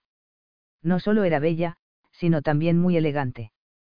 Una grave sonrisa adornó sus rasgos perfectos cuando extendió la mano. Soy Elise. Espero poder llamarte Sara. Elise, dijo Sara tragando saliva. Por favor, siéntate. Ya veo que no estás muy preparada para tener visitas. Siento haber venido en este momento. Hace ya rato que he almorzado. Sara se preguntó por qué esa mujer pensaba que no era el momento apropiado para que ella tratara con su primera y única visita. Elise se rió. Creo que las dos sabemos que no me estaba refiriendo a la hora, dijo Elise mientras se sentaba en un sillón. Conozco a Alex desde hace muchos años y me tengo por amiga de la famita. Si no fuera por eso ni se me habría ocurrido venir para mi ayuda. Sara se sentó en otro sillón delante de esa mujer. Perdón, tu ayuda. Odiaría que consideraras esta visita como una intrusión. Por supuesto que no. Eres muy bienvenida. Gracias. Luego Elise suspiró y continuó hablando. Cuando todo París no para de comentar las últimas noticias de la prensa del corazón no es necesario que te sientas como si tuvieras que salvar la cara conmigo. Estoy aquí para ofrecerte mi amistad y mi preocupación. La prensa se está comportando atrozmente, pero ya que Alex se ha ofrecido a la publicidad con tan poco respeto hacia el honor de la familia que nos podemos esperar. Sara no tenía ni idea de lo que le estaba hablando esa mujer. No había leído ningún periódico o revista desde la mañana después de la boda. Dado que casi nunca leía la prensa y prefería los informativos de la televisión o un buen libro para pasar el rato, no se había dado cuenta de la sorprendente ausencia de prensa escrita en el castillo. Su imaginación empezó a trabajar a toda velocidad mientras trataba de ocultarle su ignorancia a Elise. Sí, ¿qué nos podemos esperar? Discreción, murmuró Elise. Si te parece mal que te ofrezca mis consejos. No, te los agradeceré mucho. Dile a Alex que no soportarás más semejante comportamiento. Puede que no haya querido darle publicidad a su súbito matrimonio, pero todo el mundo sabe que es un hombre recién casado. Sin embargo, el que no deje de aparecer todas las noches en lugares públicos con distintas mujeres lleva a que la prensa se cebe con él de una forma deplorable. Entonces Sara se dio cuenta de lo que le quería decir y Elise siguió hablando. Me sorprende que Alex haya caído tan bajo. A mí no, dijo Sara mientras la furia empezaba a apoderarse de ella. Estoy dispuesta a hablar a Alex en tu favor y a razonar con él. Es muy amable por tu parte, pero yo no necesito esa clase de ayuda. Sara se puso en pie sonriendo tan ampliamente que le dolió la mandíbula. Estoy encantada de haberte conocido, Elise. Vivien me contó lo mucho que me ibas a impresionar y lo estoy de verdad. Elise se ruborizó levemente y se levantó también. Pero yo. Henry, dijo Sara, segura de que el mayordomo no estaría muy lejos. Me temo que te he ofendido. Ah, aquí está, Henry. Por favor, acompañe a la puerta a Madame Dupré. Alex se pondrá furioso cuando sepa esto. No lo creo. Sara, temblando violentamente, observó cómo Elise se marchaba. Tenía todo el aspecto de la dignidad herida. Cuando Henry volvió, ella le dijo. Quiero ver la prensa de las últimas dos semanas. Henry se puso pálido. Toda ella, madame. Creo que ya sabe a la que me refiero, Henry. Luego se volvió y se sentó de nuevo en el sillón. Al parecer todo el mundo sabía lo que Elise le había dicho, menos ella. Eso debía de ser la razón por la que Vivien le había gritado ese día. Y, seguramente, Alex también debía pensar que ella lo sabía. Claudine le llevó la prensa en un montón muy manoseado. Al parecer todo el personal del castillo la había leído y por eso tenían tanta lástima por la recién casada. La primera foto la pilló completamente por sorpresa. Alex cenando con una rubia. La siguiente era él bailando con una morena. Se detuvo allí prefiriendo no ver más. Estaba llena de ira. Alex la había obligado a compartir su cama en su noche de bodas y luego la había hecho quedar como una idiota en público. En su momento él le había dicho que iba a necesitar montones de humildad para seguir casada con él y no había exagerado nada. Se quedó allí, sentada, dominada por un torbellino de emociones, entre la que se encontraba sentirse traicionada. Ese era el hombre con el que se había pasado cinco horas en la cama. No podía ni llorar. Entonces Henry se le acercó y le pasó el teléfono. Era Vivien que le dijo que se aburría en su piso y que la invitaba a cenar con ella. Me encantará, respondió Sara como atontada. Una hora más tarde Henry volvió a aparecer. Esta vez le pasó el teléfono como si se tratara un arma. Monsieur Terzakis, le dijo. Sara se agarró al teléfono como una loca. ¿Cómo estás? le preguntó él como si nada. Echa polvo. Creo que no conozco esa expresión. He visto mis primeros periódicos en trece días esta tarde, le dijo ella dulcemente. Es por eso por lo que no estoy en uno de mis mejores días. ¿No lo sabías? le preguntó Alex sorprendido. Y creo que era la única persona que no lo sabía, ¿verdad? Te lo puedo explicar. Sara no lo escuchó. Lo que Vivien le hizo a tu padre es una broma en comparación con lo que yo soy capaz de hacer. Voy a casa. No estaré aquí. Esta noche voy a salir a tomar algo a la ciudad. Si quieres guerra, la vas a tener. Si tú puedes bailar hasta el amanecer, ¿por qué no yo? Si tú puedes dormir donde y con quien quieras, ¿por qué no yo? En realidad, no hay nada que me puedas hacer que yo no te lo pueda devolver con más ganas, más publicidad y más dolorosamente. Voy a poner en solfa el apellido Terzakis. Me vas a pedir el divorcio de rodillas cuando termine contigo. Si sales esta noche si te atreves. Sara colgó entonces. ¿Qué le podría provocar más sudores fríos cuando lo descubriera que el que se fuera a cenar con su madrastra? Pero entonces la ira se vio superada por el mayor dolor que había sentido en toda su vida y se puso a llorar. Cielos, ¿por qué le habría dicho todas esas estupideces infantiles? ¿Por qué se había rebajado ella a su nivel? ¿Por qué había querido devolverle el dolor? ¿Por qué amaba a ese cerdo? ¿Y cómo podía amar a alguien así? Como cualquier mujer podía amar a un monstruo. Capítulo 9. Tú has soportado a ese cerdo 20 años. ¿Cómo es que no lo envenenaste?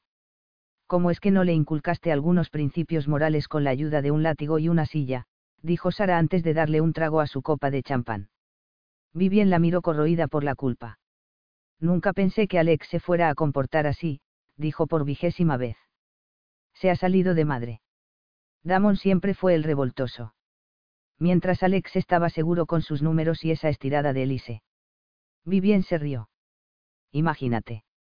Has tenido el valor de echarla de tu casa.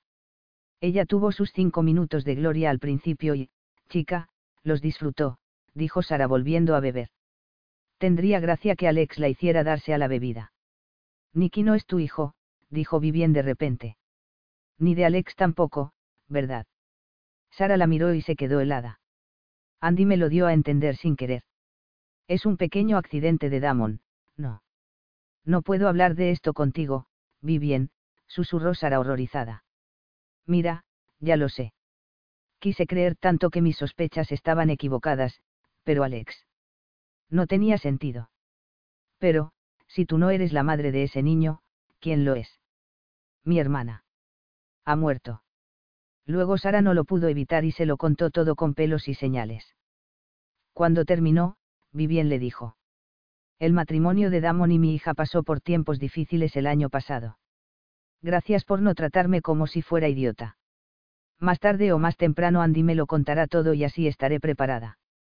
No te preocupes, no le voy a decir a nadie que ya lo sé. Ahora, vamos a hablar de alguna otra cosa. ¿Cómo voy a hacer para conseguir divorciarme y conservar a Nicky?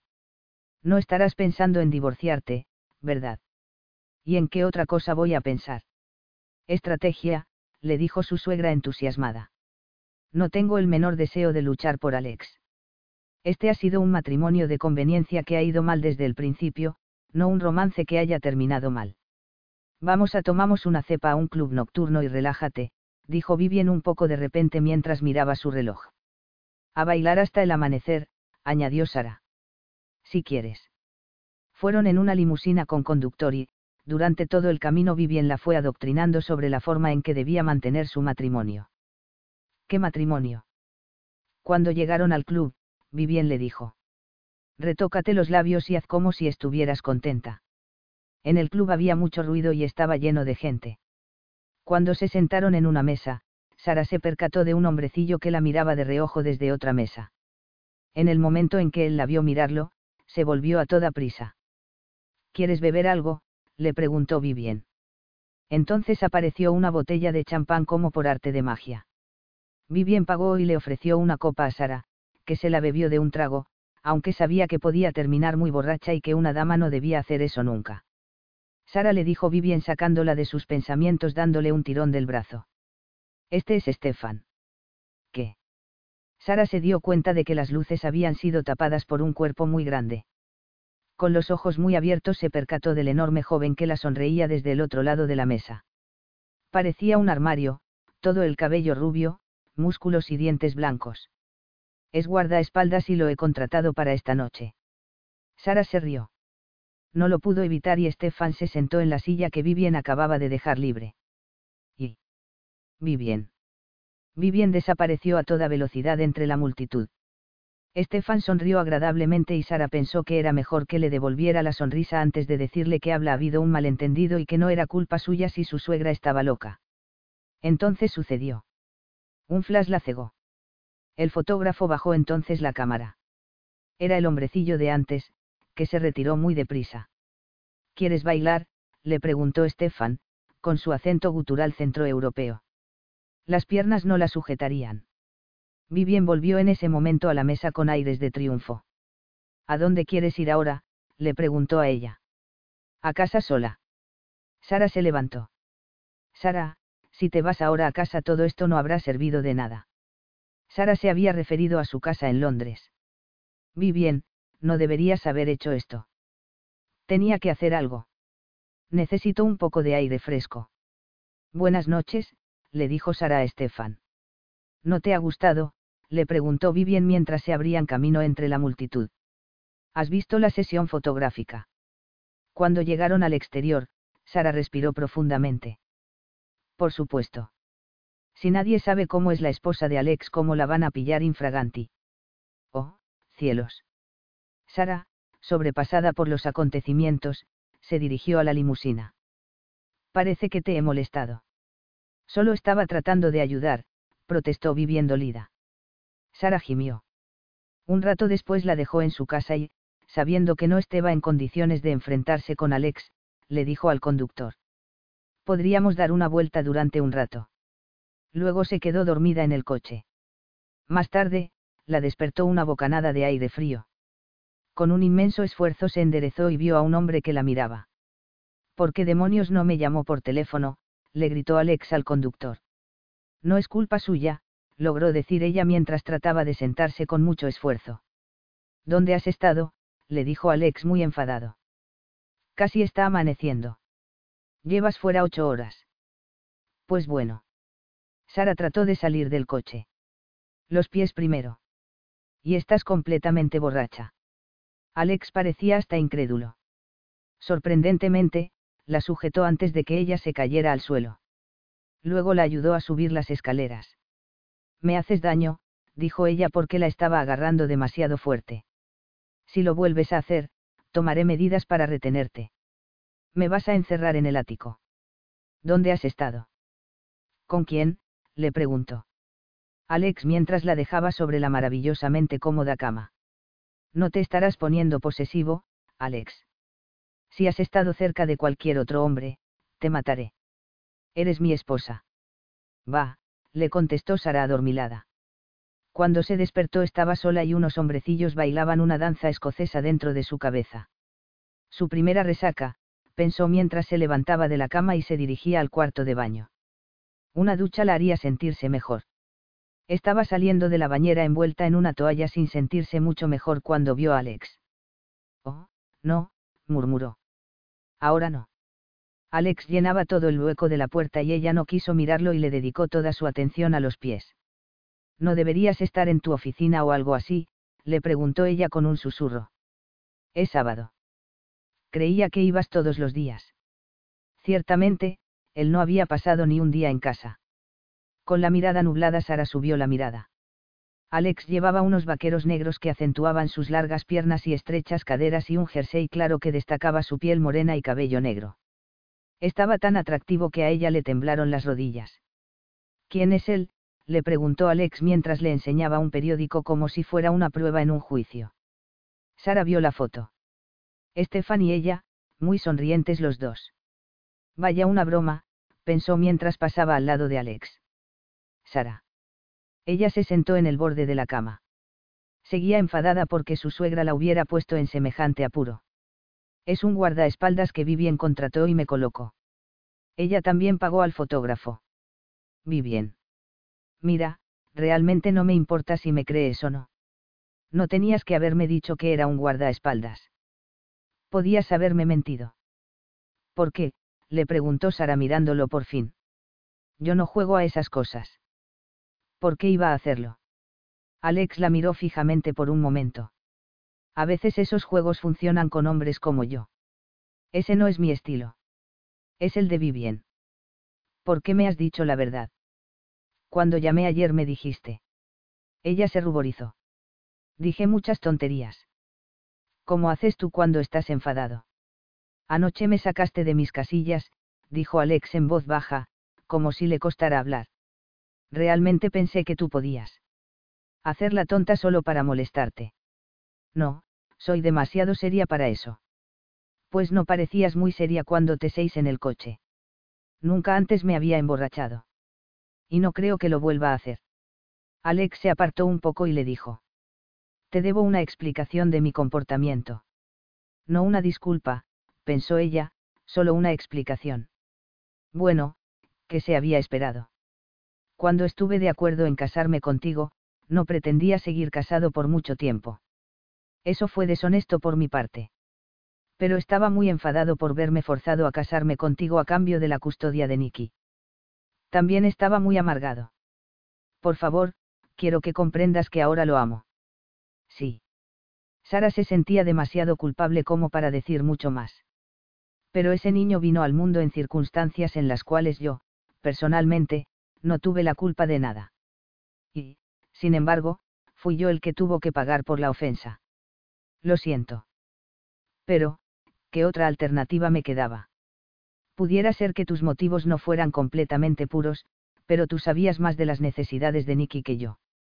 No podía haberlo criado yo solo ni Elise lo habría aceptado nunca. A mí me gustan mucho los niños, pero he de confesar que no tengo ni idea de lo que se hace con ellos. Lo que estoy tratando de decirte es que el niño nos necesita a los dos y ahora lo acepto. De todas formas, si nosotros dos hubiéramos tenido unos temperamentos más fríos después de la muerte de tu hermana, no estaríamos casados ahora. Ella supo que eso era la verdad, pero aún así era como un cuchillo que la atravesara el corazón pero no estaba dispuesto a dejarte a cargo de Nicky, pensando de ti como lo hacía entonces. Estábamos los dos demasiado ocupados echándonos culpas el uno al otro como para mostrarnos nuestro auténtico carácter. Estaba decidido a que tú no ganaras nada de este matrimonio. Sabía que eras orgullosa y me juré que doblegaría ese orgullo. Sara se puso pálida. Sí. Alex continuó hablando entonces. Después de la ceremonia seguía sin sentirme un hombre casado. No quería serlo.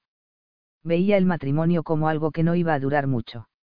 Por eso decidí casarme contigo y luego librarme de ti por cualquier medio que estuviera a mi alcance.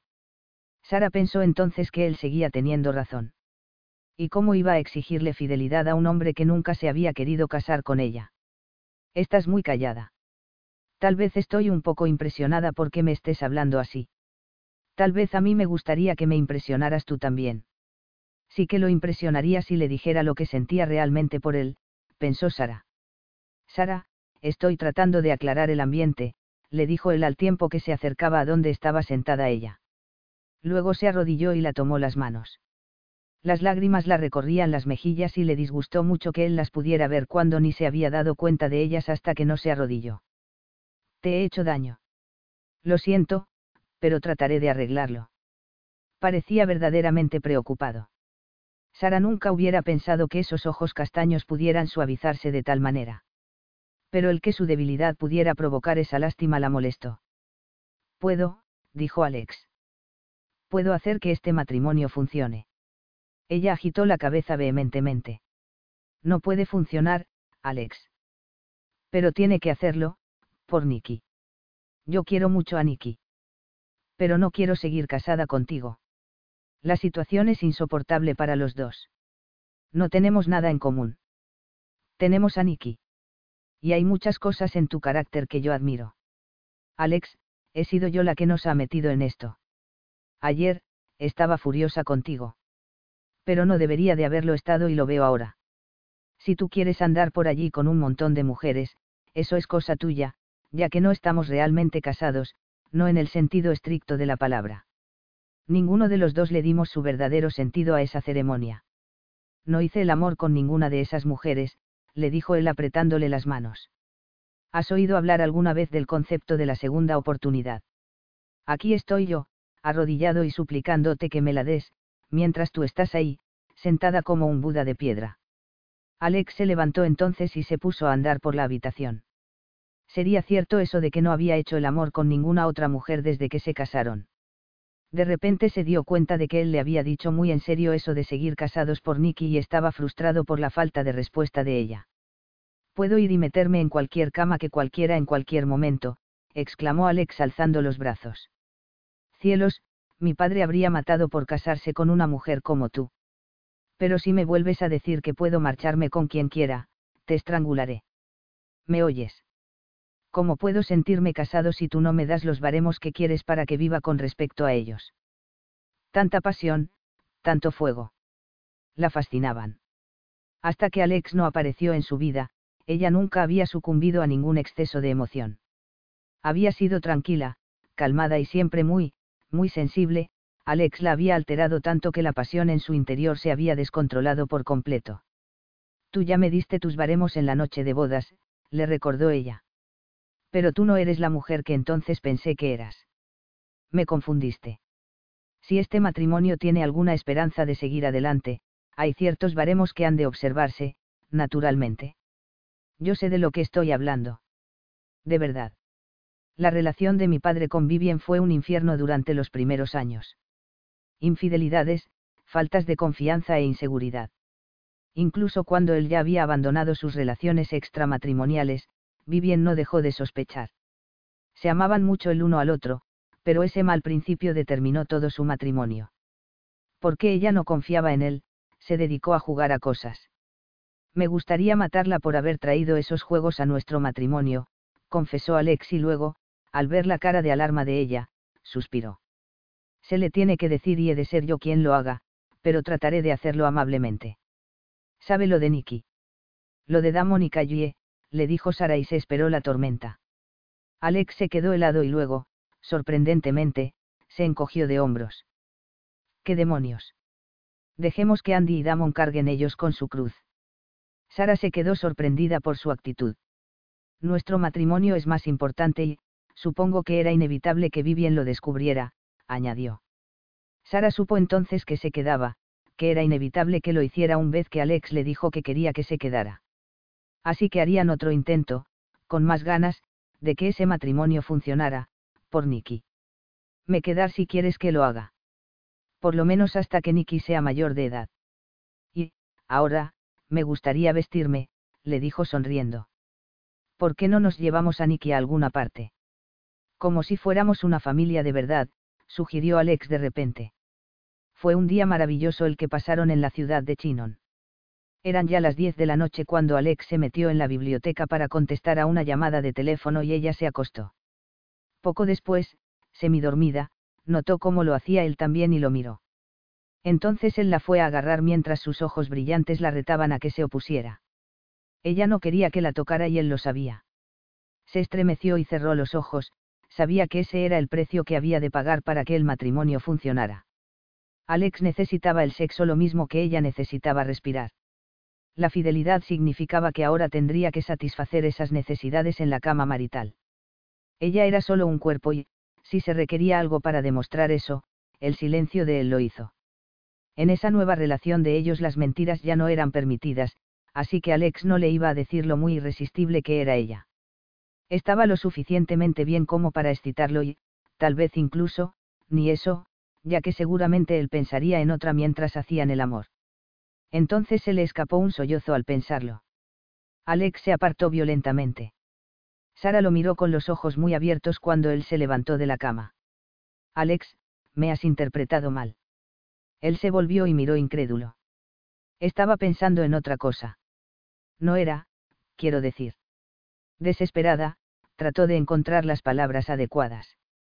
Sabía que todo el futuro de su relación estaba en juego. Te deseo, susurró por fin. Él la miró en silencio y luego una sonrisa de diversión curvó su boca. Volvió a la cama, la agarró por los hombros y la besó con un ansia que hizo que a ella se le aceleraran los latidos del corazón. Demuéstralo, murmuró él instalándose entre sus muslos abiertos y apartándole el camisola. Ella tembló y supo que, Por el calor y excitación de él, no podía negarse. Alex la volvió a besar casi rudamente y ella le acarició el cabello devolviéndole el beso con una desesperación y ansiedad que quemaban. Alex la llevó a una tormenta de pasión que extrajo toda la respuesta de que era capaz su cuerpo estremecido. Esta vez no hubo ninguna suave seducción, no hubo nada más que la ferocidad de la posesión masculina, después, ella se vio sorprendida por la extensión de su propio disfrute. La sospecha de que también Alex había perdido el control la había excitado terriblemente. Permanecieron un rato tumbados, con los brazos y las piernas entrelazadas. Lo siento, dijo al cabo de un rato Alex mientras se separaba de ella. Necesito una ducha. Ella se dio la vuelta y se preguntó qué pasaba, temiendo preguntárselo por si él se lo decía. Diez minutos más tarde, él se marchó de la habitación y ella se quedó insomne en la oscuridad. Más tarde él volvió a su lado y la besó. Sus labios sabían a brandy. Durante la noche volvieron a hacer el amor, esta vez lenta y cariñosamente. Cuando terminaron y Alex estuvo dormido, Sara se dijo que aquello solo podía ser sexo. Y, aunque se daba por contenta, lloró por lo que no podía tener. Los días siguientes pasaron a toda velocidad. El personal estaba muy ocupado preparándolo todo para la gran fiesta que Alex había decidido dar. La llevó a cenar fuera varias veces, pero cuando los fotografiaban, él se quedaba como helado y parecía sentirse muy culpable. Había admitido varias veces que la necesitaba, pero siempre lo había hecho con una falta total de emoción en la voz. Parecía necesitar disculparse por esa necesidad. Durante el día parecía como si ella estuviera protegida por un campo de fuerza. Pero por la noche era como si él no pudiera tener apartadas las manos de ella y hacían el amor hasta que Sara caía rendida, casi siempre al amanecer. Al principio de la segunda semana él comenzó a llegar a casa con enormes ramos de flores y empezaron a tener conversaciones significativas. Alex se comportaba como si ella fuera una fuente de eterna fascinación. Quería saberlo todo acerca de su infancia, sus padres, sus trabajos. La tensión que sentía Sara alcanzó unas proporciones explosivas porque sabía que no se merecía ni la décima parte del interés que él estaba aparentando sentir. ¿Realmente tienes que intentar tan en serio vivir conmigo? le preguntó ella durante una cena al final de la segunda semana. Él se puso tenso. ¿Qué quieres decir? No tienes que intentar tanto que me sienta deseada. Preferiría que fueras más tú mismo. Alex se puso pálido. No puedo hacer nada bien contigo, ¿verdad? le preguntó, enfadado y con más acento que nunca. No es eso. Pero, como le podía decir que encontraba cada vez más humillante el espectáculo de sus evidentes esfuerzos para hacer que el matrimonio funcionara. Te gustan las flores del jardín, pero no las que te traigo yo. No paras de charlar con la servidumbre, pero apenas puedes soportar decirme a mí cuál es tu color favorito. El mensaje es subliminal, no. En el único sitio en el que me siento marginalmente bienvenido es en la cama y por qué es eso. Sorprendida por la tormenta que había encendido, ella lo miró, devorada por el dolor. ¿Por qué? repitió Alex. Porque te amo, pensó ella. Y te pasas con Nicky todo el día. Él tose y tú no puedes evitar estar allí a toda prisa. A pesar del hecho que tenemos una niñera y varias ayudantes, has instalado una alarma que se dispara al menor ruido que hace y sales disparada de la cama en cuanto suena. Sara lo miró agitada. Evidentemente, la alarma que había instalado en su dormitorio le parecía a él algún tipo de refinado insulto. Pensaba que estaba mimando demasiado al niño. ¿Qué era lo que le estaba diciendo? Que amenazaba volverse una de esas madres sobreprotectoras de las que se leía algo en las revistas de vez en cuando. Se recordó a sí misma que, probablemente, Alex se había criado más con niñeras que con sus padres y era posible que considerara excesiva la cantidad de tiempo que ella pasaba con Nicky. Lo siento si piensas que me estoy tomando demasiado en serio mis responsabilidades. Si estás tan obsesionada con los niños, ¿por qué hemos de esperar al año que viene para aumentar la familia? Le preguntó él sonriendo sarcásticamente. ¿No te parece una idea maravillosa? No creo que estemos preparados para otro niño, dijo ella, preguntándose qué demonios le pasaba. No estás pensando claramente, Petimou, afirmó Alex dedicándole una sonrisa de lobo en vez de quedarte ahí callada, tolerando mis horribles exigencias sexuales, tal vez podías desarrollar un poco de entusiasmo, llamarme por mi nombre, tocarme, golpearme, si quieres. Después de todo, sería por un buen fin. Sara se había quedado muy pálida y se sentía mortificada. No me daba cuenta que no estaba satisfecho, susurró. ¿Cómo podías hacerlo? Seguramente estabas demasiado ocupada recitando las tablas de multiplicar o anticipando la excitación que te iba a producir el siguiente biberón de Nicky. Sin decir ni una palabra más, Alex se levantó de la mesa y salió del comedor dando un partazo. Sara suspiró y pensó que él había notado la diferencia. Una diferencia que ella no había querido admitir ni para sí misma. Ahora se sentía diferente con Alex y, en su ingenuidad, no se había percatado que él también debía sentirse así. Ya que no estaba tan segura de que Alex la encontrara atractiva, estaba más tímida, más tensa, más inclinada a que fuera él quien tomara la iniciativa. Pero, desesperada, se juró a sí misma que esa noche sería diferente. Esa noche se olvidaría de todas esas tontas inseguridades. Amaba a Alex y la perspectiva de una vida sin él la llenaba de horror.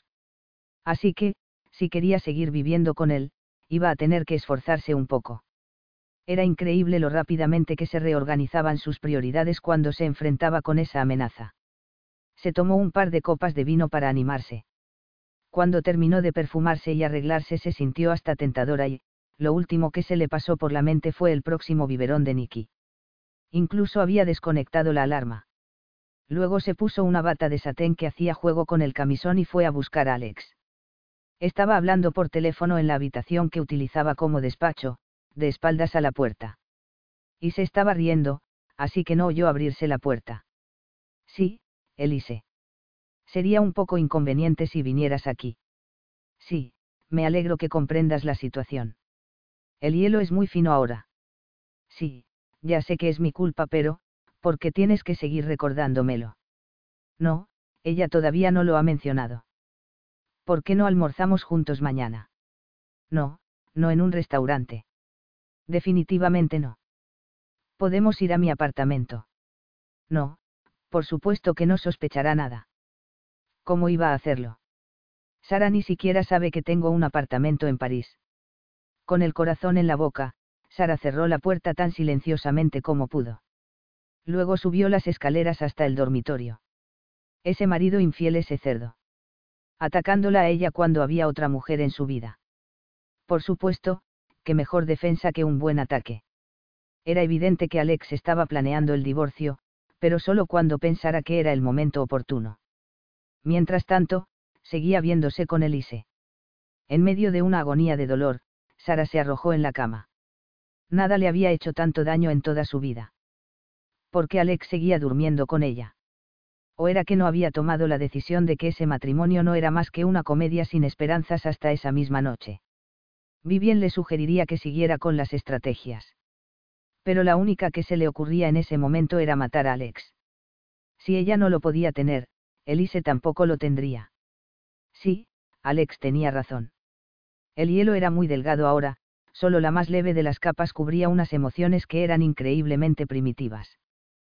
Capítulo 10. Damon y Androula vendrán a la fiesta, le dijo Alex a Sara durante el desayuno, mientras la miraba intensamente. Sí.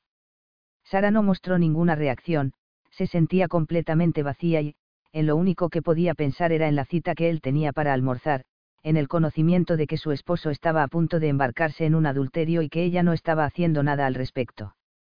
La noche anterior él no había dormido en la misma cama. Por lo menos tenía esa decencia. Pero ¿por qué demonios seguía él con esa idea de dar una fiesta al día siguiente? ¿Por qué no buscaba alguna excusa para cancelarla? ¿Por qué se tomaba tantas molestias para presentar en sociedad a una esposa de la que había decidido librarse? Entonces les llevaron el correo en una bandeja de plata. Había una carta para Sara con el matasellos de Londres. Era de un bufete de abogados y tenía que ver con el testamento de Calle.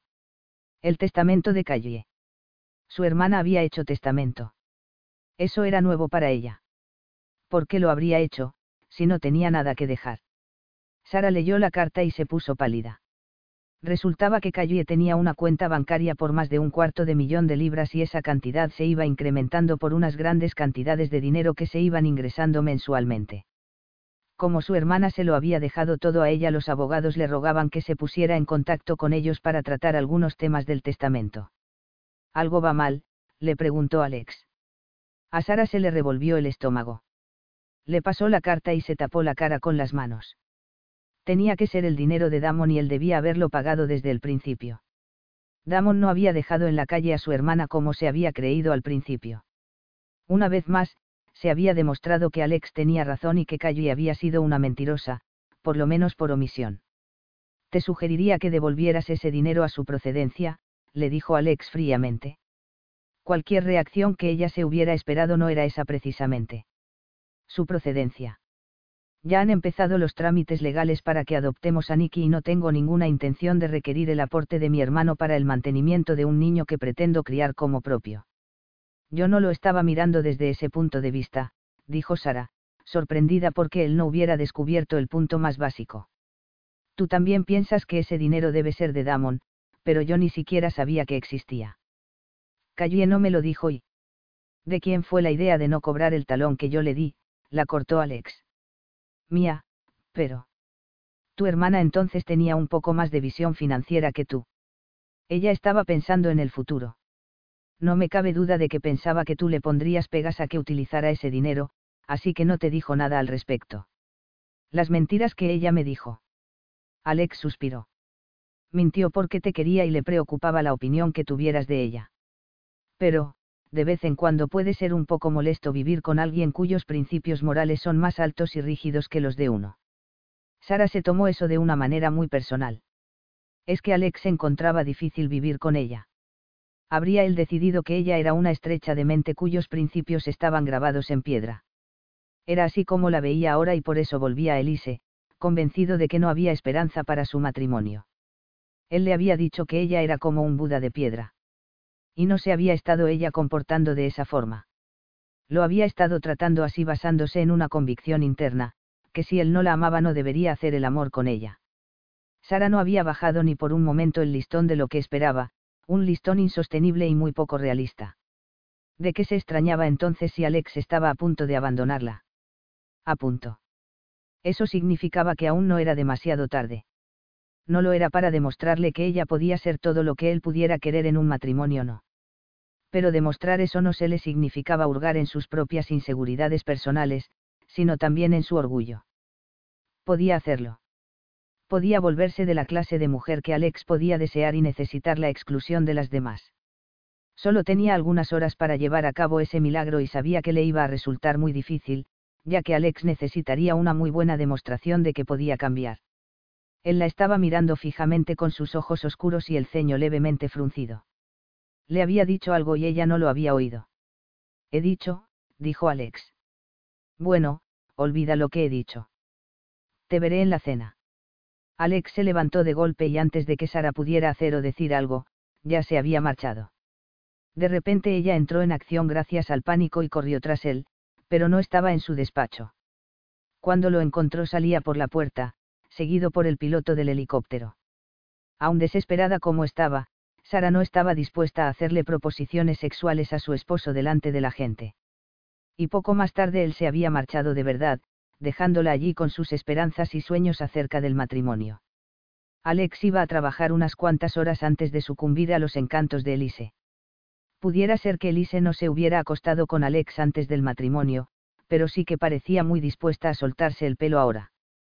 Bueno, pues no era la única, se dijo Sara de repente. Decidió meterle un palo en las ruedas a los planes de Elise y fue a buscar a Henry para preguntarle a qué hora solía almorzar Alex cuando lo hacía fuera de casa. Henry parpadeó. Varía. Necesito saber cuándo lo va a hacer hoy y quiero un coche que me lleve a París para estar allí a tiempo. Quiero darle una sorpresa. Henry sonrió al comprenderla de repente. Yo lo descubriré, madame. Sara subió a su habitación y empezó a buscar frenéticamente en su guardarropa algo que pudiera ponerse y que fuera digno para la ocasión, algo seductor y que se pudiera quitar con el mínimo esfuerzo. No podía permitirse darle diez segundos a Alex para que recordara la cita para almorzar, la cita que iba a romper. Si Alex podía utilizar el sexo como arma como lo había hecho en su noche de bodas, ¿por qué no lo podía hacer ella también? Estaba lista para peinarse cuando se dio cuenta de que le faltaba el arma más básica del guardarropa de una mujer. Salió corriendo y se encontró en la cocina a Francois, el conductor, con los pies sobre la mesa y leyendo una revista. Tengo que ir a Tours, le dijo casi sin respiración. Ahora mismo. Francois la llevó a la ciudad en un tiempo récord. Allí localizaron una tienda de lencería donde ella por fin encontró lo que buscaba y luego volvieron a casa a la misma velocidad. Una vez allí, Sara corrió al cuarto de baño para terminar su transformación. Cuando entró de nuevo en el coche dispuesta para el viaje a París necesitó beberse un refresco para reponerse de las prisas. Todas las cabezas se volvieron a su paso cuando atravesó el piso bajo del edificio donde Alex tenía sus oficinas y ella se dio cuenta pero trató de no parecer como si se lo creyera. Después de todo, llevaba puesto un abrigo. No se veía la poca ropa que llevaba debajo, pero ella sí podía sentir esa falta, su propia desnudez. Y lo hacía de la forma más extraordinaria. Se sintió aliviada al ver que la secretaria de Alex no se la notó. Esa mujer no era precisamente la voluptuosa jovencita lista para sentarse sobre el regazo de su jefe en cualquier momento que ella se había imaginado. Con su cabello ya gris y zapatos bajos era la viva imagen de la eficacia. Pero pareció anonadada cuando Sara le anunció su intención de almorzar con su esposo. Así que Elise estaba apuntada en su agenda, ¿verdad? Como había ido allí preparada para esa eventualidad, Sara agitó una mano de una forma que esperaba fuera arrogante y le dijo a la mujer cancele cualquier otra cita que tenga Alex y no le pase las llamadas. No quiero ninguna interrupción. Pero el señor Terzaki siempre quiere que se las pasen mientras está en. Hoy no se las pase. Luego Sara se marchó antes de que le dieran otros argumentos y entró por la puerta del despacho. Alex estaba al teléfono y sentado detrás de su enorme e inmaculada mesa. La miró y Sara se apoyó contra la puerta, tratando de parecer excitante y sensual como una tigresa. Sara, preguntó Alex incrédulo. He venido a almorzar contigo. Quiero decir, estoy aquí en lugar de... Sara guardó silencio y se acercó a él pensando que, si Alex se había quedado con esa cara de bobo solo con su inesperada llegada, iba a necesitar que lo resucitaran cuando viera lo que venía después. Él se levantó lentamente. Una idea encantadora, dijo él y la recorrió con la mirada hasta que llegó al reloj de oro que ella llevaba en la muñeca. Desafortunadamente, creo que has elegido. No podía esperar a que volvieras a casa. ¿Esperar a qué? le preguntó él con una sorprendente falta de comprensión. A ti. Sara abandonó la idea de una seducción lenta y se quitó el abrigo. Alex miró primero al abrigo, que ahora era un montón de tela en el suelo, y luego, rápidamente, a ella. Parecía haberse quedado pegado al suelo por la impresión. Sara empezó entonces a desabrocharse los botones del vestido. Ciertamente, no se lo estaba poniendo fácil. Si se le ocurría reírse, Sara estallaría en pedazos. Pero parecía que no podía apartar la mirada de ella. Estaba haciendo un esfuerzo considerable para aceptar que eso le estaba pasando realmente a él, y con ella en el papel estelar. El vestido se abrió cuando terminó con el último botón. El maldito Alex seguía mirándola pasmado, sin hacer nada en absoluto. Sara, murmuró atontado. Ella lo miró con sus grandes ojos verdes y dejó que el vestido se deslizara hasta el suelo, dejándolo todo al descubierto. La puerta está cerrada y soy toda tuya. Los oscuros ojos de Alex la recorrieron apreciando todo el trabajo que ella se había tomado.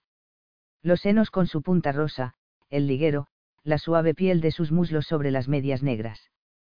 Cristos, gimió. Ya ves. Puedo ser la clase de esposa que quieras que sea.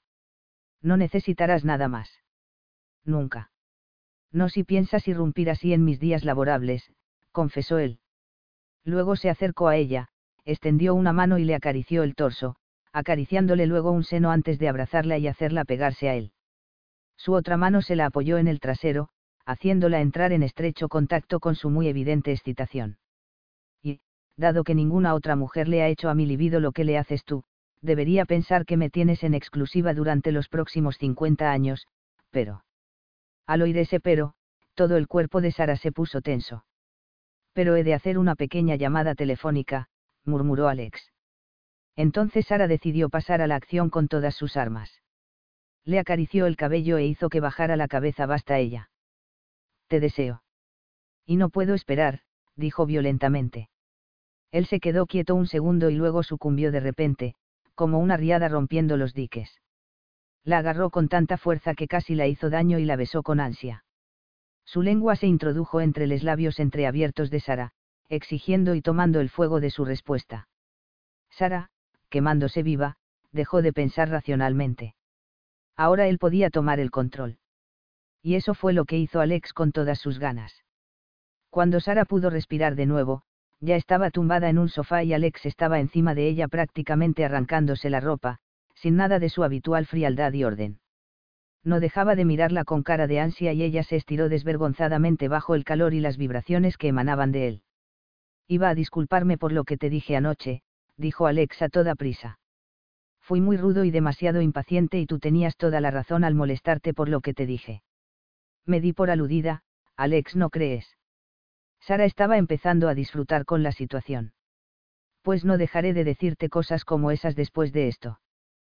Cielos, sigo estando impresionado, murmuró él. Luego se tumbó sobre ella, estremeciéndose por la excitación cuando entró en contacto con su suave y acogedor cuerpo femenino. Pasó una hora antes de que ninguno de los dos dijera una palabra. Llamaron a la puerta discretamente una o dos veces, pero no lo oyeron. Sara estaba absolutamente vacía por la volcánica pasión que había surgido entre ellos. Ahora se podía ruborizar si recordaba lo que le había hecho a él y lo que él le había hecho a ella y por el sorprendente nivel de placer que habían alcanzado con esas desinhibiciones. La experiencia también había sido muy informativa. Alex se volvió loco cuando ella lo tocó, y eso que no había practicado nada esa técnica. Seguramente ningún hombre podía aparentar semejante respuesta y, seguramente también, no sería lo mismo para él con cualquier otra mujer. ¿O no? Tú siempre me has deseado como decías, no es así, susurró ella, conociendo ya la respuesta que podría eliminar todas sus inseguridades antes incluso de que él contestara a su pregunta.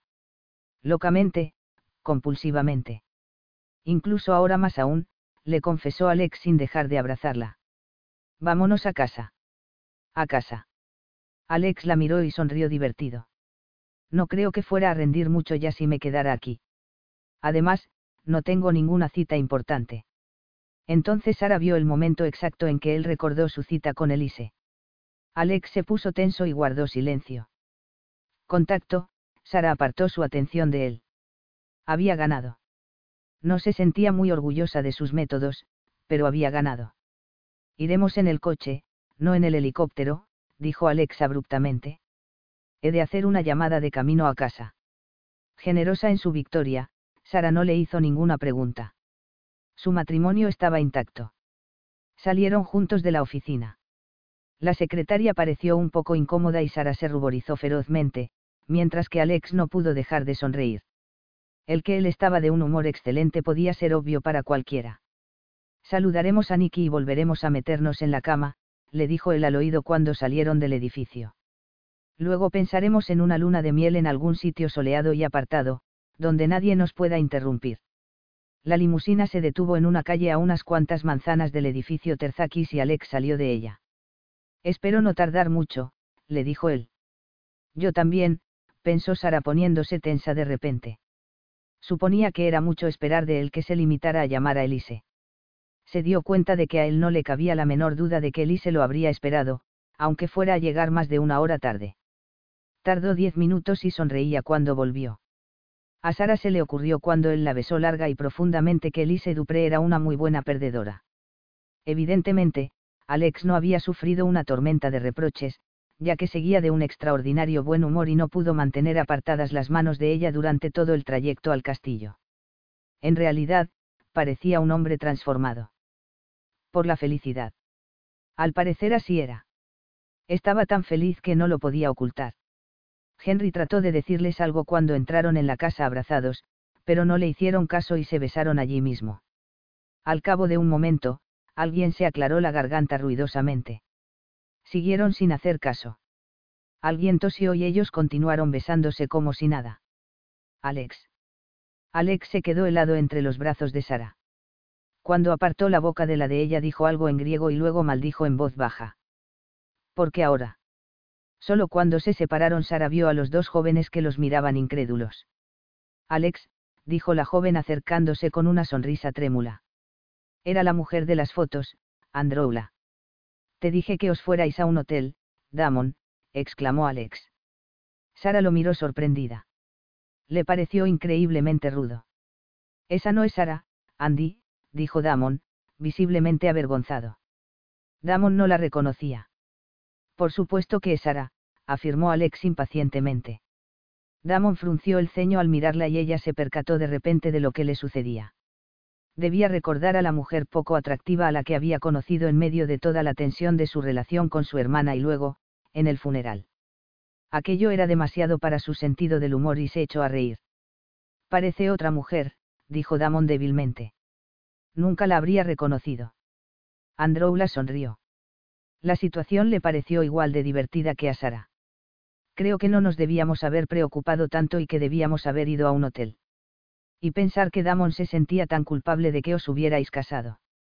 La chica se rió claramente aliviada y tomó la mano de su marido mientras decía. Míralos, Damon. Son amantes, no enemigos. Sí. Está preciosa, Alex.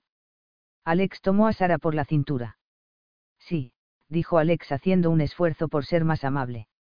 Supongo que habéis venido para hablar. Bueno, no quisiera ser insensible, pero para ser brutalmente sincero, no quiero que se diga nada que vaya a molestar a mi esposa. Alex, exclamó Sara. Él la miró entonces y le susurró al oído. Lo siento, pero sus problemas ya nos han incordiado suficiente. No quiero que nada más se interponga entre nosotros. Nada se va a interponer, te lo prometo, le contestó ella, al oído también. Adelante entonces, dijo Alex suspirando. Los cuatro entraron en el salón y Alex cerró la puerta. Damon y Androula se sentaron juntos y él se aclaró la garganta. El joven no podía mirar a los ojos a Sara y su esposa le tomó la mano para darle su apoyo. Finalmente, Damon respiró profundamente y habló. He tenido un poco de inventiva, Alex. Él te ha mentido en muchas cosas, lo corrigió Androula.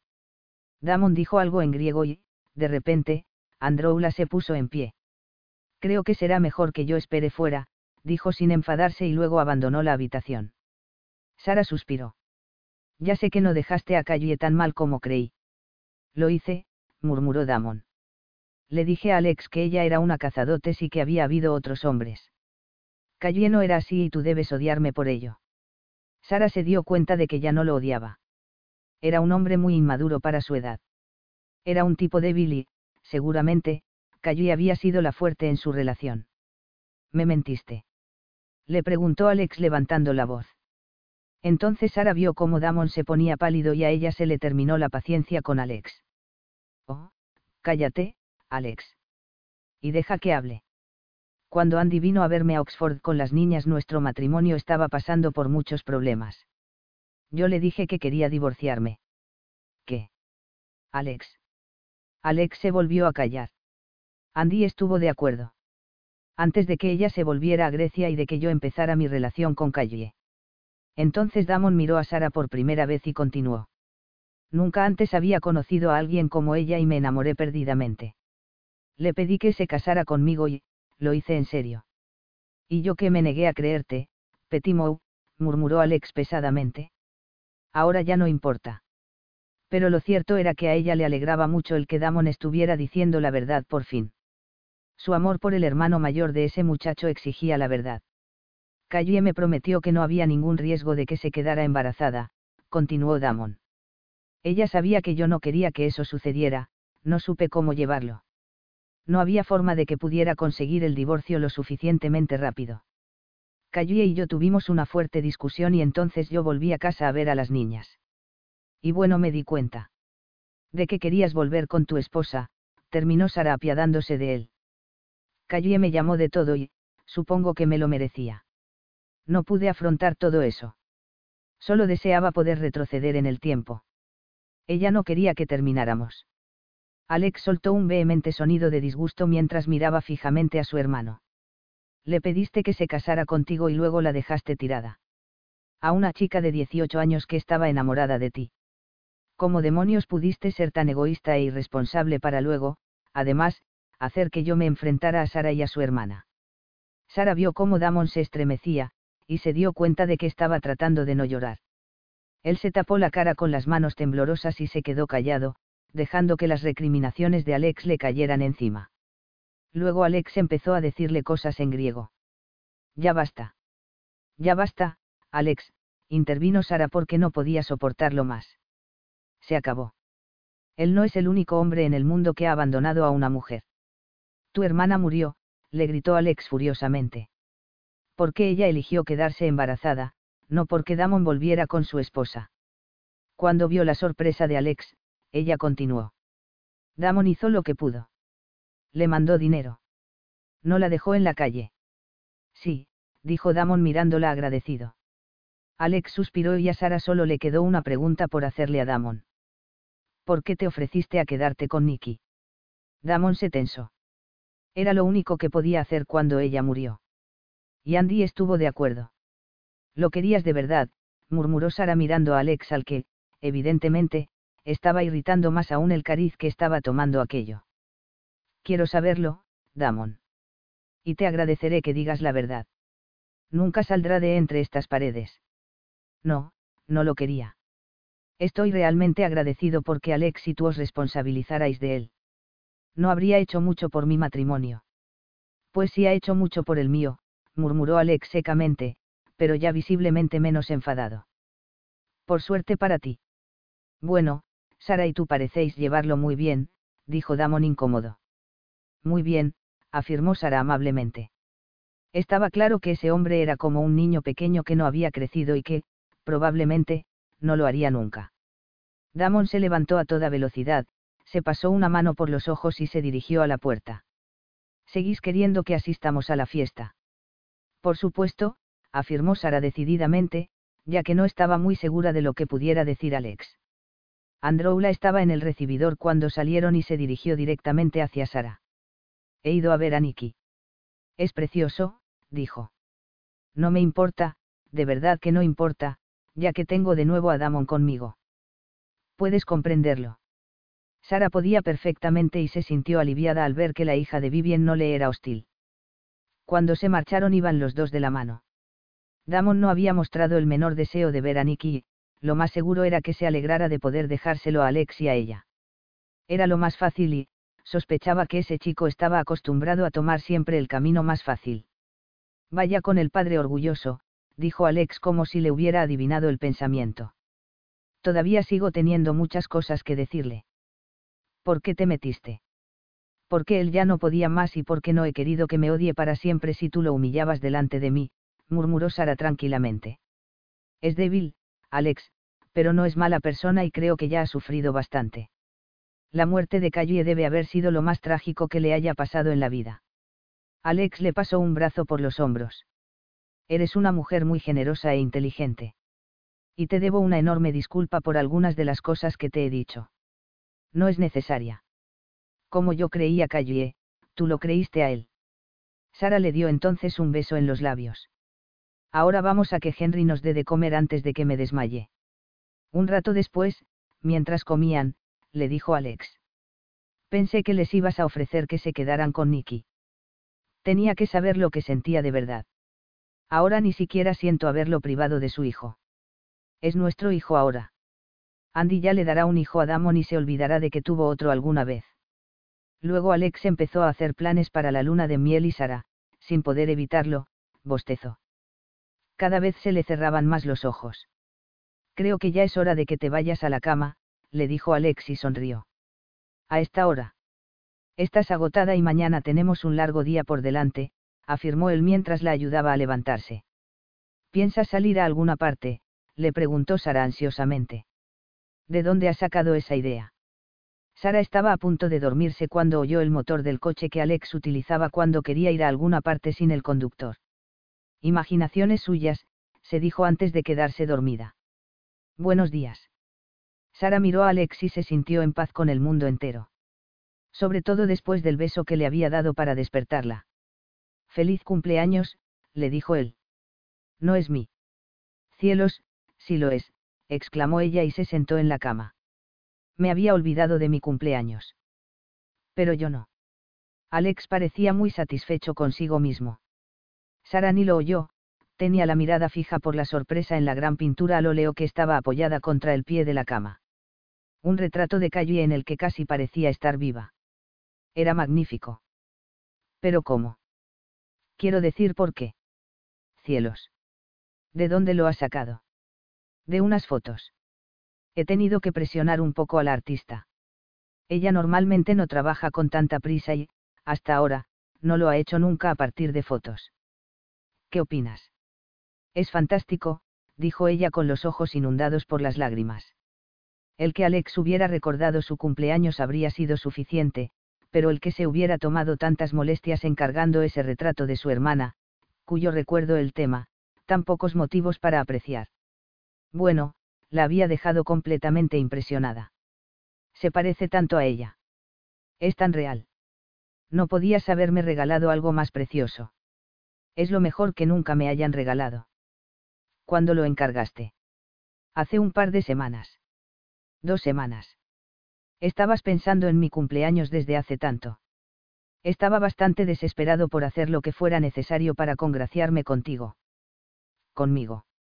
Tenía que hacer lo que fuera para transformarme en alguien sensible, cariñoso y romántico, le dijo Alex besándola a continuación. ¿Por qué? Porque te amo. Ella le miró a los ojos como si no se creyese lo que acababa de oír. Se humedeció los labios, que se le habían quedado secos y dijo. No puedes.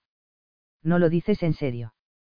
Te amo y lo único que se te ocurrió decirme entonces era que lo estaba intentando demasiado. Lo que era cierto, pero si tuvieras algo de tacto, te habrías guardado ese pensamiento para ti, bromeó él mirándola fijamente a los ojos. Si ayer no hubieras venido a mi oficina yo habría seguido siendo demasiado orgulloso como para decírtelo. Cuando te enamoraste de mí. Antes de que nos casáramos. Definitivamente, empezó antes, le dijo Alex tomándola en sus brazos. Porque en nuestra noche de bodas, después de que hiciéramos el amor, me sorprendí pensando en la maravillosa esposa que podía ser y, francamente, eso me sorprendió mucho. Tanto que empecé a pensármelo en serio. No antes de que me dijeras unas cuantas cosas muy desagradables. No podía comprender la que me estaba sucediendo, así que volví a mi plan original y me pasé varias veladas extraordinariamente aburridas con esas otras y me di cuenta de que, lo que más quería era estar contigo. Y que, después de todo, ya no me quería librar de ti. En realidad, me percaté de que nunca había querido hacerlo. Desafortunadamente para mí, hice el idiota yendo por ahí con las otras. Te juro que no toqué ni a una. Ni dejé de fantasear sobre ti ni por un segundo.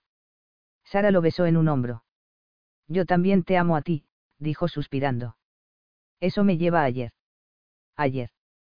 Cuando entraste en mi despacho me quedé literalmente atontado. Me di cuenta de que, si no me amaras, no habría sido capaz de llevar a cabo semejante actuación, le dijo Alex muy satisfecho de sí mismo. Eres demasiado tímida. Lo soy de verdad. Y yo estaba tan contento que me olvidé por completo de Elise. Elise. Sara se puso tensa. Había quedado con ella para almorzar en mi apartamento. Era ella la que me iba a llevar el retrato. Elise. Es la pintora. Tal vez cuando venga esta noche a la fiesta puedas cambiar la opinión que tienes de ella. Ha sido ella la que ha pintado el retrato. Y, dado que la echaste de casa la otra vez, no he querido decirte antes que la había invitado, no fuera a ser que confundieras la relación que tenga con ella o que dijeras algo que la pudiera ofender. Lo siento, murmuró Sara, preguntándose por primera vez si no habría juzgado mal a esa mujer. Elise y yo somos buenos amigos, solo el hecho de que no nos hayamos acostado debía indicado que nunca ha habido mucha pasión entre nosotros. A Vivien no le cae bien, pero espero que, cuando os conozcáis mejor, cambiarás de opinión sobre ella. No tengas en cuenta que en un momento dado, jugamos con la idea de casarnos. Ella vino aquí porque estaba verdaderamente molesta por la forma en que yo me estaba comportando contigo. Y yo estuve verdaderamente desagradable, porque no supe lo que habías estado haciendo antes de que ella me lo dijera. Elise se dio cuenta de que había dado por sabidas demasiadas cosas, pero solo quiso ayudar. Anoche fui a su casa a recoger el retrato. Alex, te oí hablar con ella por teléfono y pensé que estabais quedando, murmuró Sara. Alex estalló en carcajadas. Es por eso por lo que fuiste a mi oficina. Luego volvió a reírse y tan fuertemente que cayó de espaldas contra la almohada. Sara lo miró ruborizada. No tuvo gracia. Estaba muy preocupada. Que te sirva de escarmiento, por cotilla, bromeó Alex mientras se la ponía encima. No me estoy quejando. No me habría perdido esa visita tuya ni por un millón de libras. Una cosa más. Las amantes. ¿Qué amantes? Cielos. ¿De dónde te imaginas que sacaría la energía? Yo sé que tú la tienes, Alex. Desapareció hace tiempo. Antes de la boda. Alex le dio un beso en los labios. Un beso maravillosamente cariñoso. Supe que iba a hacer el amor contigo, así que no iba a ir de una a otra mujer. ¿Y dónde podría encontrar a otra tan sincera como tú? Ni te atrevas a buscarla. ¿Qué te parecería si nos volviéramos a casar? Otra vez. Para que digamos de verdad todas las palabras. En el sentido más estricto. Me parecería maravilloso, afirmó ella con una sonrisa radiante que hizo que a él se le cortara la respiración. Y, dado que estás tan generosa, una vez al año podríamos celebrar un aniversario de algo que solo sabremos tú y yo, querrías. Sí. Pero no sabes lo que te estoy pidiendo. Sé lo que quieres. Eres incorregible, Alex. Lo que estoy es locamente enamorado. Desesperadamente. Y, dado que una vez al año me puedes impresionar. Solo una vez al año. Oh, creo que puedo hacerlo más que eso, Alex. Mucho, mucho más, susurró ella provocativamente mirándolo a los ojos. Espera y verás.